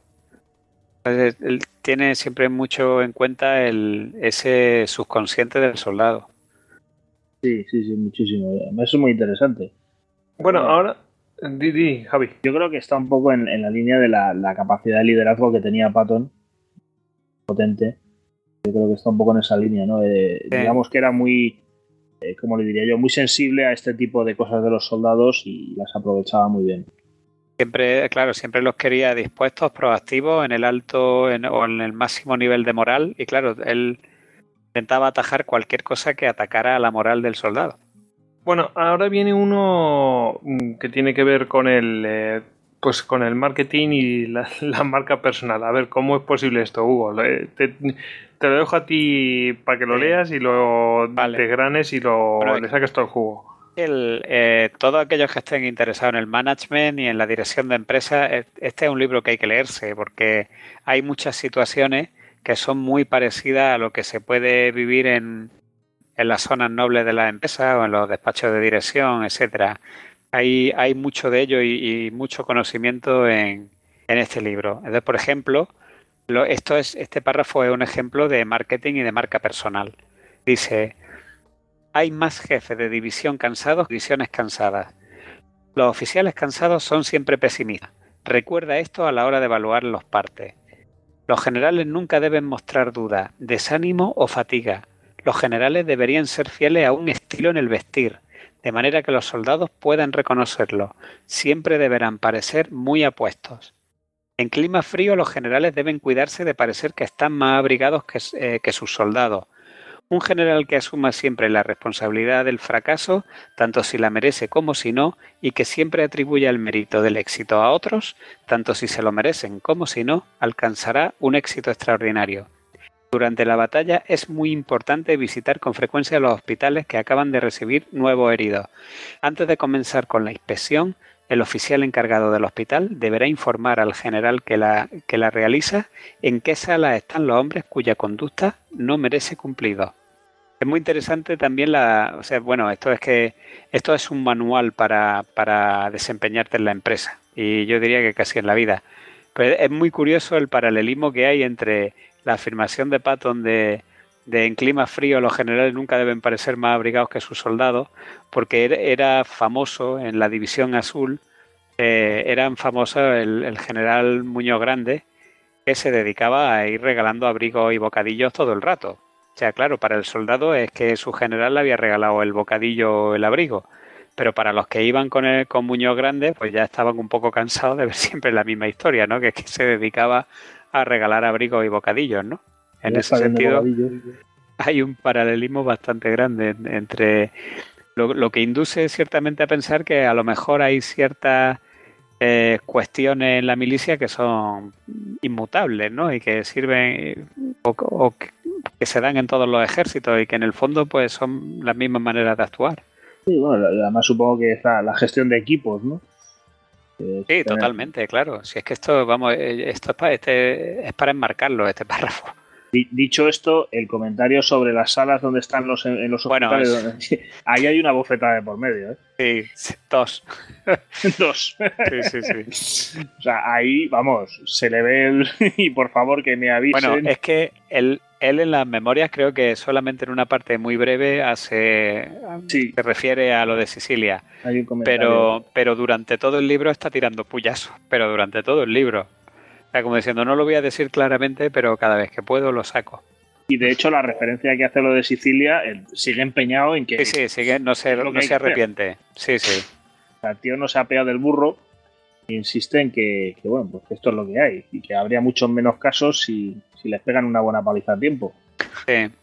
Bueno, él llega a decir, tú creo, que lo has leído, llega a decir por ahí en, un sitio que por qué no le, por qué no le dan la jurisdicción de la pena de muerte a los estados mayores del ejército, que son responsables de la muerte de miles de hombres en batalla porque no les dan la, jurisdicción para poder sentenciar a muerte a los cobardes. O sea que... imagínate a Patton con esa jurisdicción. ya ves. madre mía. Un juez ahí. El, terror de los hospitales. Se tienen que prohibir la entrada a los hospitales. Bueno, pues vamos a... Mm, eh, también que tiene bastante que ver con el management. Eh, vamos a ver, tú comentas, Hugo, lo que quieras. Eh, yo lo leo y, ah, le sacáis el juego, ¿vale? Vale, bueno, esto es simplemente un, párrafo eh, que lo que demuestra es lo que hoy en día en la teoría de, management se llama caricia. Bueno, en la teoría de management y en psicología en general. Va sobre las inspecciones. Inspecciones. Cuando una unidad ha sido alertada para la inspección, no faltes a la cita e inspeccionala a fondo. Es más, no la hagas esperar. Cuando los soldados se han tomado todas las molestias para estar listos para ser inspeccionados, se merecen que se les haga la visita. Asegúrate de decirle públicamente al comandante que su unidad es buena, si ese es el caso. Si es mala, díselo en privado y de forma directa. Asegúrate de hablarle a todos los soldados que tienen condecoraciones o que hayan sido heridos y pregúntales cómo consiguieron la medalla o cómo fueron heridos. Vamos, yo creo que es básico esto. Darle, estos... darle su sitio, ¿no? A cada uno. A cada uno, sí. Y lo que espera. Las reprimendas siempre en privado, que no sean públicas. Bueno, eso se lo podía haber aplicado en los hospitales. o, sea que eso, o sea que eso de soldado y a ti donde te hirieron y tal no es, no es típico de los guiones de Hollywood, es que realmente tiene su porqué. Claro, es que mantiene la moral alta y das ejemplo, estás dando ejemplo a los demás. Es un poco consejos doy, pero para mí no tengo. bueno, aparte de que, eh, siendo un poco más rampante, es un poco de sentido común, ¿no? Eres un general de ejército, de cuerpo de ejército y, o de ni puras de divisiones de brigada, ¿no? Y tú llegas al hospital y entonces hay un montón de soldados que te están mirando y, de qué hablas con ellos. De, los resultados de la liga, eh, de, la última canción de Glenn Miller, o realmente, pues, oiga, ¿dónde te han herido? ¿Qué te han hecho? Yo creo que parece el tema de conversación también más fácil, ¿no? Pero, pero yo creo que tiene más punta, porque no es a cualquiera. O sea, eh, tú vas o sea, que, el general ya, bueno, eh, es que aquí en realidad no está hablando del general, aquí está hablando de, de sus mandos cuando vayan a inspeccionar, pero bueno, aunque fuera él. el, hecho de que el general ya te dirija la palabra y te diga algo bonito, eso para el soldado es muy importante. Si tú eso se lo haces a alguien que tiene una medalla, lo que está es em, eh, premiándole dando ejemplo. incentivando esa conducta, con lo cual va va a ser que todos los de la camareta que no tienen esa medalla, a lo mejor estén más interesados en tenerla. Psicológicamente es, es, así, es manejar mentes. Es que eh, porque los, demás quieren tener la, esa deferencia para con ellos. En el fin último, ahí lo que hay es un incentivo, que se produzca un círculo virtuoso con, mediante un, un incentivo. Claro, el incentivo es para el que está condecorado. no va a buscar a alguien que no tenga medalla, porque eso no incentiva la unidad creo que era Lincoln el que decía que le gustaban los, militares porque con ellos una medalla y unas alabanzas eh, pues eh, daban un grandísimo efecto y, ambas tenían la virtud de ser gratis. Claro. Además que esto lo podemos trasladar, o sea, en el en militar es una medalla, pero en un departamento de ventas de una empresa es alguien que haya logrado hacer un 50% más del objetivo, por ejemplo. Sí, ¿no? ponerlo en valor. Claro. Bueno, vamos em, con la siguiente. Eh, no sé quién le apetece leerla. David, ¿te atreves? La de. Pues vamos a ver un poco de la diferencia entre divisiones de infanterías y, y- y divisiones acorazadas. Eh, Versión Patton 1.0. Vale. A ver, la diferencia principal entre las divisiones de infantería que disponen de carros de combate y las divisiones acorazadas es que en la división de infantería el propósito de los carros es conseguir que la infantería avance. En las divisiones acorazadas la función de la infantería es lograr que los carros rompan la línea y prosigan el avance. En la división de infantería los carros utilizan sus cañones para facilitar el avance de la infantería. En la división acorazada, los carros utilizan sus cañones para poder penetrar hasta una distancia en la que puedan utilizar sus ametralladoras. Por tanto, resulta de gran importancia que se emplacen dos ametralladoras coaxiales en vez de una en el mantelete de todos los carros de combate. A mí me parece genial. Me parece una nivel táctico, genial. ¿eh? Sí, es, un, es una definición. Y además para venir del ejército norteamericano, que su manera de hacer la guerra no es exactamente la de romper, penetrar, explotar, en, en la cabeza de Patton sí estaban ya esos conceptos que, se, que por primera vez se utilizan en la Operación Cobra para romper en Normandía y que, y que Patton sí que los tiene claramente en la cabeza. Sí, y- la, la- la guerra móvil es su, su virtud. Es- Exactamente. Y luego, por último, como es Patton, pues no puede evitar meter una puya, porque, porque él llevaba pidiendo desde, de- ya desde los años 20 que les pusieran dos ametralladoras a los tanques y, y habla de ello constantemente. Cada vez que tiene la ocasión, incluso creo que en la Ardena o así, hay una visita de, de la zona de ocupaciones, que, que es todo el complejo de intendencia logística que se crea en la retaguardia, y les vuelve a recordar que a ver si ya van a tener en cuenta que se pongan dos ametralladoras en, en los carros de combate. Que es un- Sí, como un martillo pilón. sí, sí, Pero- lo dice el tío que había diseñado el sable de la caballería. sí, el mismo. Pero dos ametralladoras en el mantelete del cañón, o sea, digamos una a cada lado del cañón, porque claro, un Sherman, por ejemplo, lleva una en lo que es en, en Sí, el no, puesto don- donde del- la llevara, pues otra al lado. O sea, pero es que claro, pero si no eh, por diseño es casi imposible. Pero Él lo bueno, explica, yo ahora mismo no sabría decirte, pero es, es que es muy agudo lo que dice, porque dice, eh, la división acorazada debe utilizar el cañón para romper. Sí. Luego ya la ametralladora, es decir, en retaguardia, lo que te dedica es a, a matar pollos sin cabeza. Hombre, Pero ahí eh, lo que necesitas es ametralladora más que cañón. es verdad que los Sherman al final de la guerra llevaban un montón de ametralladoras, sobre todo arriba, en la, en la cúpula de donde iba el comandante Ahí, de carro, sí, luego te ahí llevaba otra ve detrás, que- porque podía sí. ponerse un auxiliar de infantería, o sea que, que al final sí que eran auténticas, digamos, mm, de- de vehículos pues llenos de ametralladoras, pero claro, meterla dentro del carro estructuralmente era difícil, ¿eh? no es tenía mucho espacio. sí. Pero bueno, por pedir que no quede. Bueno, luego todas estas ametralladoras gastan balas. Hombre, y, ocupan no, y espacio. no es baladí, es decir, No, y la- las balas ocupan espacio también. eh, ocupan espacio, pesan. Yo, por ejemplo, pues, últimamente he estado viendo el, el M18, el, el cazacarros, y bueno, pues el M18 lleva una Browning en, en montaje sobre la torre y con 800 balas. el Hellcat, ¿no? Es El muy Hellcat, pequeñito. Eh, y son 800 balas lo que lleva es esa ametralladora, es decir, no lleva más. Y 800 balas, pues, pues eh, si estamos hablando que, que son 4 o 5 minutos de fuego continuo. Entonces, imaginaos lo que si tiene no que llevar el cañón un carro antes, sí. con 3 o 4 ametralladoras. Mm. Nunca le digas a nadie cómo tiene que hacer las cosas. Dile lo que tiene que hacer y te sorprenderá con su ingenio. Yo, la verdad es que yo creo que esto, esto está bastante claro lo que quiere decir, ¿no? O sea, es un poco de no, no me importa cómo, cómo lo hagas, lo que quiero es que lo hagas, está. Claro, pero esto tiene, vida. Tiene una importancia operacional grande, porque esto en realidad es la Auftragtaktik, famosa alemana, que es esa doctrina prusiana por la cual el, jefe de mayor graduación da una orden de conseguir un objetivo y es el subordinado el que tiene que eh, desarrollar los medios para llegar a ese objetivo. Es decir, esa libertad de acción tan famosa eh, y tan célebre del cuerpo de oficiales prusianos que no se daba eh, tanto en, los cuerpos o, en los ejércitos aliados, sobre todo en el británico, que eran muy rígidos, que se, se eh, ajustaban mucho a, lo a lo planeado y con eso pues perdían una flexibilidad grandísima. Sin embargo, Patton como estamos viendo aquí en esta frase de una carta de instrucciones que, le, que, hace repartir a los cuarteles generales de los cuerpos de ejército del tercer ejército, se está viendo perfectamente que sin él saber o sin atisbar que esto ya es una práctica consolidada del, del, cuerpo de oficiales alemán, él la tiene interiorizada. Por eso la he destacado porque y por eso creo que es bastante llamativo.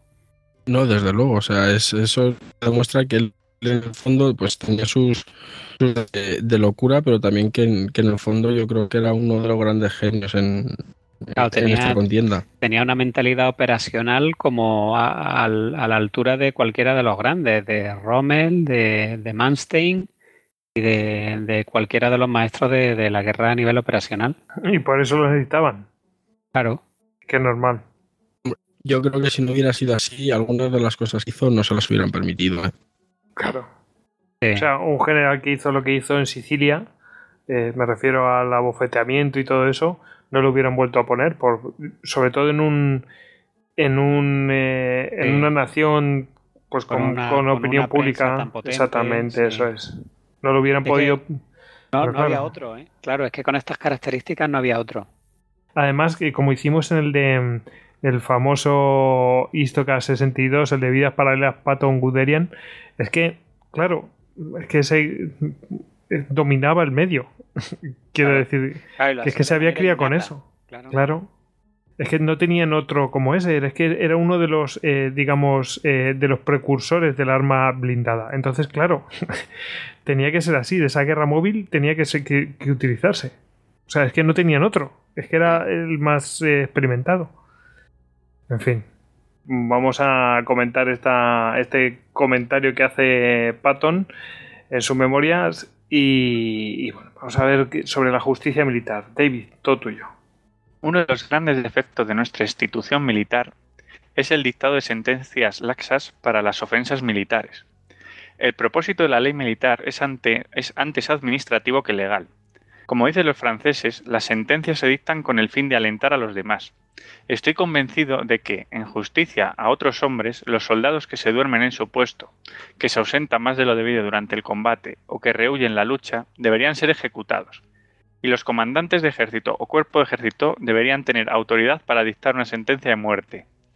Es una completa estupidez asumir que los generales, por cuyas órdenes han muerto miles de hombres bravos y valientes, no son capaces de saber cómo quitar la vida de un miserable cobarde. Como decía Ward. Lo del miserable cobarde, yo creo que se lo está diciendo directamente a los bofeteados de Sicilia. sí, o a, sí, o, o a los que lo relevaron. Sí, aquí yo creo que estamos en la fase del patón eh, crepuscular, por llamarlo de alguna manera. No, pero es que también tenemos que ver la, que el, el, ejército americano, claro, no es como a lo mejor el ejército soviético o el ejército alemán, donde sí podían, tener, podían asumir estas, digamos, estas competencias los, los, los, generales y demás. Es que es un ejército de una nación democrática y tiene una, una, legislación. O sea, que, digamos, a pesar de que era otra época y otro contexto, pero hombre, yo creo que aquí se pasa un poquito de frenada, ¿eh? Totalmente, se pasa totalmente. Se pasa totalmente.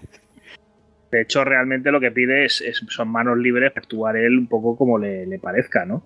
Yo creo que hay cierto narcisismo en esta afirmación. Bueno, de hecho es que se podrían dar casos muy terribles de, de abuso de poder y de, de llevar a, un, a, la situación de, de muerte o muerte a, a, un soldado. Es que sería juez y parte. Una indefensión, efectivamente. Arbitrario. Sí, sí, una situación de indefensión y con resultado de muerte, clarísimamente. De hecho, bueno, el ejército, el ejército americano relativamente condenó a muerte a muy pocos soldados. Es decir, siempre anduvo bastante comedido, sobre todo en comparación con ejércitos como el alemán, claro, ni, ni, ni vamos, no hay color. Uh -huh. Bueno, de hecho es curioso que Ray Atkinson dice que en el prólogo dice que, que Patton no era de, de, pensamiento democrático. De hecho, dice que, que en una carta a su padre le llega a decir textualmente los pocos deben gobernar a los muchos. ¿Os suena? Sí, Por el bien de esto último. Sí, sí. Lo escribe en 1916. Bueno, y luego al final. Hace un siglo. Al infierno con la gente. Me gusta como lema. O sea. Oye, te digo una cosa. Te gusta como lema. Hace, eso, eso hace un siglo. Pues un siglo después seguimos escuchando esas cosas. Sí, sí, pero, eh, pero eso es nuestro, nuestra frase ilustrada, ¿no? Todo para el pueblo, pero sin el pueblo. Exactamente. Ya lo de al infierno con la gente es que este hombre no puede acabar un párrafo. No, pero me, me, parece muy honesto. Al infierno con la gente, tío. Me, me, parece muy honesto. Pero es que me hace mucha gracia porque se va calentando sus afirmaciones. intenta explicarse, pero hay un momento en que, que, mientras lo está explicando se calienta y suelta una de esas. Se indigna y ¡pumba! Sí, yo creo que por eso son unas, unas memorias de párrafo corto. Bueno, eh, antes, eh, antes os acordáis del comentario ese que, que hablaba sobre el ataque a un hospital y tal. Y dice, y los guardias, que eran negros y, huyeron. O sea. Sí, sí. Bueno, pero en otro momento. Totalmente incorregible. sus memorias. En otro momento de sus memorias, él afirma, eh, habla de un batallón de carristas negros y él afirma que, los negros no tienen las aptitudes, la inteligencia y la velocidad de reflejos necesaria como para ser carristas. Sí, sí. además eh, lo pensaba entonces y lo sigo diciendo ahora. Sí, no, lo, lo, lo deja claro, ¿eh? Nunca me, algo así de, nunca me ha importado decir y lo mantengo. Sí, sí. y, lo, y lo curioso es que ese batallón en concreto, el 761, se luce durante su ofensiva, sus ofensivas en torno a Bastogne. A ese ah, batallón ah. actúa bajo su mando y muy bien. Vamos, que le dio en la boquita por listo. Pues básicamente. Sí. Bueno, es que el, eh, eh, como habla Javi ya de la época eh, crepuscular, es que este hombre se pierde un poco los papeles, ¿no? Los pierde bastante. Y hay también un... El, y esto ya ocurre en verano de 1945 y, por ejemplo, se han descubierto unas cartas en las que llega a decir que, que hay una influencia semita en la prensa, y que incluso los judíos están por debajo de los animales, ¿no? Y esto está en carta, ¿eh? Y, lo, y se ha encontrado. O sea, el, es que yo creo que la, este hombre es una pura contradicción. O sea, llega a los campos de concentración, eh, obliga a los pueblos a pasear por allí y ver lo que han liado. Pero luego, cuando está en Baviera, eh, se niega a, destituir a los cargos nazis y, meterlo en el programa de desnazificación. Y luego además es capaz de esto, de, de, de repente tomarla con los judíos, pero de una manera un poco paranoica. Luego pues también, eh, por ejemplo, tiene frases lapidarias como las de hoy es un día magnífico para matar alemanes o, o eh, que Dios se apiade de mis enemigos porque yo no lo haré. Y luego, sin embargo, por otro lado, pues eh, llega a decir en las memorias que los bombardeos de alfombra, que eso es un acto barbárico y que eso es salvaje y que eso es, es una pura contradicción este hombre. Hay una contradicción importante en el personaje, sí. Pero bueno, es lo que es lo que le da cierto color también. Sí, no, claro. Que si no, no sería Patton. Pues es el, chiflado este que dijo todas aquellas cosas. Y todo porque era un genio de la guerra operacional, a nivel operacional. si no, no hubiera soportado nada de esto. Claro, no, esto, todo esto. Porque era, lo de genio, eh, sí, vamos a no, no discutiré hoy. Bueno, estamos, estamos, hablando del lado aliado. ¿eh? Sí, sí, sí. bueno, vamos a, una carta eh, de marzo de 1944. A ver qué dice. A ver qué dice Jesús. Pues dice algo tan, tan sencillo como cualquier comandante que no logre conseguir su objetivo, no esté muerto o gravemente herido, no ha cumplido con su deber yo creo que aquí deja bastante claro que, el primero que tiene que estar dando la, cara y sabiendo lo que pasa en el campo de batalla es el, es el comandante. Eso de, jugar a, los barquitos con, fichas y banderitas no, era mucho de, patón. Sí, de, de, hecho, esta es la primera frase de la carta de instrucciones. Luego la carta de instrucciones es muy larga. En ella habla prácticamente de todo de todo lo que, como él quiere que se hagan las cosas en el ejército, desde cómo tienen que ir vestidos hasta cómo deben atacar, eh, cómo deben atacar en bosque, bueno, en fin, hay un montón de... Pero la primera frase es esta, y me resultó bastante peculiar, porque cualquiera que se la leyera, estas órdenes, de, estas cartas de instrucciones eran ah, para, para ver, eh, creo que hasta el grado de general, ni siquiera los coroneles podían leerla. Entonces, estas son instrucciones que él le da a sus generales de cuerpo de ejército y a sus generales de las divisiones para que ellos hagan cumplir esa carta de instrucciones en sus unidades. Pero bueno, es un poco lo del soldado ese que tenía em, estrés de combate, creo que era, eh, una cosa así. eh, que lo, lo, llamó cobarde y lo abofeteó clarísimamente como no cumplía estas cosas, a pesar de ser un soldado, pues claro, a Patton no lo soportaba. ya sabemos que Patton era Patton, o sea que tampoco nos extrañe. Bueno, aquí eh, pues seguimos con, eh, con estas eh, instrucciones ¿no? que, que, va dando posteriormente. en este caso, otra vez aplicable a la empresa. ¿La leo, Hugo, y la, la comentas? Vale. Perfecto.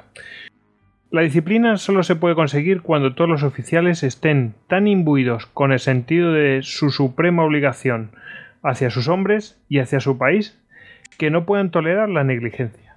Los oficiales que no logren corregir los errores o la consecución de la excelencia no tienen ningún valor en tiempo de paz y son peligrosos inadaptados en la guerra. Me encanta, peligrosos eh, inadaptados en la guerra. esto, es, esto es el ABC, esto está en todos los días y todo el mundo sabemos a qué se refiere Patton y en, la, en el entorno empresarial pues se ve constantemente, o sea, desde la persona que es tóxica y, intoxica allí donde está, te intoxica equipos, intoxica proyectos, y mm. luego incluso también, aunque no haya personas eh, tóxicas, eh, Patton dice que también e, es eh, muy beneficioso que todos estén a una. Es decir, que hay una persona que constantemente no está de acuerdo con el enfoque que se da pues, en ese estado mayor o en la plana mayor o donde quiera que se esté trabajando, no necesariamente tiene que estar equivocado, pero si es un verso suelto, lo que va a hacer es entorpecer el trabajo, porque una vez que tú apuestas por algo, ha apostado por eso y hay que ir a por ello. Entonces, no quiere decir que una persona que esté en desacuerdo con lo que se esté haciendo sea tóxica, pero que evidentemente no encaja en un equipo donde ya se han fijado las metas, los objetivos y los métodos de trabajo. Curiosamente, curiosamente, volviendo a tirar anécdotas de Patton, el mismo Patton, eh, los famosos ataques sobre Mets, creo que es la. Eh, no, sé que es la sexta corazada y hay otra división implicada, que les dice tienen ustedes que atacar al día siguiente. Y cuando los mandos le dicen que no es posible, que tal y que cual, le dice muy bien, díganme quién va a ser su sucesor, porque pienso ir cambiando el mando hasta que dé con la persona eh, que vaya a atacar al día siguiente, ¿no? Y, tenemos aquí una, una, escena un poco contraria a lo que él dice, a lo que estamos comentando. Es decir, las decisiones las toma Patton y el equipo eh, las tiene que cumplir. Y bueno, eso es lo que está diciendo Patton, ¿no? Pero no que, hombre, cuando, claro, él habla de equipo, lo que pasa es que aquí cuando lo extrapolamos un poco a la empresa... claro, él habla de equipo es que vamos todos a una, pero yo soy el jefe. Efectivamente. vamos todos a la mía. Pero que eso es una opción, es decir, vamos todos a la mía y si tú no estás de acuerdo, no estés aquí dando la lata todo el rato, vete al cuartel general de al lado que si es que es la, apuesta por la que tú te sientes más cómodo, ¿no? Sí, sí, sí, y acabaron cesándolo. en fin. Bueno, bueno. Desde luego un personaje que da... da bueno, juego da una barbaridad. Y, da para mucho debate, porque aquí hemos debatido bastante, pero, pero podríamos estar muchísimo más tiempo, ¿eh? Y esto para la próxima vez que quedemos en Madrid, esto con cervezas. Con, cervezas por delante, nos llevamos la revista y el libro y, echamos una sesión fantástica. Sí, sí. Empezamos con las críticas. bueno, una carta de instrucción posterior eh, ¿Qué sirve para todo un poco en la vida, ¿no, Hugo? Jesús? A ver. Hombre, yo creo, yo creo que aquí deja. Es, una de esas frases o una de esas cartas en las que te deja ver un poco cuál era la, filosofía de, de, Patton. Dice, en combate, las bajas son directamente proporcionales al tiempo que estás expuesto al fuego efectivo. Tu propia potencia de fuego reduce la efectividad y volumen del fuego enemigo, mientras que la rapidez del ataque reduce el tiempo de exposición. Una pinta de sudor salvará un galón de sangre. Por su filosofía. Que, deja bastante claro que, lo que hay que hacer es, es avanzar, hacer bien el trabajo. Y si tú haces bien tu trabajo, que es hacer que otros mueran por su país, pues tú no morirás por el tuyo. Eh, el que da primero da dos veces. Da dos veces, sí, señor. Mayor potencia a fuego y te llevar la iniciativa. Es así. Moverse, o sea, es que lo dice, eh, vamos, además de la guerra moderna, el que tiene mayor potencia a fuego es el que gana. El que, el que es móvil, gana. No, además es que si tú te estás quieto te conviertes en un blanco estático. O sea, solamente tienen que concentrar su, su fuego donde tú estés y, esperar a que saques la bandera blanca. Claro, es que. Eh, eh, ahí eco. Es que, mm, vamos a ver, tú puedes tener, tener menor potencia de fuego, pero si tú te mueves y concentras tu potencia de fuego en un punto, mm, en el punto que a te interesa, tienes tu superioridad en potencia de fuego. Es que, mm, vamos, tiene todo sentido. Lo que dice, una pinta de sudor, pues salvará un galón de sangre, ¿verdad? Bueno, pues nada, hemos llegado ya casi al final. Es el momento de que entremos en la bibliografía. Ya sabéis esta sección, bibliografía, viene de la mano de Ediciones Platea. Así que, bueno, de la misma Ediciones Platea, pues viene también este libro que nos ha dado pie a hacer este programa.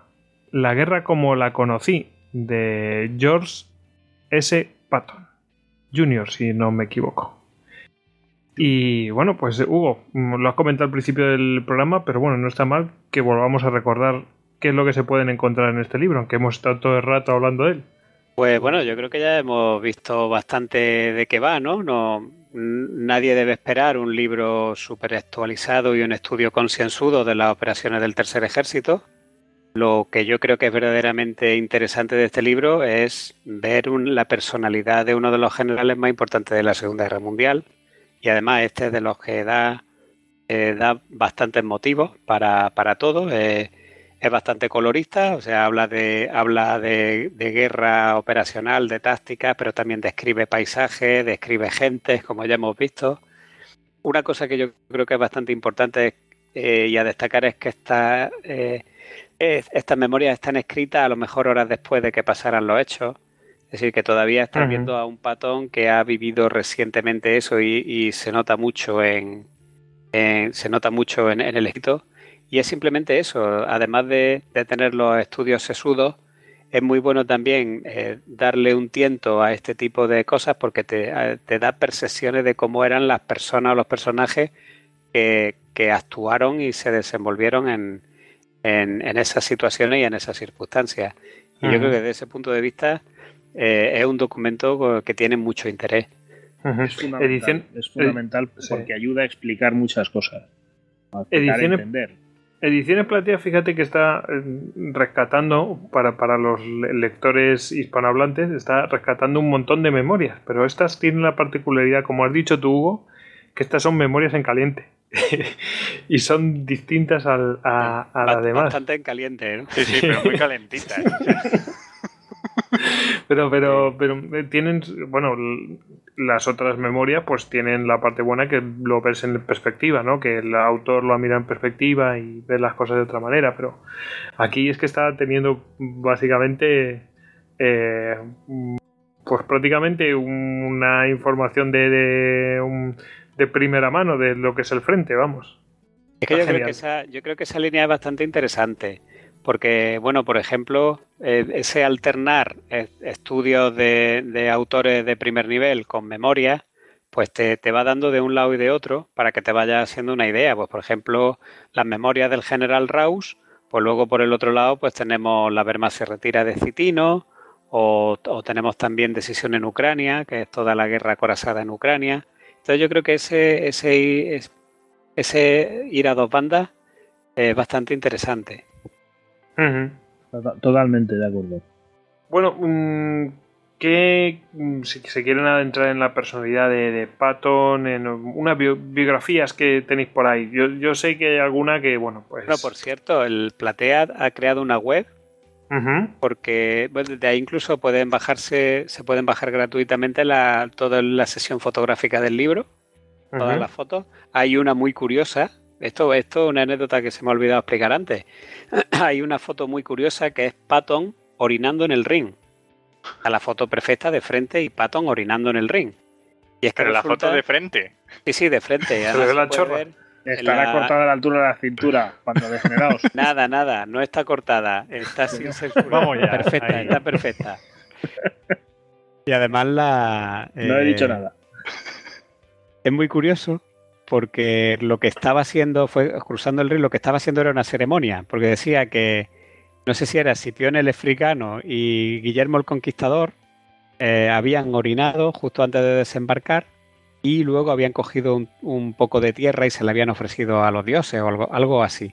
Y entonces este, tan, tan corto ni perezoso, en, mitad de un puente de pontones en el ring, con todo su estado mayor alrededor y se ve por ahí prensa y eso, y se pone a orinar.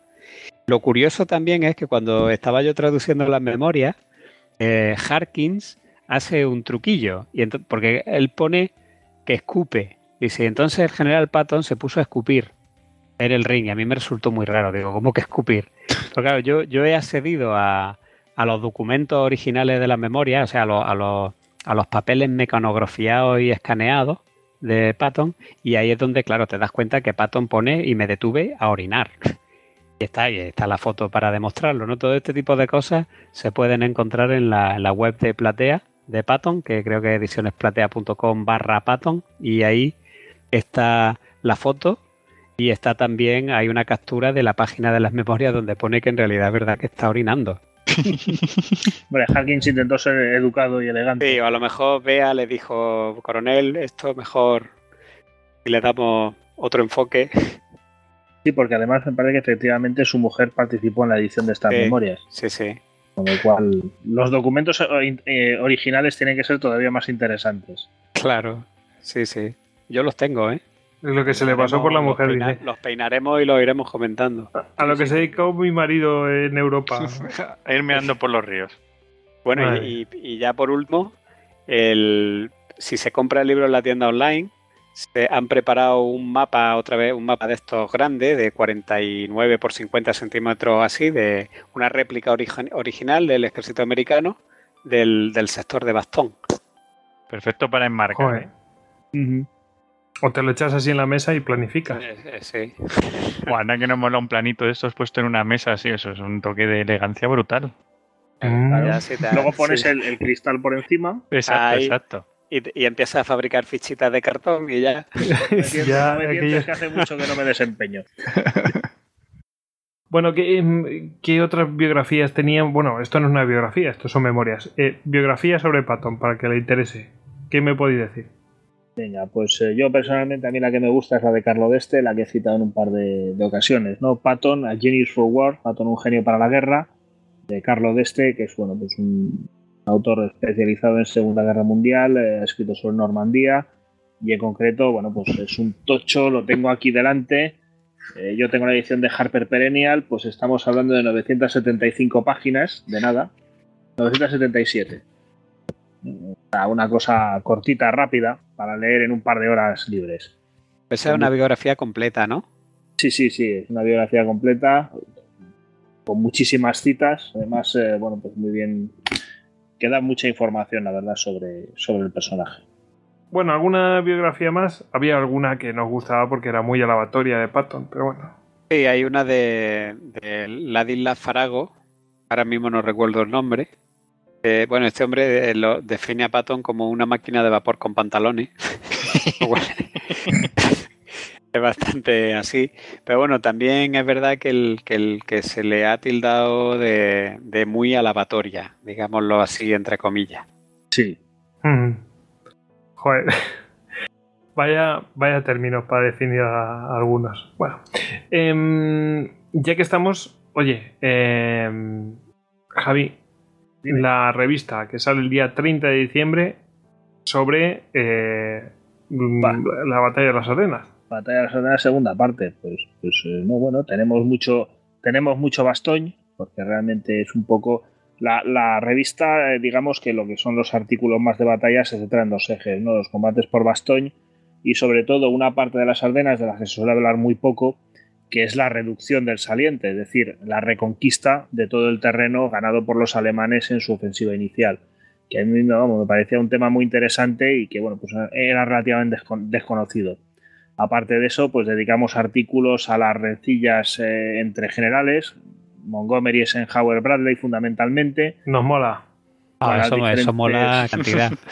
con las diferentes ruedas de prensa, además un artículo bastante, bastante ágil, bastante bien explicado eh, también dedicamos uno a crímenes de guerra, donde tenemos a los SS, pero también les damos su, hueco a los americanos, ¿no? Porque, bueno, pues eh, son situaciones delicadas donde ambos bandos, eh, de una forma más o menos institucional, lógicamente, pero bueno, cometieron sus crímenes de guerra. Y es un poco la, la línea. También dedicamos un artículo que este sí me apetecía a mí además mucho personalmente a las divisiones de Volksgrenadier, es decir, qué eran estas divisiones, eh, cómo se fundaron, sobre todo centrándonos en las que combatieron las Ardenas y bueno, pues al- alguna cosilla más que, que no puedo, que no voy a desvelar.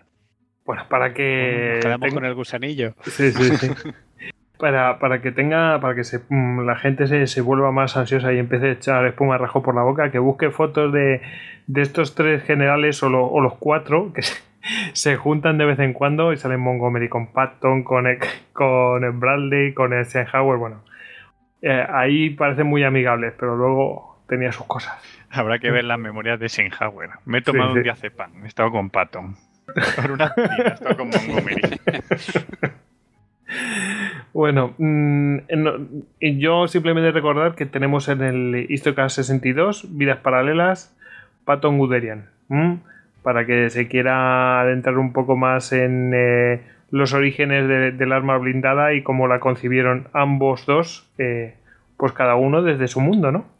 Y bueno, no, yo creo que ya hemos terminado. Ah, Dios mío, increíble. Eh, yo creo que ha sido un, pod- un podcast bastante ágil. Eh, nos hemos reído, hemos reflexionado sobre algunas cosas y bueno, eh, estoy seguro que la gente no se sentirá indiferente ante tales y tamañas declaraciones de, este personaje histórico. Así que nada, bueno, bueno, pues nada, vamos a, empezar a, despedir a nuestros participantes. Bueno, despedimos a Jesús, arroba Bucaner en Twitter. Esperemos que nos veamos no de tanto en tanto, sino pues más con periodos más cortos. Sí, la verdad es que sí. A ver si el trabajo y otras obligaciones nos, nos permiten coincidir más. Pero bueno, eh, aunque no sea para grabar, siempre, siempre podemos quedar para tomar unas, unas pintas de, de cerveza y no de, y no de sudor. a ver si es verdad. En fin. Despedimos a Javier Beramendi, arroba tamtamberamendi en Twitter y miembro del grupo de estudios de historia militar, gem.es. Y por supuesto, director de Despertaferro Contemporánea. Ha sido muy escueto. Pues nada, eh, espero que hayáis disfrutado de estas eh, anécdotas y salidas de tono tanto de Patton como de los comentaristas. Genial. Y despedimos también a David, arroba David Nagan en Twitter. Bueno, hasta otra. Eso. bueno, pues nada, oye, has cumplido como un campeón, ¿eh? A ti, Pato, no te abofetearía. No, hombre, yo he estado Eh, con Patton. que estabas, sí, pero que tenías la boca así como la tenías. Está Me aquí. encontré, me encontré con él, sufriendo. pero es que estaba muerto. Ah, o te encontraste con, eh, con Eisenhower y te dio un diazepam o alguna cosa de estas. en fin. Bueno, pues despedimos a Hugo, arroba Hugo Acanete en eh, Twitter y también miembro del grupo de estudios de historia militar gen.es. Bueno, Hugo, pues muchas gracias por traernos a Patton y todos estos testimonios que nos deja para la posteridad. Nada, gracias a vosotros y además en estas fechas navideñas que menos que una risa entre debate ameno. Pues Claro sí, que sí. eh, ahí, ahí. Pues nada, eh, me despido yo, arroba goyix barra hojas al duero. Y nada, deciros que estamos en eh, Twitter, en Facebook, en Google Plus, en Pinterest, en el canal de Telegram y cualquier cosa que necesitéis, estamos en istocast.com. Así que, bueno, pues eh, desearos unas felices fiestas, una feliz Navidad que ya han pasado y que entréis el nuevo año, pues debidamente, con buen pie. Y nada, que os traiga lo mejor a todos vosotros. Así que, bueno, venga, a despedirse. Adiós. Hasta luego. ¿Hay que soltar chao. otro rollo también así largo o con decir adiós vale? Puede decir Agur. Al infierno con 2016. ¡Hala, chao! Como al infierno con la gente. Nada. Hala. Semper Fidelis.